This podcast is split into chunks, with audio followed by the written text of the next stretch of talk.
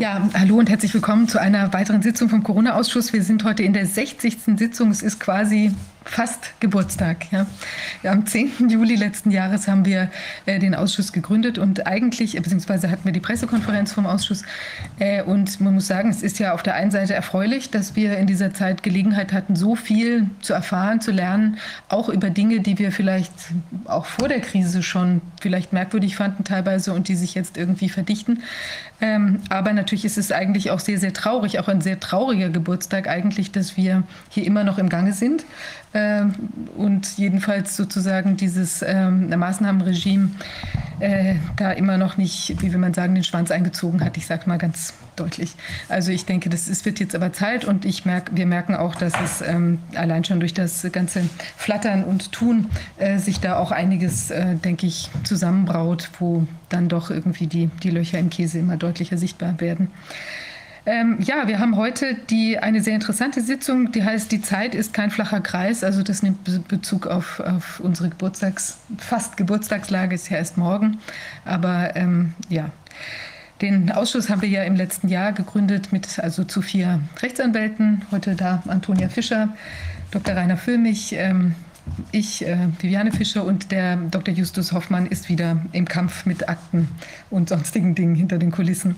Aber Hier. unser wichtigster medizinischer Berater, Dr. Wolfgang Wodak. Mhm. Das wollte ich an der Stelle auch noch mal sagen. Ähm, es ist ja so, dass der Dr. Wolfgang Wodak hatte uns ja von Anfang an begleitet. Er war also quasi das, äh, der fünfte, er ist also sozusagen intimer Bestandteil des Ausschusses und zwar sozusagen von Anfang an. Wir haben ja auch die ersten, ich glaube, ein, zwei Sitzungen äh, mit ihm zusammen bestritten. Da war er glücklicherweise auch äh, hier und hat uns ja ganz am Anfang auch schon gleich die, die ähm, wie will man sagen, die Vergleichbarkeiten zum, zu dem Schweinegrippenvorgang auf, äh, aufgezeigt. Und das ist eben auch besonders toll, dass er uns da von Anfang an unterstützt hat und sozusagen hinter den Kulissen mit dabei ist, weil er eben nicht nur äh, Arzt ist, sondern auch Leiter eines Gesundheitsamtes war, aus der Politik, äh, langjähriger, langjähriges SPD-Mitglied und dort auch im Bundestag und im Europarat richtig? Genau, und auch äh, eben auch unter anderem darauf hingewirkt hat, dass es eben einen Untersuchungsausschuss auch zu dem Schweinegrippengeschehen äh, damals gab. Also so einen besseren äh, Berater hätten wir gar nicht finden können. Und persönlich muss ich auch sagen, dass ich wirklich durch das wichtige Interview, was ähm, oder zwei wichtige Interviews, die Wolfgang Wodak am Anfang gegeben hatte, überhaupt erst auf die Diskrepanzen in der ganzen Geschichte aufmerksam geworden bin. Und dir ist es ja auch so gegangen. Mir ist es genauso gegangen. Wir haben, ich habe ja mit Wolfgang schon vorher zusammengearbeitet bei Transparency mhm. und äh, Antonia, Justus und Martin übrigens auch. Und deswegen habe ich Wolfgang zuerst angerufen, als ich damals ähm, mit meiner Frau auf der Ranch saß und dachte, was ist denn da los? Weil irgendwas war komisch. Und ich hatte diese ganze Schweinegrippe komplett vergessen. Wahrscheinlich habe ich das irgendwie in den USA übersehen, weil da keiner drauf geachtet hat. Aber äh, das muss man klar und deutlich sagen. Es ist äh, letzten Endes Wolfgang gewesen, der hier quasi mit einer Hand auf den Rücken gebunden aufgrund seiner politischen Möglichkeiten damals die Schweinegrippe zum Einsturz gebracht hat. Das kann man nicht oft genug sagen, dass das nach einem Jahr, stellte sich raus, ist eine milde Grippe. Übrigens genau dasselbe, was die Leute in Singapur jetzt schon über äh, Corona sagen. Wir haben hier ja ebenfalls in diese Richtung ermittelt, könnte man sagen. Äh, wir gehen davon aus, dass äh, natürlich ein Virus unterwegs ist, dass es aber nicht gefährlicher ist als die normale Grippe. Also Corona-Leugner ist dummes Zeug, was uns da vorgeworfen wird. Aber bei der Gelegenheit sollten wir vielleicht noch mal ein, zwei Sätze zu den Rechtsstreiten sagen. Ich möchte noch eine Sache ja. sagen. Äh, auch an der Stelle auch noch mal äh, insofern Dank an, an, an Wolfgang, weil eigentlich hat er uns ja zusammengebracht. Ja, das, das muss man an der Stelle auch noch mal sagen. Äh, weil ähm, du kanntest, ihr kanntet ihn ja bereits ja. schon aus Transparency International, habt da zusammengewirkt. Und ich kannte Wolfgang, weil ich eben über meine Petition im weiteren Verlauf dann mit Bhakti und anderen in Kontakt gekommen war und darüber eben auch Kontakt zu Wolfgang hatte, wenn ich das richtig erinnere. Also jedenfalls war das über die Petition gekommen. Das heißt, ich kannte ihn schon und dann wussten wir sozusagen über Wolfgang schon voneinander oder als wir Kontakt dann beieinander, als du mich anriefst und sagst, ja, er hat gesagt, ah, ich habe gesagt, ich kann doch nicht alleine einhändig äh, nach Deutschland zurück, weil meine Frau wollte ja, dass ich zurückgehe. Geh doch nicht alleine. Ich, ich, ich kenne keinen äh, Anwalt. Und da hat er gesagt, doch eine gibt's und das warst du. und dann hast du ja angerufen eben gesagt, lass uns ein Symposium machen und ich sagte, Mensch, die Sache ist zu groß. Ja, wir müssen irgendwie ja. gleich einen ganzen Untersuchungsausschuss machen und dann haben wir uns eben zu viert zusammengefunden. Aber letztlich kam die Verbindung über Wolfgang und dadurch, dass wir eben beide dieses hatten, hatten wir auch äh, Vertrauen zueinander und das genau. ist ja in diesen mhm. Zeiten ein ganz wichtiges Element. Also Wolfgang, tausend Dank. Eigentlich bist du das Zentrum dieses Ausschusses. Ja, ja und der Anlass. Der, der Anlass der Gründung, der Gründungsvater, genau. Mir kommen die Tränen. Ich bin aber das fünfte Rad am Wagen. Ist okay. das stimmt nicht. Ich würde es eher, du, du bist die Spinne im Netz. Ja, genau. Also ich will trotzdem jetzt nochmal die Gelegenheit ergreifen, weil mich mehrere Leute darum gebeten haben. Also wer nichts mit Gerichten zu tun hat, und die meisten sind ja so froh und glücklich, dass es so ist, dass sie nichts mit Gerichten zu tun haben, äh, kann man auch zu Recht froh und glücklich sein, insbesondere wenn es um deutsche Gerichte geht. Was nicht heißt, dass die alle schlecht sind. Da sind ein paar darunter, aber das sind die Ausnahmen, die die Regel bestätigen. Die sind anders drauf. Ähm, die haben mir gesagt, wer das nicht weiß, der hat falsche Vorstellungen. Also, es laufen diverse Rechtsstreite hier in Deutschland, aber vor allem auch im Ausland. Nach meiner persönlichen Überzeugung werden wir hier in Deutschland allein keinen Blumenpott gewinnen, weil die deutsche Justiz aufgrund der, ja, des Kaperns der Politik durch die Lobbyisten ebenfalls beeinflusst wird. Die Politik greift über die Gerichtspräsidenten rein in die Gerichte. Die Gerichtspräsidenten schreiben Beurteilungen über die einzelnen Richter. Ich hatte das schon ein paar Mal gesagt. Die schreiben da nicht rein, wenn du gegen VW entscheidest, bist du deinen Job los. So so äh, dumm ist das nicht. Oder in Frankfurt, äh, wenn du gegen die Deutsche Bank entscheidest, wirst du keine Karriere mehr machen. So läuft das nicht. Aber es wird auf, auf ja, man könnte das Peer Pressure nennen, man ich weiß auch von, ich bin mit einem Gerichtspräsidenten gut bekannt, um es mal so zu sagen. Ich weiß auch, dass da durchaus aus der Politik Signale kommen. Achtung, Achtung, denkt daran, wir müssen auch an Arbeitsplätze denken. Nein, Rechtsstaatlichkeit funktioniert nur so, dass jeder vor dem Recht gleich ist.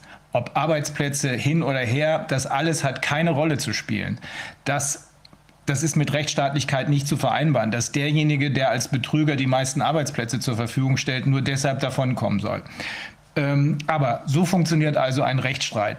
Ich reiche eine Klage ein, die Klage wird vom Gericht dem Gegner zugestellt. Der Gegner hat eine Gelegenheit dazu zu erwidern, das nennt sich Klageerwiderung. In der Regel wird dann der Kläger, diese Klageerwiderung bekommt er, wird der Kläger dann nochmal was schreiben, das nennt sich Replik. Manchmal geht das hin und her, wenn der Richter oder das Gericht die Sache nicht unter Kontrolle hat oder seinen Job nicht unter Kontrolle hat, geht das manchmal sogar sehr lange hin und her. Üblicherweise sollte eigentlich ein Richter, steht in 139 ZPO, äh, Hinweise geben. Wenn er sagen will, oh, an der Stelle ist mir das noch zu dünn, da musst du noch ein bisschen mehr erzählen. Oder hier, dein Antrag ist nicht korrekt gestellt worden, äh, das musst du abändern. Solche Hinweise sollten rechtzeitig erteilt werden mit Gelegenheit zur Stellungnahme. Passiert so gut wie nie äh, in den deutschen Gerichten. Einige Richter sind die Ausnahme, äh, die diese Regel bestätigen. Äh, ich äh, gehe davon aus, dass die meisten auch nicht wissen, wie lange so ein Rechtsstreit dauert. Ähm, so ein Zivilrechtsstreit noch dazu die, die wir hier anhängig gemacht haben gegen Wieler, Drosten, ähm, so ein Recht, mehrere, so ein Rechtsstreit dauert lange. Da, hat, da kann man nicht davon ausgehen, dass die Klage morgen eingereicht wird und übermorgen liegt ein Scheck auf dem Tisch. So geht das nicht. Sondern wir müssen davon gehen, dass man sehr, sehr schnell ist, wenn man neun Monate nach Klageinreichung ein Urteil bekommt. Das geht auch nur dann, wenn keine Beweisaufnahme erforderlich ist. Hier in diesen Fällen ist aber eine Beweisaufnahme erforderlich. Und zwar im Zentrum geht es dabei um die Frage, kann der PCR-Test das, was Herr Drosten behauptet? Und wenn er es nicht kann, hat Herr Drosten sogar bewusst gelogen weil er ja die Spur hinterlassen hat aus dem Interview vom, aus dem Jahre 2014 in der Wirtschaftswoche, wo er ausdrücklich gesagt hat, oh, kann schon mal positiv testen und die Krankenschwester kann trotzdem völlig gesund sein. Darüber muss Beweis erhoben werden, wenn die eine Seite sagt, das geht und die andere Seite sagt, das geht nicht. Das wiederum führt dazu, dass Sachverständige gehört werden müssen. Das ist ein Beweismittel. Ein Sachverständiger ist, ein, ist wie ein Zeuge oder eine Urkunde ein Beweismittel.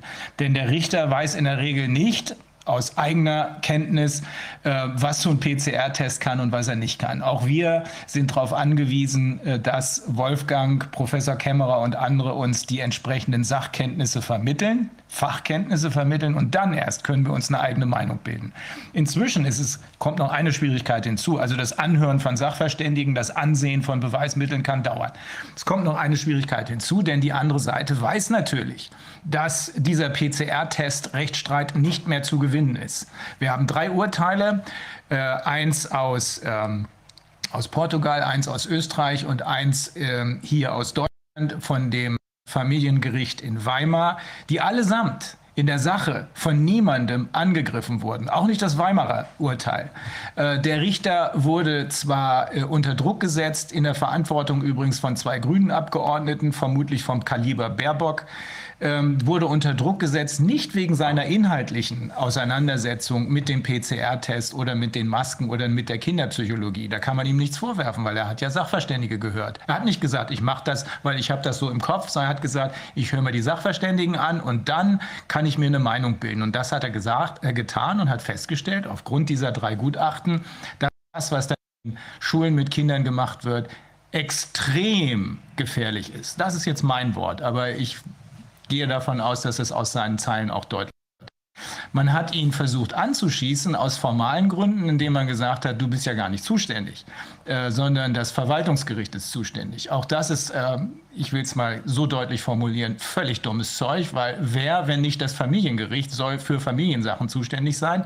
Zwei andere Oberlandesgerichte, Braun, äh, Bamberg und äh, Karlsruhe haben das ja auch explizit festgestellt. Ein Verwaltungsgericht geht auch, das Bundesverwaltungsgericht geht auch in diese Richtung. Und sogar das Gericht, äh, was dann wegen der angeblich fehlenden Zuständigkeit ähm, den am Amtsgericht Weimar ausgehebelt hat, äh, hält es für möglich, dass er doch recht hat. Denn sonst würde es nicht die Revision äh, für die, äh, Nichtzulass die Nichtzulassungsbeschwerde zulassen, äh, die Revision zulassen. Ähm, das ist hier aber passiert. Von Rechtsbeugung kann schon deshalb keine Rede sein. Äh, das wird in sich zusammenbrechen wie ein Kartenhaus zusammen mit einem anderen, um das es hier geht. Soweit zur deutschen Seite. Laufen noch etliche Rechtsstreite. Ich hatte schon ein paar Mal gesagt, hier wird versucht, die Streitwerte künstlich in die Höhe zu schieben. Es hat es noch nie gegeben, von 50.000 auf 31 Millionen. Hier wird das Kanzleramt informiert, wenn Herr Wieler verklagt wird. Hier wird äh, derselbe Kläger, über den ich jetzt gerade hier spreche, äh, der, der größte Barfußschuhhersteller Deutschlands, danach noch unter Druck gesetzt, indem er ihm das Gewerbeaufsichtsamt äh, in die äh, Geschäftsräume schickt. Ähm, das sind Dinge, die nicht normal sind. Das heißt aber, dass wir den Finger in der Wunde haben, denn sonst würden die sich ja nicht so abzappeln. Ähm, wir haben mehrere große Sachen, in den USA läuft jetzt gerade was ran, ganz, ganz Großes an. In Kanada läuft was ganz Großes an. Da ist schon eine Klage, das darf man nicht vergessen. Die ist schon anhängig. Das ist nicht so, dass wir oh, äh, noch darauf warten, dass da endlich was passiert. Sie ist zwar in erster Instanz abgebügelt worden, aber Michael Swinwood hat eine schöne Berufungsbegründung äh, geschrieben und sein Fall wird jetzt plötzlich richtig dramatisch, weil in Kanada praktisch täglich neue tote Kinder gefunden werden bei den sogenannten Residential Schools. Das sind kirchliche Schulen. Tote Kinder, teilweise drei Jahre alt. Inzwischen sind es, glaube ich, weit über 1000. Äh, da ist Michael Swinwood der, Lead, der, der wichtigste Anwalt in diesem Zusammenhang und seine Klage unter anderem gegen die katholische Kirche, den Jesuitenteil, äh, die in Kanada äh, noch immer anhängig ist, wohlgemerkt in der zweiten Instanz. Die nächste folgt jetzt, nur für Kinder, nur für Kinder. Diese Klage hat plötzlich besondere Brisanz, weil das, diese Residential Schools, das, äh, die werden von genau dieser Truppe aus der katholischen Kirche betrieben. Ähm, eine große Strafsache gegen die WHO und gegen Tedros ist in Frankreich in Arbeit. Ich glaube, da ist schon sogar schon was eingereicht. Ich werde das nachher mal nachsehen. Der Kollege Jean-Luc Duhamel hat uns da informiert. Und es wird noch eine große Sache innerhalb der nächsten zwei bis drei Wochen ähm, äh, rauskommen. Ich will dazu nichts sagen, um das Ganze nicht zu gefährden. Aber nochmal, sowas geht nicht über Nacht, schon gar nicht. Wenn die äh, Kläger, so wie hier, vom Rechtsstaat in dieser Weise im Wege krassester Rechtsbeugung ähm, äh, drangsaliert werden und die Richter, die versuchen, dem Rechtsstaat ähm, zur Geltung zu äh, verhelfen, ebenfalls unter Druck gesetzt werden. Das sind Dinge, gegen die muss man kämpfen. Dasselbe gilt übrigens auch diese Form des Widerstandes äh, gilt auch für die Partei Die Basis. Das sagen wir mal in zwei Sätzen. Auch da, wir werden nachher, nachher noch Gelegenheit haben, da genauer drauf einzugehen, auch da äh, wird massiv versucht, diese Partei unter Druck zu setzen. Wir sagen uns dazu, es wird einen Grund haben, nämlich den, dass diese Partei als gefährlich empfunden wird. Diese Partei ist die einzige die einzige Partei, die sich um die, den Kampf gegen die äh, Corona-Maßnahmen kümmert.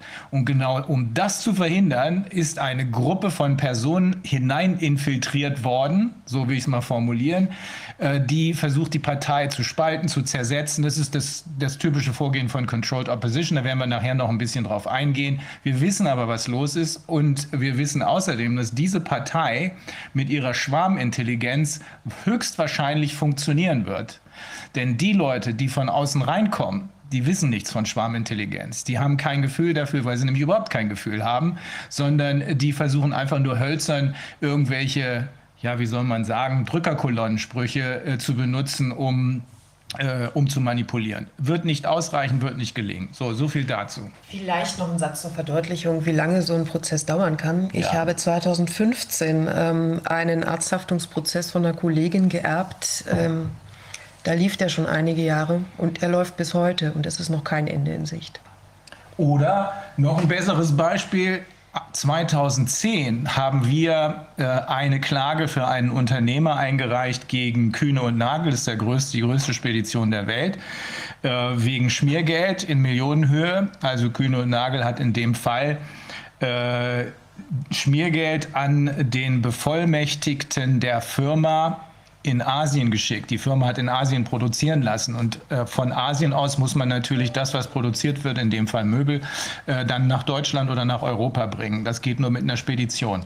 Der Bevollmächtigte wurde dann von Kühne und Nagel geschmiert mit Geld, was man dem Unternehmer hier in Deutschland in Anführungsstrichen geklaut hat, indem man auf die eigentlichen Frachtkosten was draufgeschlagen hat, im Schnitt 30 Prozent oder so. Ähm, das ist 2010 anhängig gemacht worden. Die Firma hat ihre wichtigste äh, Repräsentation, könnte man sagen, ihren wichtigsten Sitz in Hamburg. Äh, aus steuerlichen Gründen haben sie natürlich noch einen in der Schweiz.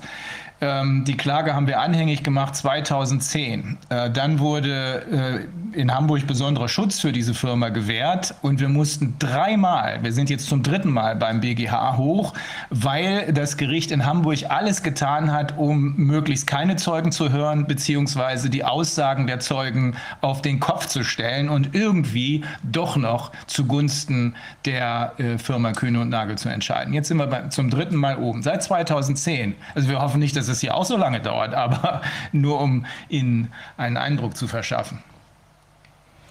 Wir wollten noch mal hier so ein Genau, wir haben hier, wollten wir, wir kriegen ja häufiger Zusendungen von Leuten, die was machen, auch die irgendwo was hinkleben oder Zeugs, also irgendwie einen Banner äh, an die ähm, zum Beispiel an die Autobahn äh, hängen. Und hier hat uns jemand, das ist auch ästhetisch ganz ansprechend hier, ein, ein Bild geschickt, ja, wie er seinen Wagen da entsprechend dekoriert hat. Da steht unten, jetzt in dem Fall diskret, ähm, hier äh, coronaausschuss.de dran, so dass man sich das eben auch, wenn man neben dem Wagen fährt oder parkt oder sowas, kann man sich das dann anschauen und guckt sich es gegebenenfalls an.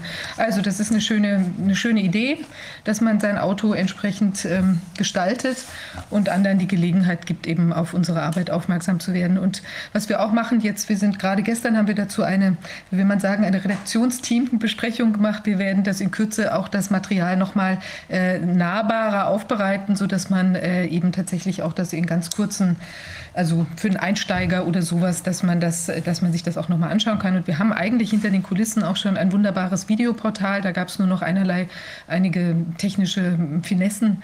Ähm, und da sind wir aber dran, dass das jetzt endlich hochgeschaltet werden kann. Und dann findet man die Sachen auch sortiert nach das Wichtigste, äh, ein kurzer Überblick, äh, die, also so wie die Filme auch schon geschnitten sind, nach Gesprächspartner zu dem Thema Impfen und so weiter, sodass man das dann auch an Freunde gegebenenfalls weiterleiten kann oder sich auch sonst noch mal näher anschauen kann. Ja, und jetzt gehen wir Medias in Res. Und wenden uns äh, Herrn Wolfgang Effenberger zu, Politologe und Sachbuchautor. Herr Effenberger, stellen Sie sich bitte selber vor, äh, das ist immer am einfachsten und äh, am genauesten, bevor hier einer von uns irgendwelches Zeug erzählt, was nicht so ganz zutreffend ist. Ja, also zunächst einmal an, äh, an Sie, Frau Fischer und äh, Sie, Herr Füllmich, mein ganz herzliches Dankeschön für Ihre Einladung und äh, äh Ihnen und Ihrem gesamten Team äh, von meiner Seite aus ein herzliches Dankeschön auch für Ihre mutige Aufklärung. Sie verdienen da meinen ganzen Respekt und Sie sind für mich auch wirklich ein ganz wichtiger äh, ja, Hoffnungsschimmer ist schon fast zu, zu gering, sondern eine große Hoffnung, dass sich hier was ändern kann. Also Ihnen weiterhin wünsche ich viel Kraft und Erfolg in Ihrer so wichtigen Arbeit. Dankeschön, Herr Effenberger, und danke, dass Sie die Einladung angenommen hat. Zusammen ja, und nun zu meiner was. Person, mhm. damit Sie verstehen, was, welche Motive ich habe für meine Arbeit. Äh, meine Eltern sind äh, 1946, äh, Anfang April, aus Schlesien vertrieben worden und ich wurde Anfang Juni, also knappe zwei Monate später, im südoldenburgischen Lohne geboren, lebte dann in den ersten vier Jahren in einem Barackenlager mit anderen Vertriebenen. Und da ist mir noch so schwach in Erinnerung das Leid dieser Menschen. Also hier waren ja vor allem alte Menschen und Frauen mit kleinen Kindern. Die Männer waren ja entweder gefallen oder in Gefangenschaft noch. Sie hatten nur einen Wunsch, Sie wollten zurück nach Ostpreußen auf Ihrem Bauernhof oder nach Schlesien. Und äh, da rannen häufig die Tränen auch. Also das ist so die Erinnerung, die ich da habe. Und dann haben wir uns unglaublich verbessern können. Wir sind dann in, die in, in das Innenstädtchen, eine Kleinstädtchen nur, äh, durften wir eine Wohnung über einem Schweinestall beziehen. 35 Schweine unter uns und äh, äh ja, zweieinhalb Zimmer sowas ungefähr. Äh, und erst mit acht Jahren haben wir so ein kleines Häuschen gebaut mit fließend Wasser. Also was ich nur sagen will, ich habe also diese Folgen eines Krieges schon wie in meiner Kindheit aufgesogen und habe dieses Leid gespürt, dass da, äh, dass da die, die, die, Menschen geschlagen hat. Und äh, gut, ich bin da zur Schule gegangen und muss sagen, meine Lehrer, das waren ja alles junge Männer, die mit 20, Anfang 20 aus dem Krieg gekommen sind äh, und gezeichnet waren. Es waren wirkliche, also die haben uns für die Demokratie haben die uns aufgeschlossen und haben uns vor den Schrecknissen des Krieges gewarnt. Also äh, das habe ich noch wirklich stark in Erinnerung.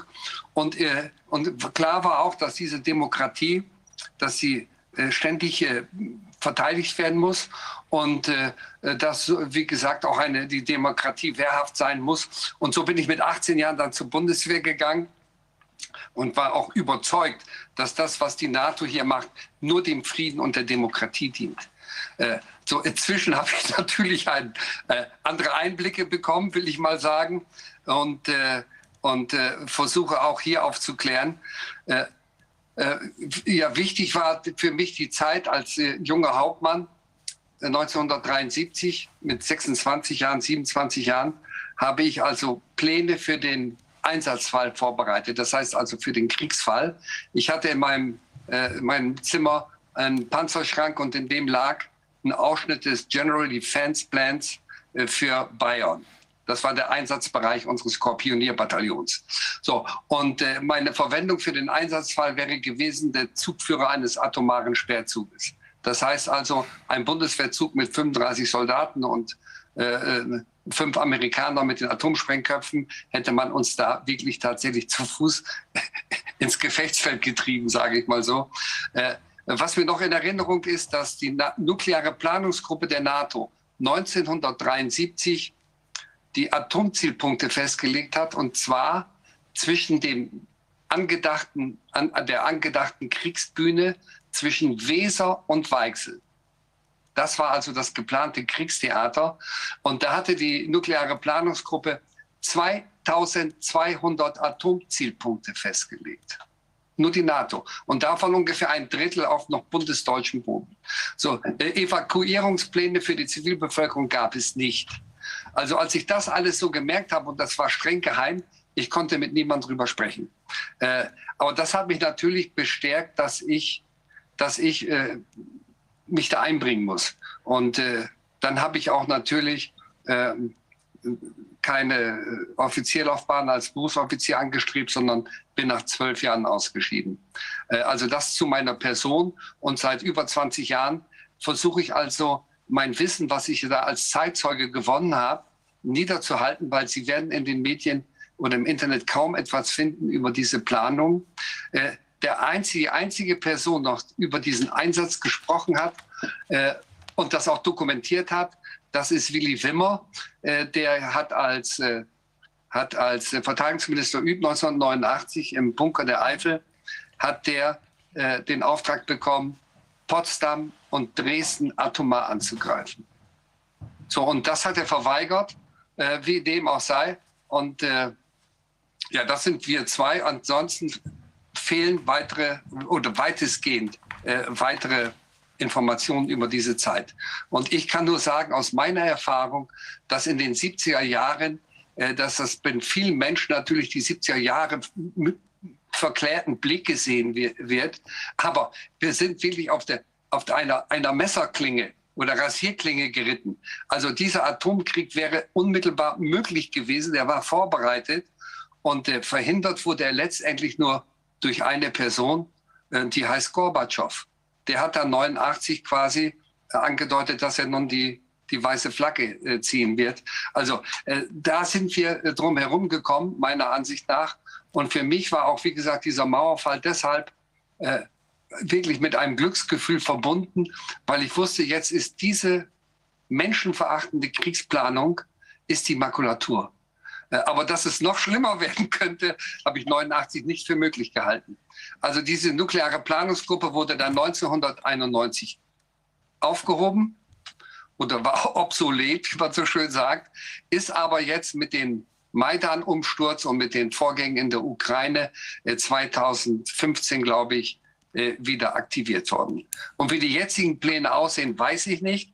Aber ich kann mir vermuten, das wird von der gleichen Geisthaltung sein wie 1973.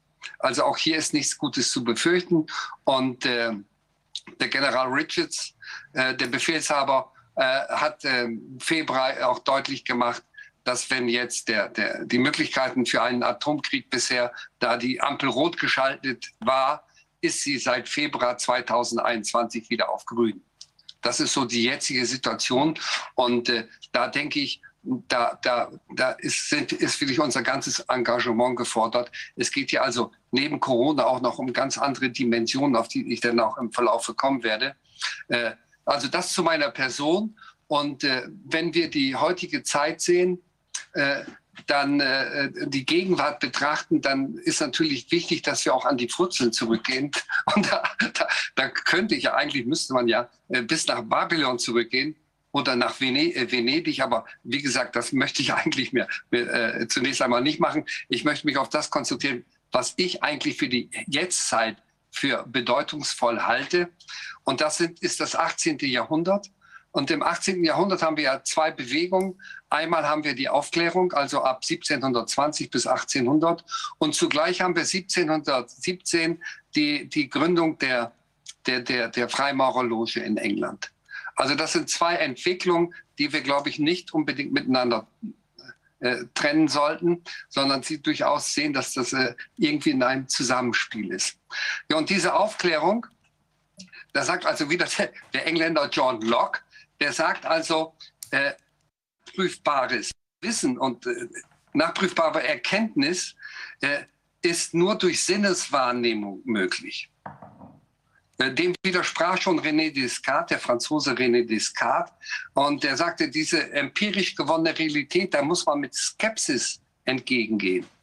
Ja, und äh, Kant ging in seiner Kritik der reinen Vernunft ja noch weiter. Er sagt also, äh, das äh, Erkenntnis Erkenntnis, unser Erkenntnisvermögen ist schwer begrenzt ist schwer begrenzt. So und äh, und das denke ich, das trifft für heute für uns ja besonders zu. Äh, diesen Ausspruch von Kant, also dass unser Erkenntnisvermögen begrenzt ist und äh, diese Wissenschaftsgläubigkeit, mit der Sie ja auch zu kämpfen haben, äh, äh, äh die geht zurück meiner Ansicht nach auf die Erklärung, die aber mein, äh, auf die Aufklärung, die aber meiner Ansicht durchaus äh, äh längst überholt ist soweit. Also äh, ich, aber das sind die Auswirkungen noch dieser Aufklärung, die in vielen Fällen ja nur positiv gesehen wird.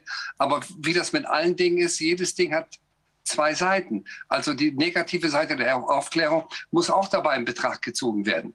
Also äh, dieses, äh, gerade in der Wissenschaft, ich bin ja auch Ingenieur, dass alles nur gilt, was ich messen kann. gut, und jetzt sind wir in der Lage, durch unsere äh, Technik, unsere Technologie, die feinsten Dinge zu messen. Wir zerlegen den Menschen, wir messen nur und messen und bringen diese Messergebnisse zusammen. Aber das macht doch kein Leben aus, dieses Messen. Also da gehört noch viel dazu. Und die Seele ist dabei komplett verkümmert. Also das jetzt mal zu, zu, zu meiner Person. Und äh, äh wie gesagt, diese Aufklärung. Und dann haben wir, wie gesagt, die Freimaurer mit 1717. Äh, das ist ein Bund damals, äh, hat sich da äh, entwickelt äh, aus ähm, ethisch freien Menschen, ein ethischer Bund aus freien Menschen und äh, wurde da auch königliche Kunst genannt und wie auch immer. Äh, manche bezeichnen sie auch als Apostel der Selbsterlösung. Äh, vieles ist da ja im Dunkeln mit diesen Freimaurern und ich möchte auch nicht spekulieren, äh, welche Rolle die Freimaurer heute spielen. weiß ich nicht. Ich habe mal einen Vortrag gehalten von der Loge Grauer Stein äh, da war es so, die haben einmal im Quartal einen offenen Abend, äh, äh, wo auch Gäste mitgebracht werden können. Aber ansonsten ist das alles geheim. Und als Demokrat sind mir solche Organisationen, die, die, die, die erstmal hierarchisch strukturiert sind und nicht durchlässig. Das heißt also, was die unterste Loge, die bestimmt das alles macht, was man da am Idealismus erwarten kann. Aber was machen die nächsthöheren Logen? Weil das Wissen und die Pläne sind geheim. Also äh, bin ich jetzt auch, wie gesagt, nicht bereit, mich da jetzt zu, zu einer Spekulation hinzugeben.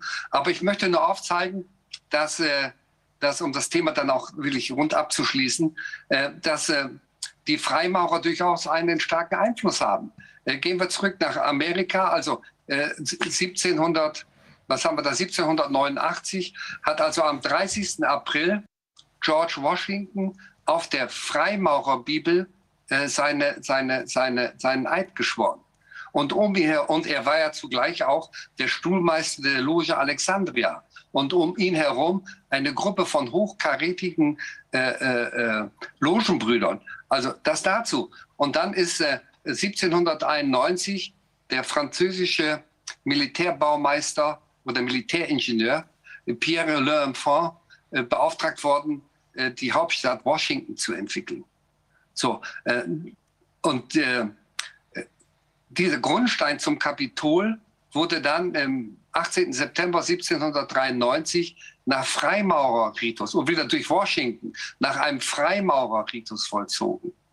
Und ich lese immer wieder, dass dieser Militäringenieur, der französische, die Stadt Washington geplant hat, um dort die Symbole der Demokratie in Stein zu hauen.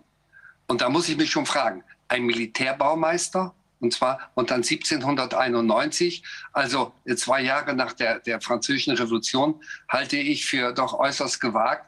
Nein, er, er hat Washington, also nicht nur das Washington, also ein Rückgriff auf das alte Rom und auf die Symbole der Freimaurer hat, äh, nämlich Le Enfant, hat gesamt Washington auf die Geometrie der Freimaurer gestellt.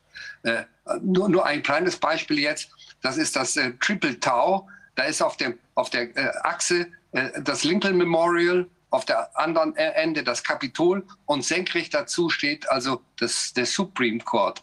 Dann haben wir das äh, Freimaurer Memorial in, in Washington DC und so weiter und so weiter. Also wir haben da unglaublich viele Symbole auch die, die zeigen, dass der Geist, mit dem Washington damals gegründet worden ist, einmal Rückgriff auf das alte Rom ist, äh, ob das jetzt gerade ein sicheres Fundament für eine kommende Demokratie ist, die weltweit Freiheit und Demokratie äh, bringen will, habe ich so meine Zweifel. Und natürlich auch äh, diese, diese, diese Einflüsse der Freimaurer.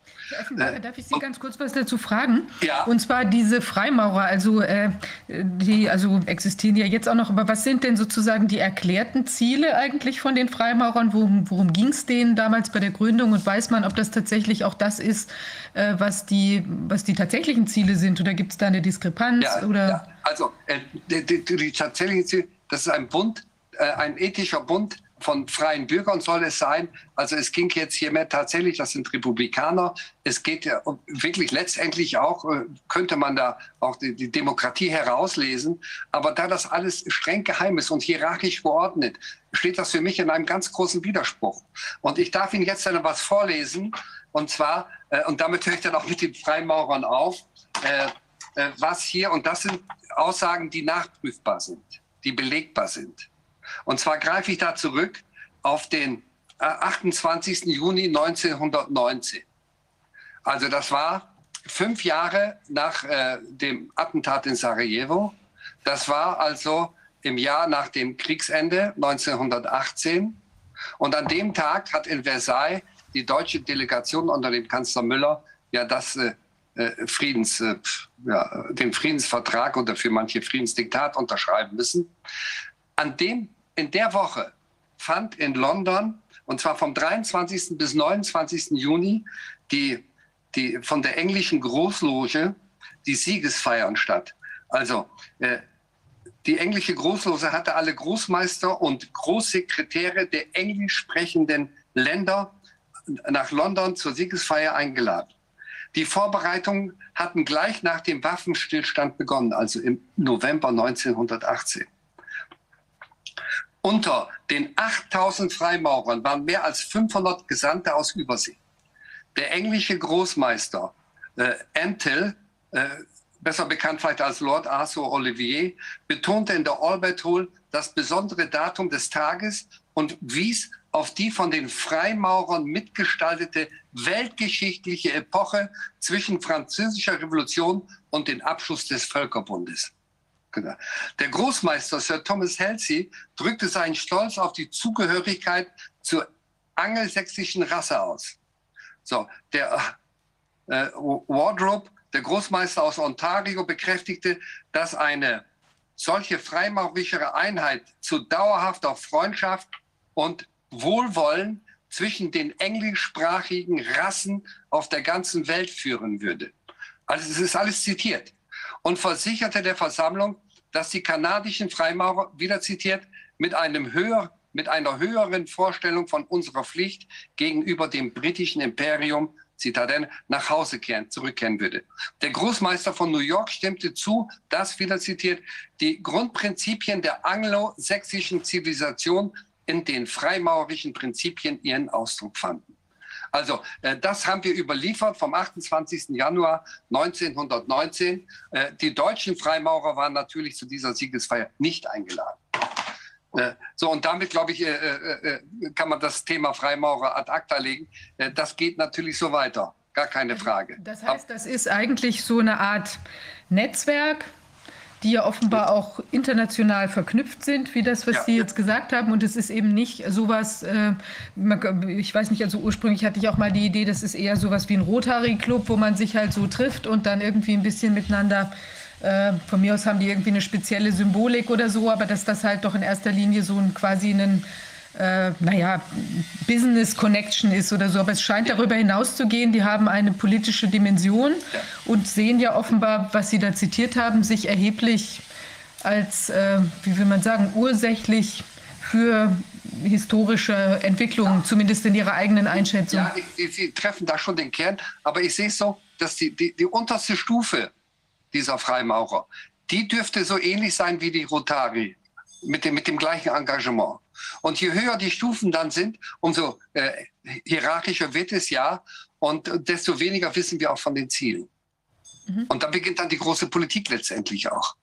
Aber die sehen sich schon als Weltenlenker, wenn ich das richtig sehe. Ja, ne? also wenn ich, ich, ich weiß nicht, was soll, aber was die da am 28. Äh, Juni 1919 gesagt haben, ja, da mit Sicherheit. Da mit Sicherheit. Und ich denke, das gilt für heute genauso. Die haben da auch die ähm, prägenden, die von Ihnen geprägte Zeit, wenn ich das eben richtig verstanden habe, äh, zwischen der Französischen Revolution und der Gründung des Völkerbundes gefeiert. Ist das so oder habe ja. ich das falsch verstanden? Ja, ja das mhm. haben Sie richtig verstanden. Und vielleicht auch eine Anmerkung zum Völkerbund. Dieser Völkerbund wurde also nach Kriegsende von den Siegern geschaffen den, und ausschließlich im Sinne der Sieger mit dem Denken des Krieges. Und deswegen meine ich, eine Völkergemeinschaft, die sich dem Frieden verpflichtet fühlt, kann nicht in, auf so einem Fundament gestellt werden. Das geht nicht meiner Ansicht nach. Also, und äh, wir haben ja auch gesehen, im Vertrag von Rapallo da traf sich ja der Völkerbund in Genua und die beiden Parias, das war Deutschland und das war Russland, die mussten dann im Vorort Rapallo mussten die Stellung beziehen. Na gut, und da wurde dann auch von beiden Seiten der Rapallo-Vertrag entworfen, also die deutsch-russische Zusammenarbeit, äh, was dann hohe Wellen geschlagen hat. Also sehr hohe Wellen und auch Folgen zeitigte. Der Reichskanzler Wirth äh, war dann ein Jahr später politisch tot und der, der, der Wirtschaftsminister Rathenau war, war, war physisch tot. Also äh, das war, wurde nicht hingenommen. Und, äh, und ich meine, äh, und die USA sind nicht eingestiegen in diesen Völkerbund, der Sitz in, in, in Basel hatte, in der Schweiz, in der neutralen Schweiz, äh, weil sie da hier nicht ihren Führungsanspruch durchsetzen konnte. Da hat der US-Kongress nicht mitgemacht. Es ging ausschließlich um den Führungsanspruch. So, und jetzt haben wir den Zweiten Weltkrieg. Da wird dann im April 1945, also noch während des Krieges, äh, werden 50, aus 50 Staaten Delegierte eingeladen zur Gründung der UN nach San Francisco. Wohlgemerkt nicht mehr in ein neutrales Land, sondern direkt in die USA. Und die Unterkünfte dieser 50 Delegationen waren restlos verwandt die USA oder die Geheimdienste haben alles abhören können, was die da gesprochen haben, die einzelnen Delegationen und die einzelnen Personen, und konnten dann natürlich auf die Einzelperson Einfluss nehmen, wie auch immer. So, und dann wissen wir, dann ist äh, die UN entstanden mit Sitz in New York. Äh, also äh, in einem Land, das hier eindeutig parteiisch ist. Und äh, ich denke auch, dieses, diese UN ist ebenfalls nur mit dem Geist des Krieges geschaffen worden, mit den Zielen der Kriegsgewinner und dergleichen. Und wir sehen das ja Horst noch im Sicherheitsrat äh, mit den Vetos, die da verteilt werden. Was natürlich ist, äh, der Sicherheitsrat hätte der eine wichtige Funktion, wenn er funktionieren würde. Äh, auch die UN-Charta wirklich wichtig, dass also die Gewalt tatsächlich das Gewaltmonopol bei der UN liegt. Das wäre ist ja großartig einfach, aber das ist ja wird ja so nicht umgesetzt. Äh, zwar gegen alle Länder, die nicht zu diesen fünf Vetomächten gehören, wenn die Krieg führen, nicht erinnern wir uns da an, an Saddam Hussein oder wer auch immer, da folgen sofort die Sanktionen, sofort, unmittelbar. Aber wenn äh, äh, Vetomitglieder wie die USA völkerrechtswidrige Kriege führen, da passiert nichts. Also äh, von diesem Gewaltmonopol, was wirklich großartig ist, ist ja gar nichts mehr übrig geblieben. Also, äh, und deswegen bin ich wirklich der Überzeugung, dass, dass diese UN und die, die, die, Charta, die UN-Charta, dass das wirklich auf ein neues Fundament gestellt werden muss. Und zwar brauchen wir einen, einen, soll ich sagen, eine Völkergemeinschaft, die wirklich das Wort verdient, die äh, und denen die Menschen auch äh, gleichberechtigt, soweit gleichberechtigt sind, wo mit Respekt gegenüber begegnet werden kann. Und äh, das, das muss in einem neutralen Land sein, meiner Ansicht nach. Und, äh, und hier müssen tatsächlich äh, auch äh, die, die verschiedenen Ethnien, Ethnien äh, mit, mit Mitspracherecht haben, beispielsweise Indianer am Amazonas oder wie auch immer. Also ich denke, das müsste aus dem Frieden geschehen mit dem Willen zum Frieden. Und, äh, und ja, das wäre, glaube ich, die einzige Möglichkeit, an die wir auch mal andenken, die wir andenken sollten. Äh, ich habe da 2012 in Rio de Janeiro äh, zu, dem, zu dem Änderungsantrag für den oder zu, zur Reform des Sicherheitsantrages von der juristischen Fakultät gesprochen. Äh, und da ging es darum, das war die Bitte, 2004 äh, haben Deutschland, Brasilien, Japan und Indien einen Antrag eingereicht, äh, um den Sicherheitsrat zu reformieren. Und da, da sollte ich über den Zustand sprechen 2012. Ich hatte dann alle Außenminister angeschrieben und habe nichtssagende Antworten bekommen. Es ist natürlich nichts passiert. Und ich denke, es wird auch nichts passieren, weil hier die Interessen, die Interessen und äh, das sind Interessen, das sind einfach Machtinteressen, die hier von diesen fünf Vetorechten vertreten werden, äh, die, die sie sich nicht nehmen lassen. In keinster Weise. Das heißt also, äh, das ist nicht reformierbar, meiner Ansicht nach, und zu dem Entschluss bin ich damals auch gekommen, sondern wir brauchen wirklich eine Völkergemeinschaft, die mit dem, auf dem Fundament des Friedens und mit dem Willen zum Frieden und mit dem zum Willen oder mit dem äh, mit Respekt vor allen Kulturen, vor allen Kulturen äh, da äh, aufgebaut werden kann. Und solange wird das nicht funktionieren, denke ich einmal. Und darüber nachzudenken, jetzt vor allem in der Corona-Krise, wenn wir sehen, wie hier das WHO als Teil dieser UN, wie das reagiert und so weiter, wundert mich natürlich nicht, wenn ich diesen Gesamtaufbau kenne. Und äh, wie gesagt, aber das, äh, das ich denke, ich komme noch, komm noch wieder darauf zurück. Also das einmal dazu. Das, ja, heißt, dann, äh, das heißt, wir haben ja. also im Prinzip diese Strukturen, äh, UNO, äh, NATO und so weiter, die sind eigentlich nicht das, was man glaubt, dass sie eben neutrale Vereinigungen in irgendeiner Form sind, sondern die, die sind Machtinteressen, geopolitischen, möglicherweise sind, wirtschaftlichen Machtinteressen ja, unterworfen. Und das spielt jetzt auch im Zuge der, der Corona-Krise eine Rolle, dass, dass, dass das eigentlich keine objektiven Entitäten sind, sondern ja, die sind Teil ja, also, des Machtspiels. Jetzt greife ich mal, meine, ich habe ja auch einen Plan zurechtgelegt, wie ich heute vorgehe, aber ich danke für Ihre Frage. Da muss ich jetzt vorgreifen. Jetzt muss ich mal schauen, wo ich das habe. Äh, ja, äh, Sie haben das richtig angefangen. Also die EU, äh, ja, vielleicht mache ich es noch anders. Äh, Paul Craig Roberts, äh, dieses äh, ja, so amerikanische politische Urgestein, äh, der war ja in jungen Jahren Vize-Wirtschafts-Finanzminister unter Reagan. Äh, und jetzt ist er ein hoch angesehener äh, Publizist, der, der ja viel schärfer kritisiert, als ich das überhaupt nur kann. Er hat also auch meine ganze Hochachtung. Und der hat also geschrieben am einen Tag nach dem Brexit, 2016, einen Tag nach dem Brexit hat er geschrieben, ich glaube am 24. Juni, EU und NATO. EU und NATO sind bösartige Institutionen. Er hat genau geschrieben, Evil Institutions, äh, gegründet durch die USA. Und zwar, äh, um langfristig die Souveränität der europäischen Staaten zu zerstören. Also, und da muss ich ihm sagen, dieser Paul Craig Roberts, also wirklich ein hoch angesehener Politiker, Republikaner, äh, ich denke, äh, der liegt da so nicht falsch. Also, äh, ja, äh, das, das ist mit Sicherheit ein, ein, ein, ein, ein, ein gewichtiger, gewichtiger Aspekt. Und wenn ich Ihnen das jetzt noch einmal, äh, ich habe ja versucht, äh, diese Aussage von Ihnen in einem Buch, in einem Buch zu überprüfen oder zu verifizieren. Daraus ist es dann das Schwarzbuch EU und NATO geworden. Und äh, ich will Ihnen nur mal ein paar Daten, man muss die Daten im Zusammenhang sehen. 1947, da kennen wir eigentlich nur das wichtigste Datum ist der Marshallplan, äh, den der damalige amerikanische Außenminister Marshall angestoßen hatte. Und dieser Marshallplan, muss man wissen, der hat ja natürlich Gelder bereitgestellt hier für, für Westeuropa und für, für England natürlich im Besonderen, um, äh, um hier äh, da Aufbauhilfe zu leisten. Und das wurde ja natürlich mit einem riesen Propagandaaufwand gemacht. Überall da, wo das eingesetzt war, waren die Länder, die Nehmerländer verpflichtet, große Werbetafeln aufzustellen und so weiter. Und diese Bilder stehen in jedem Geschichtsbuch und sind überall greifbar.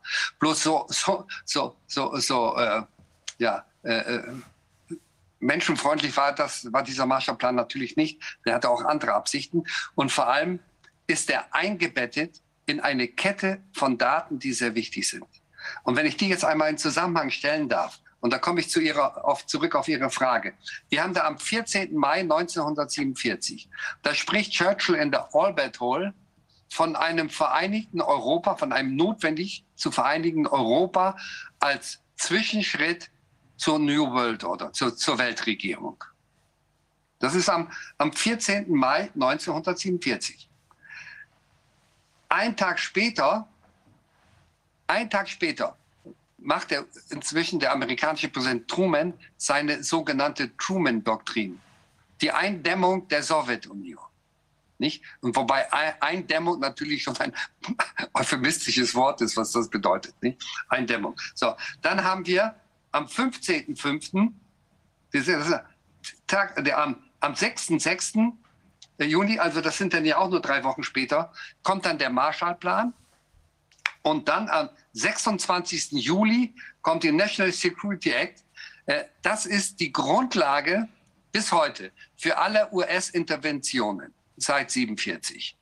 Also das muss man einmal so sehen. Also diese diese Daten stehen im ganz engen Zusammenhang.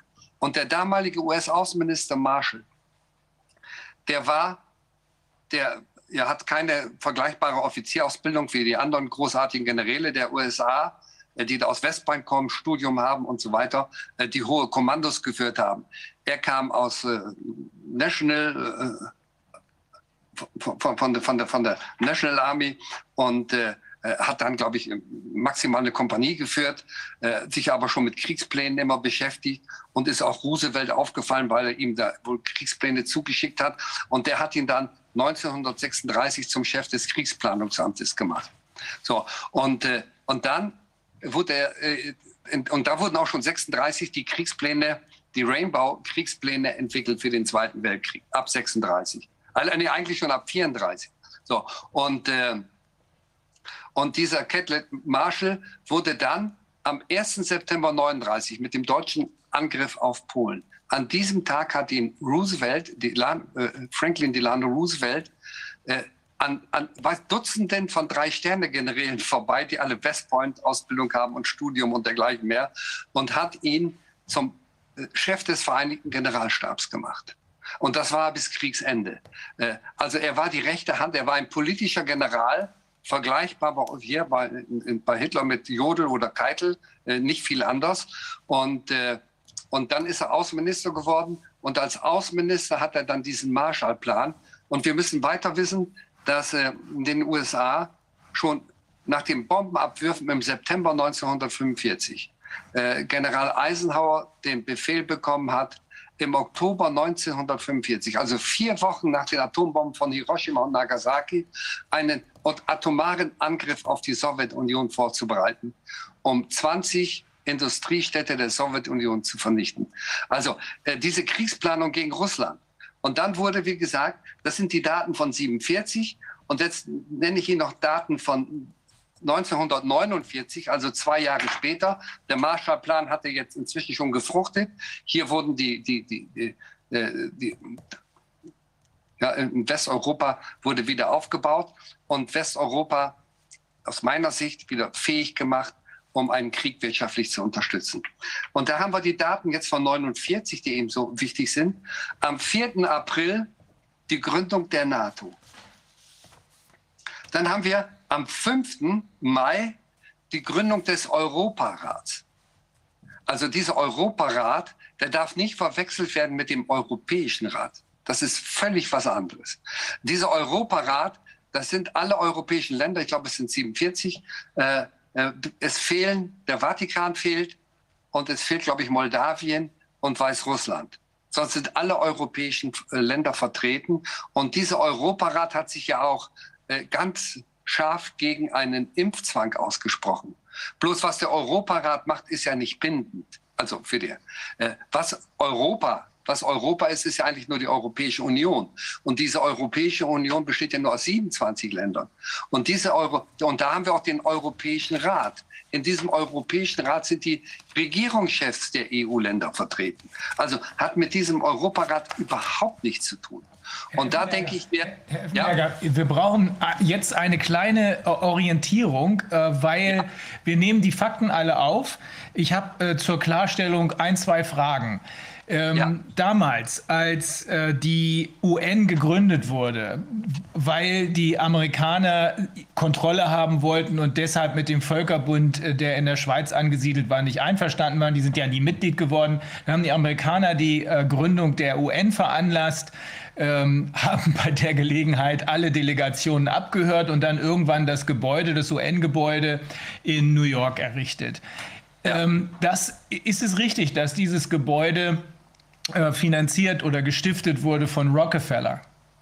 Äh, also das bin, muss ich jetzt passen, mhm. aber ich kann es, äh, also ich werde ich überprüfen. Danke für den Hinweis. Und, aber, aber ist es richtig, dass Rockefeller auch Freimaurer ist oder hat er damit nichts zu tun? Da bin ich jetzt auch überfragt, aber wie gesagt, der Einfluss dieser amerikanischen Oligarchen, da wollte ich ja noch drauf kommen, genau. Äh, der ist so, so umfassend, so umfassend. Also ich bin jetzt gerade nur aufgrund der Fragen schon weiter nach vorne gesprungen. Also ich ja. bin, als jetzt, ich wollte noch in der Geschichte noch ein bisschen weiter äh, das vorbereiten, was sich hier entwickelt hat, um das auch besser zu verstehen.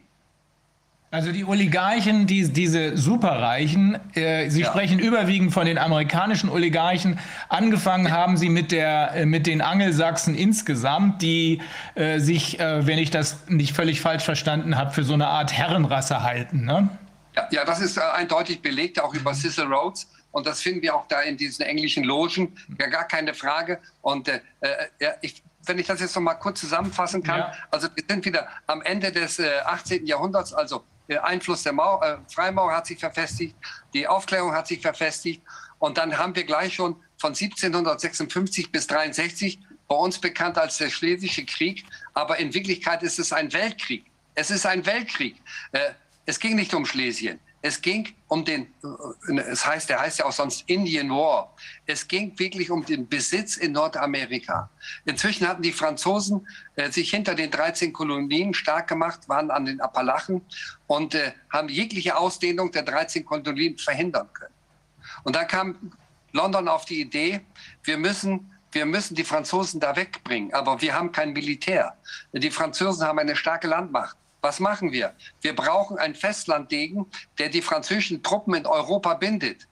Und dann haben sie durch eine Infamie, haben die äh, an den Höfen in Paris, in Wien und Moskau gesagt, dass der Friedrich II. Äh, einen Krieg gegen die drei plant. Und die haben dann natürlich sich zusammengetan und auch Kriegsvorbereitungen getroffen. Und mit den Erkenntnissen sind sie dann nach Berlin und haben gesagt, also hier, wir haben Erfahrung, dass die drei Krieg gegen Preußen Plan. Äh, wir sind bereit, Preußen finanziell zu unterstützen, wenn es diesen Krieg führt. Also das war 1756. Und, äh, und sie wussten auch, was sie machen, dass dann äh, Preußen Schlesien behalten darf. Nicht, das kann man ja immer. Die können ja immer Länder, Regionen versprechen, die ihnen ja gar nicht gehören. Also äh, und der Friedrich II. hat erkannt, dass es hier um großen, dass es ein großer Krieg werden könnte. Und er hat gesagt, es geht ja wirklich nur um diesen um diese Flamme in Nordamerika. Und er ist deswegen nicht gewillt, hier einen europäischen Krieg anzufangen. Aber wie gesagt, die, äh, die, die England hat über ihre Diplomatie das schon so weit dann auf den Weg gebracht, dass er dann gar nicht anders konnte. Der Krieg stand vor der Haustür und dann hat er den Präventivkrieg zunächst mal gegen Sachsen angefangen und dann kam der siebenjährige Krieg. Und als die Briten dann 17, äh, 1761 die Franzosen da vertrieben, vertreiben konnten, dann wurden die Zahlungen an Preußen eingestellt. Und Preußen hätte natürlich den Krieg mit Pauken und Trompeten verloren, wenn nicht die Zarin gestorben wäre und ihr Sohn Peter als äh, Verehrer vom Friedrich II. Äh, sofort die Kriegshandlung eingestellt hätte. Also das dazu, also nicht dieses, wirklich dieses Denken, das ist er. Und dann haben wir 1775 bis. Ähm, Entschuldigung, also das ist, ja. ich finde das ungeheuer faszinierend. Das Ding ist, ich glaube, wir müssten da fast eine Sondersitzung machen, weil ja. das ja wirklich eine historische Ausarbeitung ist sozusagen. Und es ist sehr interessant zu sehen, dass man im Prinzip diese ganzen ähm, Verstrickungen und Machtspiele, dass man die schon seit ganz langer Zeit so beobachten ja, kann. Aber wir haben, haben jetzt natürlich, wir sind ja zeitlich so ein klein bisschen begrenzt, weil wir ja immer auch eine Reihe von Leuten hören an einem Tag. Und die, es wäre für uns, glaube ich, jetzt nochmal ungeheuer wichtig zu sehen, sehen, ähm, wie jetzt, Sie haben ja auch so ein bisschen die These oder wie, sagen wir mal, wie dieses Corona-Geschehen jetzt vielleicht auch von diesen ähm, Machtstrukturen bestimmt wird. Ja, entweder ja. ablenkt davon oder von diesen Strukturen ähm, äh, bestimmt wird oder wie vielleicht auch undercover, wie will man sagen, hinter dem Corona-Geschehen sich möglicherweise was anderes abspielt, vielleicht auch geopolitische Machtspielchen der Art, ja. wie Sie, wie Sie sie ja. jetzt beschrieben haben für die Vergangenheit. Ja. Eine ganz kurze Wolfgang, Zwischenbemerkung machen. Ja, das, wir haben ja jetzt lauter Machtstrukturen geschildert bekommen, wo immer nur die Regierungen dann äh, miteinander getrickst haben und um Macht gerungen haben. Und dahinter standen vielleicht auch wirtschaftliche Interessen oder sicherlich wirtschaftliche Interessen. Aber Sie haben nebenbei so fast den Europarat erwähnt. Das ist die einzige Organisation, in der eine parlamentarische Versammlung ja. auch existiert, in der auch die Opposition gegenwärtig ist und Beschlüsse mitfasst. Das ist das Besondere am Europarat, ist, dass sie dort eine, eine, ein Entscheidungsgremium haben, wo die Opposition aus all diesen Ländern und die Regierungsparteien sitzen und wo alles, wo dies die Oppositionen auch zusammentun können aus verschiedenen Ländern, um bestimmte Dinge für Europa zu entscheiden. Das ist etwas ganz Besonderes. Und ich finde, der Europarat ist sehr wichtig deshalb, ja. wenn es um die demokratische Entwicklung geht in Europa. Der, der wird auch nicht, der wird, das wird immer verwechselt. ja, deswegen habe ich ihn ja auch gebracht, Herr Wodak. Deswegen habe ich ihn ja auch gebracht, weil ich ihn ganz wichtig finde. Aber der geht in unseren Medien unter. Er geht hier einfach unter. Ja. Und äh, äh ja, äh, nochmal. Daher meine Bemerkung. Corona, Corona steht in einem großen Zusammenhang. Und ich sehe es natürlich, weil ich Soldat war und wirklich anderthalb Jahre im Zimmer saß mit meinem Panzerschrank und nur alleine über solche Dinge gebrütet habe und, äh, und äh, sehen konnte, was hier sich da Leute, äh, also äh, Psychopathen, denke ich mal, ausgedacht haben. Es war wirklich höllisch. Und ich denke, das geht heute so weiter. Diese Leute planen weiter. Das hört nicht auf. Sie planen weiter und ich kann nur vermuten, was sie planen. Und äh, ich kann auch immer drüber schreiben. Also was ich jetzt aktuell sagen kann, ist, dass die USA ihre Langzeitstrategie, äh, das heißt TRADOC 525-3-1, das heißt Training and Doctrine Command, das ist eine, eine, eine eigenständige Befehlszentrale mit einem Drei-Sterne-General.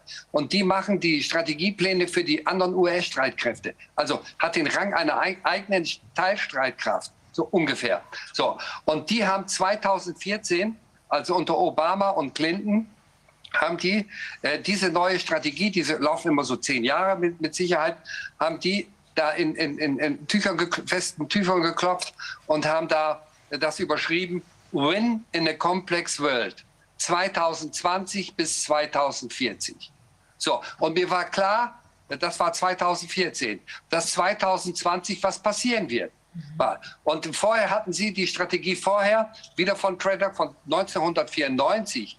Da haben Sie da, da geschrieben von den zwei Dekaden der Transformation der Welt.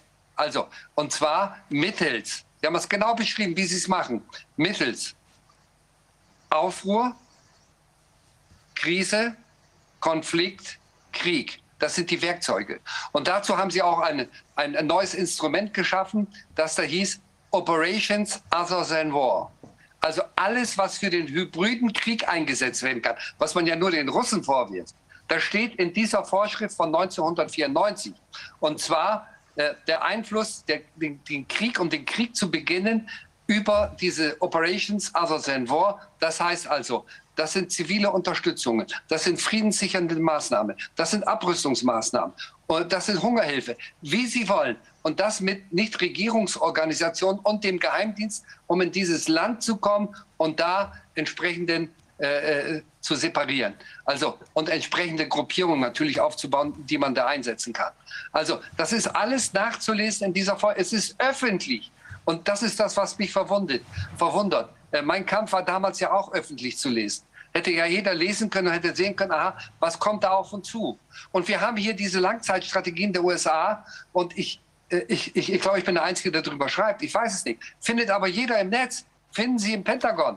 Die Herr Effenberger, das ist, das ist offenbar äh, ein wichtiger Teil der äh, nicht Strategie, der Taktik der anderen Seite, alles offen zu legen und, ja, genau. äh, und zwar häufig durch oder aus Quellen, äh, die ähm, als unglaubwürdig gelten, sodass das zwar offen da ist, aber dass die Bevölkerung, die sich vielleicht dahin verirrt äh, zu diesen Informationen, sie nicht ernst nimmt. Das scheint ein Teil der Taktik zu sein. Da werden wir noch drauf kommen. Nicht der Strategie. Die Strategie haben Sie ja eben beschrieben. Ja. Also Aufruhr, Krise, Konflikt, Krieg und das ist und dass diese hybride Auseinandersetzung eben Operations Other Than War das scheint das zu sein, was jetzt gerade abläuft.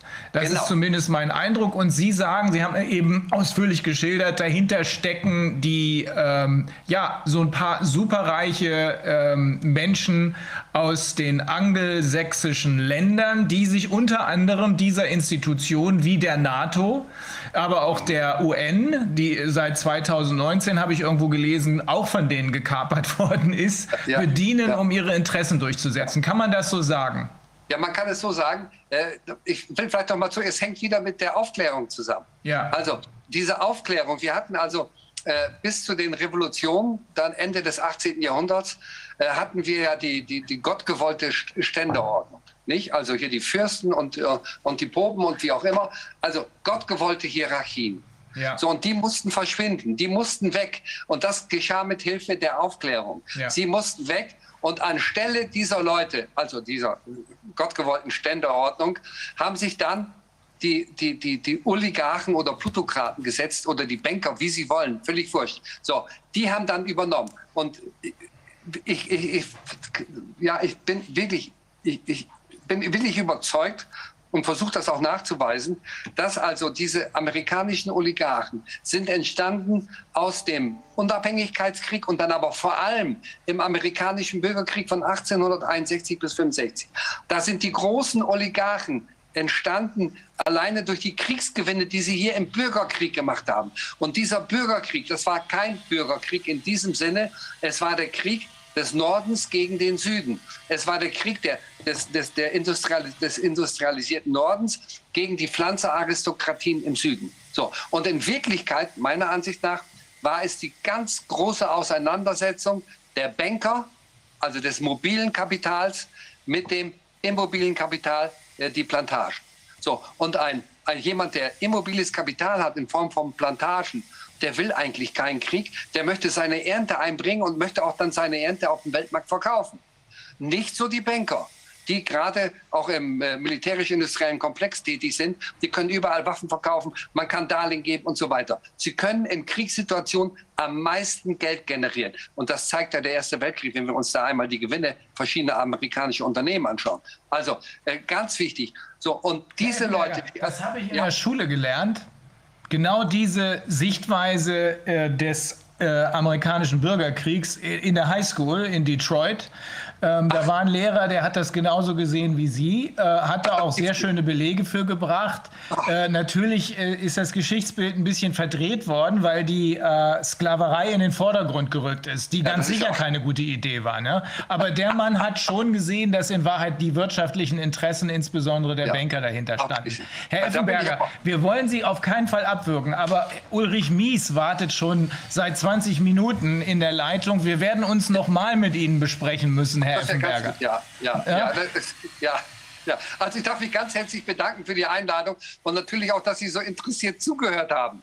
Wir, Aber es geht halt wir, wir, wir, machen noch mal einen neuen Termin mit Ihnen. Sie haben zu viel zu erzählen. Eine, eine, letzte Frage stellen. Also es gab ja vor einiger Zeit auch, ich glaube, eine Änderung irgendwie in, der, in, der, ähm, in den Gesetzen in den USA, dass jetzt die amerikanische Regierung auch das Volk äh, propagandisieren oder wie man das nennt darf. Ja, also dass die quasi auch so äh, den, den, den Bürgern eine, also auch Märchengeschichten erzählen dürfen. Ja, also das ist, ich, ich meine, dass ich das äh, gehört hatte und im, äh, da gab es eine ich hatte eine, ich glaube, es war eine Juraprofessorin in Amerika, die sich damit auch auseinandergesetzt hat. Wir können mal gucken, ich schaue mal, ob ich diesen Link noch mal finde dazu.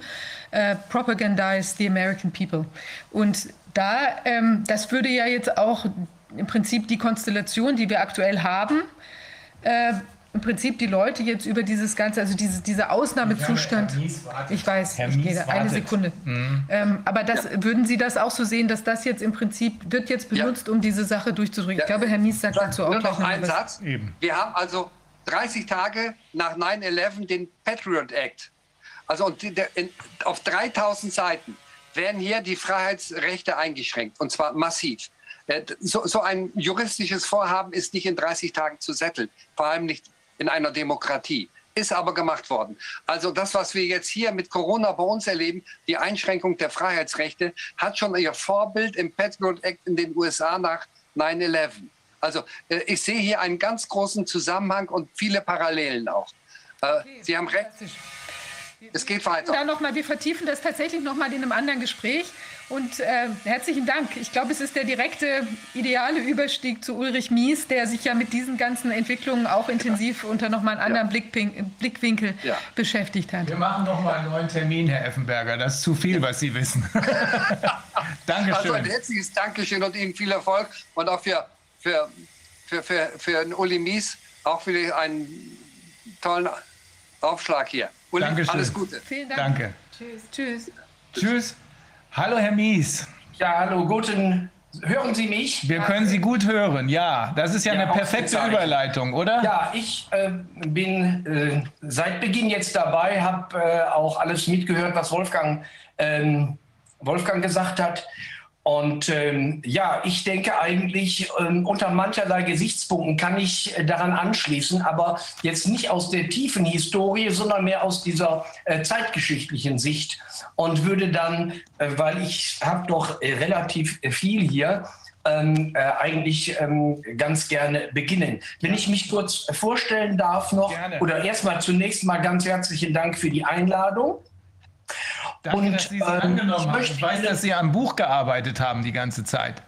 Ja, ja, das ist auch so. Und ich liege jetzt auch in den, äh, in, den, in den Schlusszügen. Und ich muss sagen, äh, naja, am Ende eines Buches, das weiß also jeder, ähm, äh, ja, da wird es dann manchmal auch ein bisschen nervig. Ja? Also ich bin froh, wenn ich da durch bin. Und ähm, ja, aber äh, wissen Sie, was Sie eigentlich machen? Das ist ja eine, eine, eine gigantische Arbeit und äh, Dokumentation für die, für die Zeitgeschichte. Denn die räumen ja auch aktuell die ganze Geschichte ab. Die räumen ja die Bibliotheken aus. Die zensieren durch, von oben bis unten und so weiter. Aber das wissen Sie alles. Ähm, ich darf ganz kurz sagen, ähm, ich bin Publizist und Autor von Hause aus Politikwissenschaftler, habe äh, 2017 mit dem äh, Jens Wernicke, der ja äh, Rubicon betreibt, ähm, das Buch Fassadendemokratie und tiefer Staat herausgegeben. Ähm, dann der tiefe Staat schlägt zu als Alleinherausgeber 2019, 2020 dann Megamanipulation und ich hoffe, dass ich in äh, zwei, drei Wochen dann endlich zum Abschluss komme mit dem Buch Schöne neue Welt 2030. Und ich möchte meinen, äh, meinen ähm, Beitrag hier unter äh, diese ähm, Überschrift stellen, Schöne neue Welt 2025, denn ich glaube, wir sind schon viel näher. Äh, wir brauchen gar nicht mehr bis 2030. Ähm, darf ich beginnen? Gerne. Also, ähm, ich mache ein Abstract ganz kurz. Der Corona-Krise ging eine etwa 40-jährige schleichende Konterrevolution in Politik, Wirtschaft, Medien, Kultur und Bildungswesen voraus. Und zwar eine Konterrevolution gegen Gerechtigkeit, Frieden, Demokratie, Sozial- und Verfassungsstaat. Aus meiner Sicht ist die Corona-Krise im größeren Kontext eine Camouflageoperation zur Erreichung übergeordneter Ziele, Sie dient allein dazu, den Kapitalismus, wie wir ihn kennen, zu beenden und in einem neuen Profitregime auferstehen zu lassen, und zwar in einer dystopisch-zentralistischen Weltherrschaft. Und im Westen ist der tiefe Staat unter US-Führung der maßgebliche Treiber der Entwicklungen. Und ich möchte zunächst die vier Phasen der kapitalistischen Entwicklung nach dem Zweiten Weltkrieg äh, ganz kurz beleuchten und vor allen Dingen aber auf die Transformation der Staatsfunktion eingehen. Ähm, die erste Phase nach dem Zweiten Weltkrieg kann man vielleicht als rheinischen Kapitalismus bezeichnen. Das war eine Zeit eines gewissen Ausgleichs zwischen Arbeit und Kapital. In dieser Phase hatten die Arbeitnehmerorganisationen äh, ähm, und die Arbeitnehmer äh, Teil am Produktivitätsfortschritt alles war relativ gut äh, gewerkschaftlich organisiert. Der Ausgleich zwischen Lohnarbeit und Kapital funktionierte einigermaßen. Äh, und die Menschen konnten auch auf ähm, oder am höheren Lebensstandard teilnehmen. Und die parteienbasierte parlamentarische Demokratie funktionierte damals zumindest noch leidlich. Und dann geht es aber schon los, langsam. Kennzeichen für die folgende neoliberale Phase ab etwa Ende der 70er Jahre ist dann die Schwächung bzw. die schleichende Eliminierung des gemeinwohlorientierten Staates und die, äh, also äh, gekennzeichnet durch die Verminderung der Spitzensteuersätze für Reiche und für die Konzerne, Privatisierung des Staatsvermögens durch die Regierungen und das Auseinanderklaffen des Wohlstandes, Reaganomics in den USA und Thatcherism in den Verein, im Vereinigten Königreich zu Beginn der 80er Jahre waren die maßgeblichen Treiber dieser Politik. In Deutschland leitete die Regierung Kohl 84 die neoliberale Phase mit der Etablierung des Unterschichtenfernsehens ein. Bitte unterbrechen Sie mich jederzeit, ja? Nee, das passt alles, kann ich gut verstehen und ich glaube die anderen auch. Die neoliberale Phase, ja, also wie gesagt mit dem Unterschichtenfernsehen und dann ging es Schlag auf Schlag weiter, 1989, 90. Dann kamen die externen Berater, also nach der Wende, die externen Berater und Anwaltskanzleien angelsächsischer Provenienz, maßgeblich angelsächsischer Provenienz ins Spiel. Ähm, und das sind ja nicht irgendwelche Berater- und Anwaltsklitschen, sondern da arbeiten ja Hunderttausende von Menschen und die machen gigantische Milliardenumsätze weltweit. Also die kamen ins Spiel, die Treuhand realisierte ähm, unter anderem mit Vertretern von McKinsey, Berger, KPMG, Freshfields und PricewaterhouseCooper die Privatisierung der gesamten DDR-Volkswirtschaft in den 90er und 2000er Jahren. Erfolgte dann schließlich im Westen die Privatisierung von Telekom, Post, Postbank, Nebenbetriebe der Bundesautobahnen und so weiter, um nur wenige zu nennen. In diesem Gesamtkontext gehören dann auch Cross-Border-Leasing und PPP-Modelle, also Public-Private Partnership-Modelle und die ähm, öffentlich-rechtlichen Banken, Landesbanken, Wasserbetriebe, Elektrizitätswerke, Gas- und Wohnungsbauunternehmen äh, komplettierten dann die hochkorruptiven Raub- und Plünderungsorgien. Und dann ab etwa Mitte der 90er Jahre beschließen die USA, das gehört auch alles in, diesen, in dieses Zeitraster, dann, da ist der Wolfgang schon kurz drauf eingegangen, die Ausweitung von NATO und EU in Richtung Osten, NATO-Osterweiterungen, das hatten die sich dann, haben die dann ausgeheckt, ich denke schon bereits zur Mitte der 90er Jahre in den USA, denn völlig klar war, die NATO durfte nicht sterben, obwohl die Warschauer Vertragsordnung ja 91 aufgelöst worden war. Die brauchten die NATO weiter, um ihren militärisch-industriellen Komplex nicht untergehen zu lassen. Dann folgte die Aufhebung des Trennbankensystems 1999 in den USA und dies führte schließlich zu boomenden Finanzspekulationen.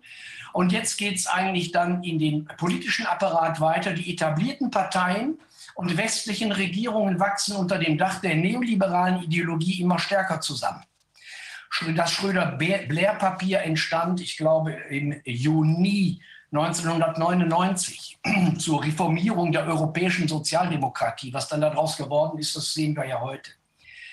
Durch schleichende ideologische Gleichschaltung der Parteien und Regierungen kollabierte letztlich das Grundprinzip der parlamentarischen Demokratie, nämlich die Konkurrenz der Parteien auf der Grundlage unterschiedlicher Wirtschafts- und Gesellschaftskonzepte. Zahllose Bücher über die Plünderung des Staates, den Raubbau an öffentlichen Gütern und die Transformation des Staates und der Staatsfunktion erfolgten dann etwa ab 2000. Und dann erfolgt eigentlich ein eher schleichender Übergang von der neoliberalen Phase in die marktradikale Phase und die wird quasi eingeläutet mit der Lehmann-Pleite 2007, 2008. Und in der Zeit oder ab da machen sich die nationalstaatlichen Regierungen nun vollends zu Affen des Finanzcasinos inklusive seiner kriminellen Machenschaft. Statt die Pleitebanken im Wege geordneter Insolvenzverfahren dann endlich abzuwickeln, übertragen die politischen Hasardeure die Spekulationsschulden auf uns, also auf die Steuerzahler unter dem großen Etikett Too Big to Fail. Und das war dann die Standardrechtfertigung. Und in dieser Folge wächst natürlich auch der, die, oder geht die Schere immer weiter auf zwischen Arm und Reich. Die Vermögen der Reichen und Superreichen explodieren. Politisch gesehen verkam die parlamentarische Demokratie, die parteienbasierte parlamentarische Demokratie, in der marktradikalen Phase dann vollends zur Farce. Die Reste der gemeinwohlorientierten Wirtschaft und der Gemeinwohlgedanke als leitendes Prinzip der Politik geraten vollkommen unter die Räder die herrschenden Parteiklicken in Regierungen und Parlamenten werden nun zu sichtbaren Erfüllungsgehilfen der Finanz- und Konzernindustrie. Und damit gleiten sie auch immer tiefer in die immunitätsgeschützten Sümpfe organisierter politischer Kriminalität ab. Und da stehen wir eigentlich heute. Sie treten die Souveränität der Völker als leitendes Prinzip der Demokratie vollends in den Schmutz. Aber es geht ja munter weiter, denn wir befinden uns jetzt aktuell ja in der vierten Metamorphosephase des Kapitalismus nach dem Zweiten Weltkrieg. Und die ist nun darauf ausgerichtet, den Klein- und Mittelstand auf breiter Ebene zu liquidieren. Und damit letztendlich, und das muss man sich mal reintun, das Herzstück des liberalen Kapitalismus, nämlich den Wettbewerb, den räumen sie gleich mit ab. Um dann letztendlich die Reste des Klein- und Mittelstandes in monopolkapitalistischen Strukturen wie Amazon, Big Data, Big Tech aufgehen zu lassen. Die verwertbaren Reste des Staatsvermögens in Bahn, Autobahnen, Renten, Bildung sollen der internationalen Finanzindustrie oder privaten oder und privaten Kapitalakteuren übereignet werden. Die Corona-Krise muss aus meiner Sicht als Zeitfenster des Übergangs begriffen werden. Es geht um einen demokratiefreien, diktatorischen Stakeholder Capitalism. Das ist nichts anderes als ein Hyperkapitalismus und ich sage, der, der, in die wachsen wir jetzt hinein, der neofeudalen Phase auf der Basis eines neuen Profitregimes und damit auch der Beseitigung der bürgerlichen Freiheiten und der Abschaffung des öffentlichen Raumes als Versammlungsort der freien Bürger. Und dieses aufziehende Regime ist eine Mischform aus Oligarchenherrschaft, der Wolfgang ist vorhin schon darauf eingegangen, aus der historischen Tiefe heraus, aus Oligarchenherrschaft, Kleptokratie, Diktatur, der Herrschaft der Technokraten, realpolitischer Machiavellisten, Psychopathen, politischer Opportunisten und vor allen Dingen auch der transatlantischen Militärfaschisten und Welteroberungsideologen. Und dieses neue Regime kurz eine Frage stellen? Und Na klar. diese Te Technokraten, also dieses, das ist ja so ein Konzept, was da aus dem, also Technocracy sozusagen, das kommt ja, ja. irgendwie aus den 40er Jahren da aus Amerika. Und also ich sehe das hier auch eine, also eine, eine Tendenz eben in Richtung äh, überall Price Tag drauf zu machen, also ein Preisschild. Also das geht ja zum Beispiel in diese Wasser, äh, also Wasser aufkaufen in großer Menge durch äh, Quellen aufkaufen, durch Nestle und was da passiert ist. Also das sozusagen für unsere Grundbedürfnisse überall schon, ähm, also Monopolstrukturen. drauf, genau. Genau, und Monopolstrukturen, aber teilweise eben gar nicht mehr in staatlicher Hand, sondern eben in externer Hand, wo wir uns dann eben dafür zahlen müssen genau. und wahrscheinlich auch für jeden Atemzug ab genau. irgendeinem Punkt. Ja, ja, vielleicht, vielleicht müssen wir demnächst auch noch die Luft irgendwie, da müssen wir vielleicht auch noch bezahlen. Also es geht eigentlich um ein absolutes äh, Bezahlregime. Der, der Staat hat sich aus seiner Funktion komplett aus der äh, gemeinorientierten äh, Funktion, für die er ja eigentlich da sein soll. Und wofür diese ganzen Fuzis, die da im Bundestag sitzen, ähm, ja eigentlich mal gewählt wurden, nämlich dem Gemeinwohl zu dienen. Das ist alles abgeräumt. Das geht alles jetzt schleichend und jetzt werden die restlichen Assets kommen jetzt unter den Hammer. Da müssen wir uns keine Illusionen machen. Ja, ähm, und ich komme auch noch im Punkt ähm, Staatsverschuldung. Ja, äh, auf diesen Punkt zu sprechen, denn genau darum geht es. Mhm. Darf ich weitermachen? Ja, klar, sehr gern. Also man kann eigentlich sagen, ähm, dieses gesamte Regime ist nur über die totale Destruktion sämtlicher alter Strukturen des Nationalstaates, der Ökonomie, wie wir sie kannten, der Familie, aller Traditionen, des Humanismus, der Künste, des gedeihlichen Zusammenlebens in den menschlichen Gemeinschaften zu haben. Das ist alles der Preis dieses neuen Regimes. Also das zusammenfassend für diesen Block, den ich gerade vorgetragen habe, kann man eigentlich sagen, Neoliberalismus und oder Marktradikalismus waren mit Demokratie noch nie vereinbar. Ich komme jetzt zu dem nächsten Punkt. Was bedeutet eigentlich tiefer Staat? Diese, diesen Begriff, den hören wir ja immer wieder. Und globaler tiefer Staat. Der tiefe Staat setzt sich zusammen aus Big Money, also den Reichen und Superreichen, den Oligarchen und Plutokraten sowie den Kapitalsammelstellen wie BlackRock, Vanguard und wie sie alle heißen. Big Corporations, unter anderem Big Data, Big Pharma, Big Tech, dem Militärindustrie- und Sicherheitskomplex, den Geheimdiensten, nach außen und innen eingesetzten Geheimarmeen, da ist ein Artikel soeben erschienen in den USA. 60, die haben eine Geheimarmee, die USA von 60.000. Keiner weiß, wo die genau sitzen. Wahrscheinlich hier in Deutschland 10.000 oder 20.000. Damit, wenn die Bevölkerung auf dumme Gedanken kommt und Demokratie wieder haben will, dann kriegen wir eins auf die Mütze. Den, den PR-Propagandaagenturen und Konzernmedienkonglomeraten sowie, ich sage mittlerweile, Deep and Corrupt Governments. Ferner sind zu nennen die von den USA gesteuerten Institutionen FED, IWF, Weltbank, Zentralbanken, die transatlantischen Netzwerke, Thinktanks, World Economic Forum und mit im Boot natürlich die tributpflichtigen europäischen Vasallen, wie Zbigniew Brzezinski sie genannt hat.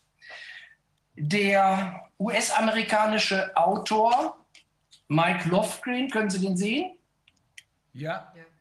Mike Lofgren hat herausgearbeitet als Deep State und hier der Peter Dale Scott, The American Deep State, äh, herausgearbeitet, was kennzeichnet eigentlich den Deep State. Es ist eine langfristige Orientierung über Jahrzehnte, vielleicht auch noch weit darüber hinaus, wie Wolfgang es gesagt hatte. Seine weitgehende Unabhängigkeit von der formalen Macht er ist weder wählbar noch abwählbar und Teile von ihm sind sichtbar, andere Teile unsichtbar. Beziehungsweise seine Aktivitäten erfolgen sowieso unter Ausschluss der Öffentlichkeit.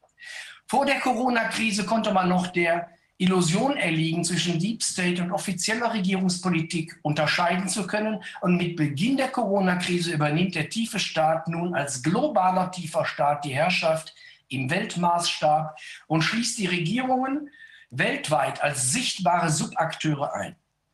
Innerhalb des globalen tiefen Staates mutiert die Politik zu einer transnationalen Verbrechensform. Ich komme zum nächsten Punkt, Ziele des globalen tiefen Staates unter US-Führung. Da denke ich, gibt es ein paar Überschneidungen mit dem, was Wolfgang gesagt hat.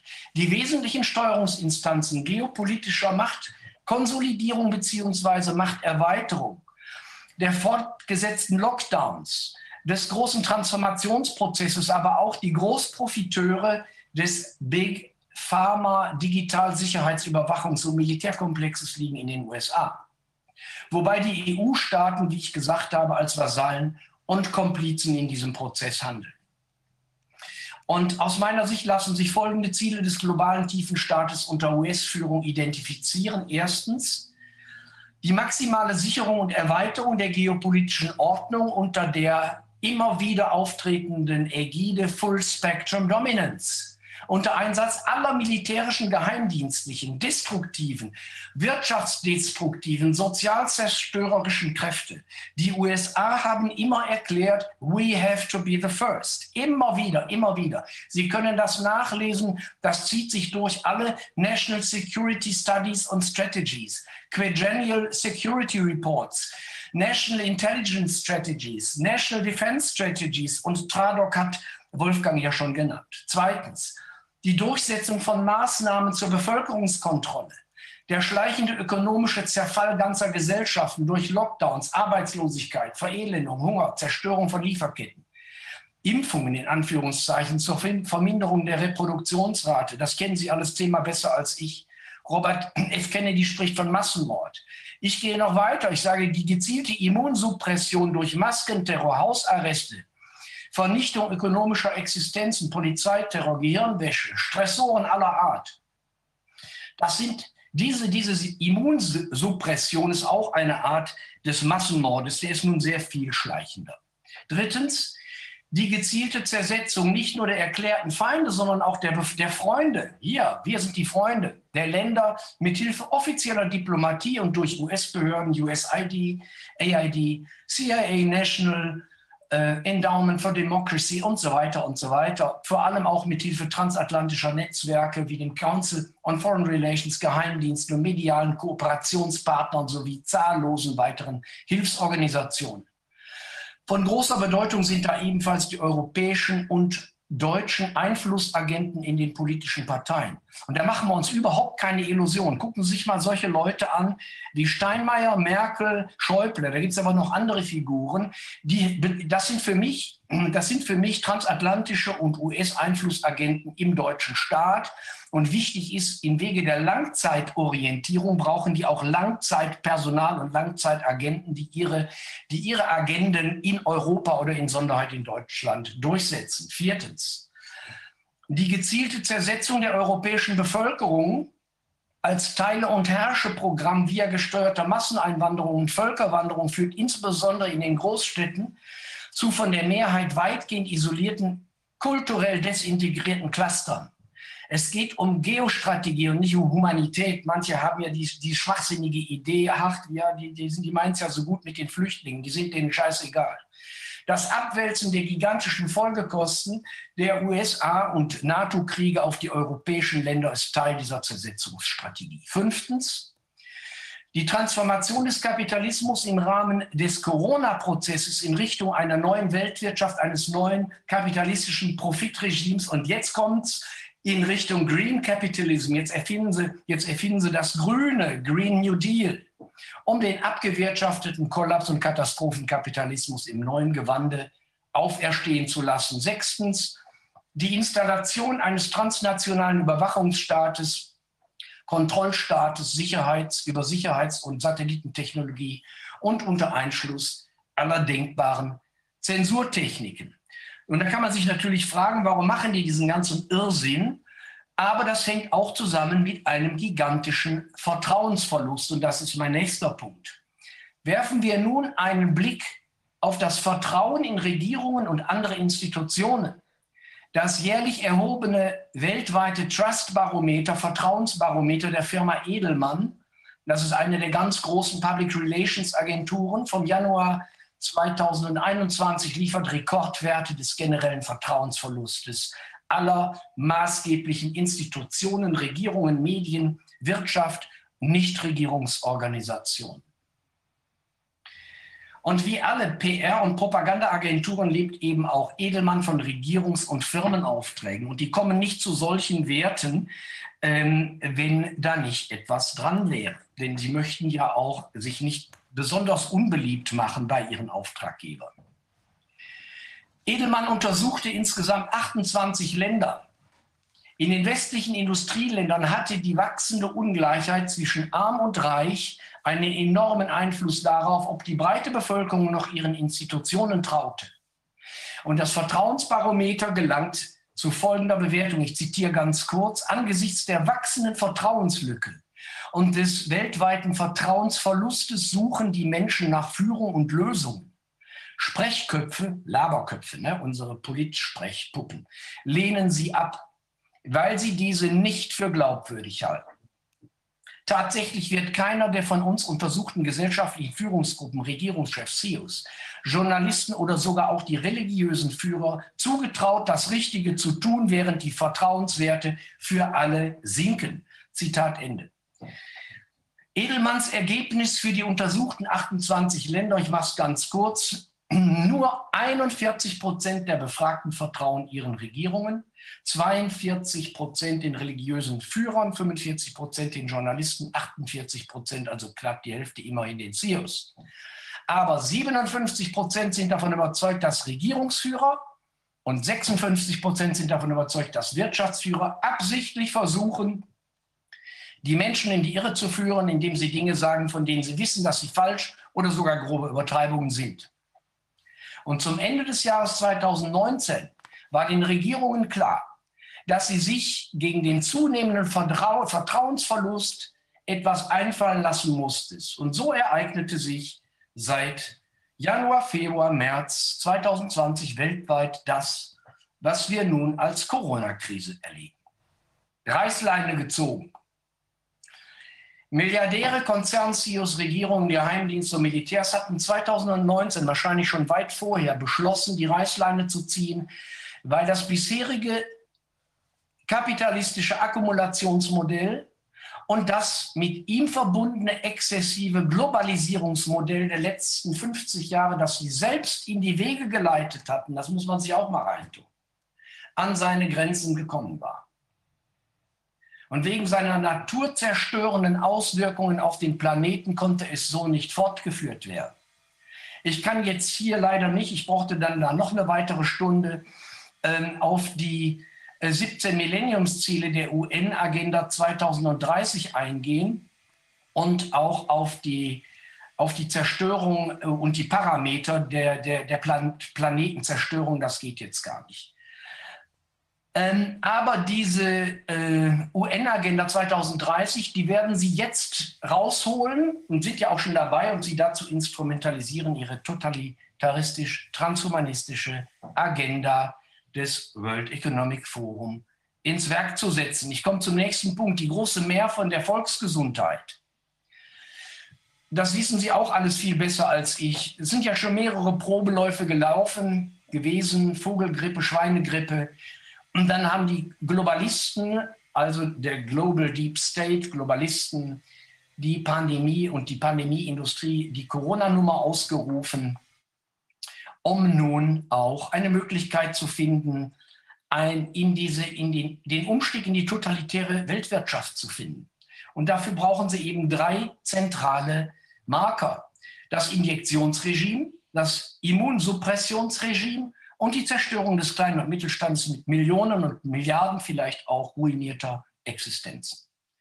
Die große Sorge um die Volksgesundheit ist der größte Bullshit der Menschheitsgeschichte, denn das Weltmachtkartell hatte sich in den vergangenen Jahrzehnten ja nie um diese geschert.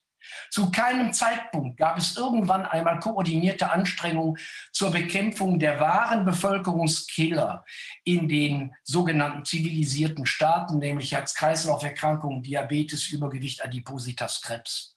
Das sind ja die Millionenkiller. Corona ist nichts anderes und das für mich eigentlich das Entscheidende und die, für mich persönlich auch die wichtigste Aussage ein Ausstiegs-, Umstiegs- und Disruptionsszenario, weil die Globalisten erkannten, dass sie mit ihrem alten Modell den Planeten vor die Wand fahren würden. Und nochmal ganz kurz, wen, wen, das interessiert, hunderte oder tausende von Seiten nachlesbar. Ähm, ähm, eine, äh, also die Study, die ist, glaube ich, aus dem Jahr 2000, Millennium Ecosystem Assessment Study, dann mit äh, der WWF, der es auch zu kritisieren gibt, aber ich glaube alle zwei Jahre den Living Planet Index raus. Und da kann man einfach sagen, insbesondere seit 1970, also seit 50 Jahren, geht alles, was äh, die, die, ähm, die Umweltparameter anbelangt, äh, die nutzbaren Böden, Süßwasser, ähm, äh, äh, ja, also Süßwasservorräte, äh, Biodiversität, äh, die Überfischung der Meere und so weiter, Diversifikation. Das geht alles systematisch. Die, die Parameter, die gehen so in den Keller. Es ist erschütternd, wenn man sich das ansieht. Da kriegt man das Heulen. Ich komme zum nächsten Punkt. Weltweites Verbundprojekt einer allmächtigen Exekutive im Ausnahmezustand. Im Schlagschatten des Ausnahmezustandes vom 28. März 2020 und den sogenannten Infektionsschutzgesetzen, und hier die, die, letzte, die letzte Nummer war ja das vierte Bevölkerungsschutzgesetz. Nicht? Da muss man mal reingucken. Ich bin ja kein Jurist, aber wenn ich da reinschaue, mir die Sprache allein ansehe, da denke ich, ach ja, das hätte ja auch 1933 sein können.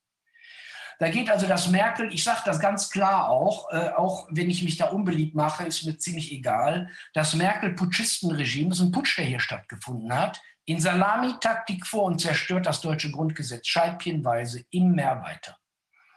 Es hebelt die Verwaltungsgerichtsbarkeit aus, es unterwandert Staatsanwaltschaften und Gerichte. Der Herr Füllmich hat ja schon jede Menge darüber erzählt besetzt sie mit ihren Hofschranzen und Ideologen oder hatte sie bereits mit ihnen gesetzt und zerstört den Föderalismus als wesentliche Grundlage des deutschen Grundgesetzes. Und damit wird dann nicht nur in Deutschland, und das sagt ja der Giorgio Agamben in seinem Buch Ausnahmezustand. Der Ausnahmezustand wird zur Technik des modernen Regierens. Und so wie die Hitlerfaschisten den Ausnahmezustand zum Dauerzustand erhoben, werden auch die Merkel-Putschisten nicht daran denken, den Ausnahmezustand aufzuheben, solange sie nicht durch drängende äußere Umstände oder militärische, polizeiliche Gewalt dazu gezwungen werden. Ich frage mich, wo sind eigentlich die äh, verfassungstreuen Polizei- und Militäreinheiten in diesem Land? Haben die eigentlich einen Eid aufs Putschistenregime geleistet oder aufs Grundgesetz? Der neue Totalitarismus entfaltet sich jedoch nicht nur in Deutschland, sondern erfolgt in enger Kooperation mit den maßgeblichen Playern des Global Deep State. Gemeinsam wollen sie in etwas ganz anderes, nämlich in eine New World Order als weltweites Verbundprojekt. Das Angriffsziel des transnationalen staatsterroristischen Komplotts sind unterschiedslos alle Bevölkerungsschichten aller Völker, wobei sich die sogenannten Eliten eine Sonderstellung gottgleicher Pharaonen reservieren. Tatsächlich stecken wir mitten in einem weltweiten, nicht erklärten Bürgerkrieg. Und jetzt bin ich beim nächsten Punkt. Wie machen die das eigentlich? Und wie kriegen die das hin? Propagandistisch produzierte Angstbewegung. Die Massenbasis des traditionellen Faschismus war das begeisterte, durch national-chauvinistische Propaganda angestachelte Lumpenproletariat, die Loser des Klein- und Mittelstandes, kurz die frustrierten, entrechteten und verarmten Massen. Der Führer trug die Massen, die Massen trugen den Führer oder Führerstaat. Der Führer oder Führerstaat versprach der Masse die Erlösung von allen Übeln oder neue Lebensräume im Osten oder weiß der Teufel was nicht noch alles, führte sie jedoch im Interesse des Monopolkapitals, da ist auch der Wolfgang vorhin drauf eingegangen, in Krieg und Verderben. Im Gegensatz zum Hitlerfaschismus, und jetzt kommt's, wird die Merkel-Diktatur von keiner begeisterten Massenbewegung getragen, sondern von einer wohlstandsdegenerierten, verdummten, eingeschüchterten, autoritätshörigen und vor allem aber propagandistisch produzierten Angstbewegung. Und ich bezeichne die Merkel-Diktatur als invertierten Faschismus. Da ihr der totalitäre Geist und die zunehmende Anwendung unterdrückerisch-hitleristischer oder stalinistischer Methoden zu eigen ist, jedoch die begeisterten Jubelvolksmassen und die anzuhimmelnden Führerfiguren fehlen. Aber für manche ist ja die Mutti in den bunten Hosenanzügen ja die geistige Heimat. Und da kann man ja nur noch sagen, hier wird der naive Kinderglaube, Mami und Papi meinten es immer gut mit einem, auf den Staat übertragen. Und das ist genauso hirnlässig. Die neue Massenbewegung des invertierten Faschismus ist die Angstbewegung, wie ich gesagt habe. Und diese Angstbewegung ist das Ergebnis und, und ist, sie ist ja gleichzeitig Opfer einer staatsterroristischen Zeit, psychologischen Operation im Weltmaßstab. Und diese Operation wurde und wird mit Hilfe der Weltpropagandaagenturen, den öffentlich-rechtlichen und Konzernmedien in die Wege geleitet. Es handelt sich um eine gezielte Tyrannei der Angst im Weltmaßstab. Und ich sage eigentlich, weil ja die Medien als vierte kontrollierende Gewalt vollkommen ausgefallen sind und nur noch das schmutzige Geschäft der, der, der globalen Akteure machen. Die Bewusstseinsindustrie ist der Haupttäter, weil sie ist der Transmissionsriemen des, der, der, des Willens der Herrschenden in die Köpfe der Menschen. Corona, Fortsetzung des Staatsterrors mit anderen Mitteln. Die Corona-Krise ist die perfektionierte Fortsetzung des Terrors mit anderen Mitteln. Und da sind wir bei einem ganz unappetitlichen Kapitel. Das Ziel der Herrschenden war nämlich immer, die breite Bevölkerung mit Angst unter Kontrolle zu halten. Das geht schon über die Jahrhunderte. Der produzierte Terror beginnt, wenn wir aber jetzt mal die Nachkriegszeit nehmen, etwa in den 1960er, 70er Jahren mit Italien als Labor. Dann weiter München 72, August 1980 Bologna. Und dann folgen weitere Anschläge London, Madrid, Amsterdam, Oslo, Paris, Brüssel, Nizza, auf dem Maidan, Ukraine, in Berlin, Hanau und so weiter und in mehreren Städten gleich mehrfach. Und wer hat darüber wunderbar geschrieben? Ich darf das mal hier in die Kamera halten dann sehen Sie, was das für Nummern sind hier und in welcher Scheiße wir hier stecken. Nick Colostrum, False Flag over Europe. Bei sämtlichen Anschlägen ging es um die Strategie der Spannung, der Angstproduktion in Europa, aber auch weltweit. 9-11 markierte den entscheidenden Wendepunkt einer, einer, einer terroristischen oder auch staatsterroristischen Großoperation Bereits 2001 ging es maßgeblich um Angst- und Schreckensproduktion. Und alles das, womit die dann nachher die Welt und auch die eigene Bevölkerung terrorisiert haben, das hatten die ja schon Jahre vorher in den Schubladen. Der War on Terror nahm seinen Ausgang und weil die Angst vor den bösen Islamisten dann so 2000, Ende 2019 spätestens abgefrühstückt war, musste eine neue Großoffensive gestartet werden und die heißt Covid-19 als War on Infection. Das wesentliche Motiv des Staatsterrors ist durch Angst und Feindproduktion nach außen und innen den Zivilgesellschaften immer höhere Mittel abzupressen oder aber eine Zeitenwende einzuleiten. Das heißt, die Zentren der Macht schaffen, sieht man vielleicht von Naturkatastrophen ab, aber auch da ist noch eine große Frage dahinter zu setzen. Und die, die Claudia von Werloff hat ja auch darüber äh, äh, gesprochen und schreibt jetzt gerade ein neues Buch darüber, wie die in der Lage sind, ähm, auch Naturkatastrophen herzustellen. Erst die Krisen und Kriege herzustellen, aus denen sie die Menschen dann später angeblich retten wollen. Sie produzieren Kriege nach außen und nach innen und schaffen dadurch Spannungen und das Klima, das die Gesellschaften von innen zersetzt und zerfrisst. Und da stehen wir doch heute.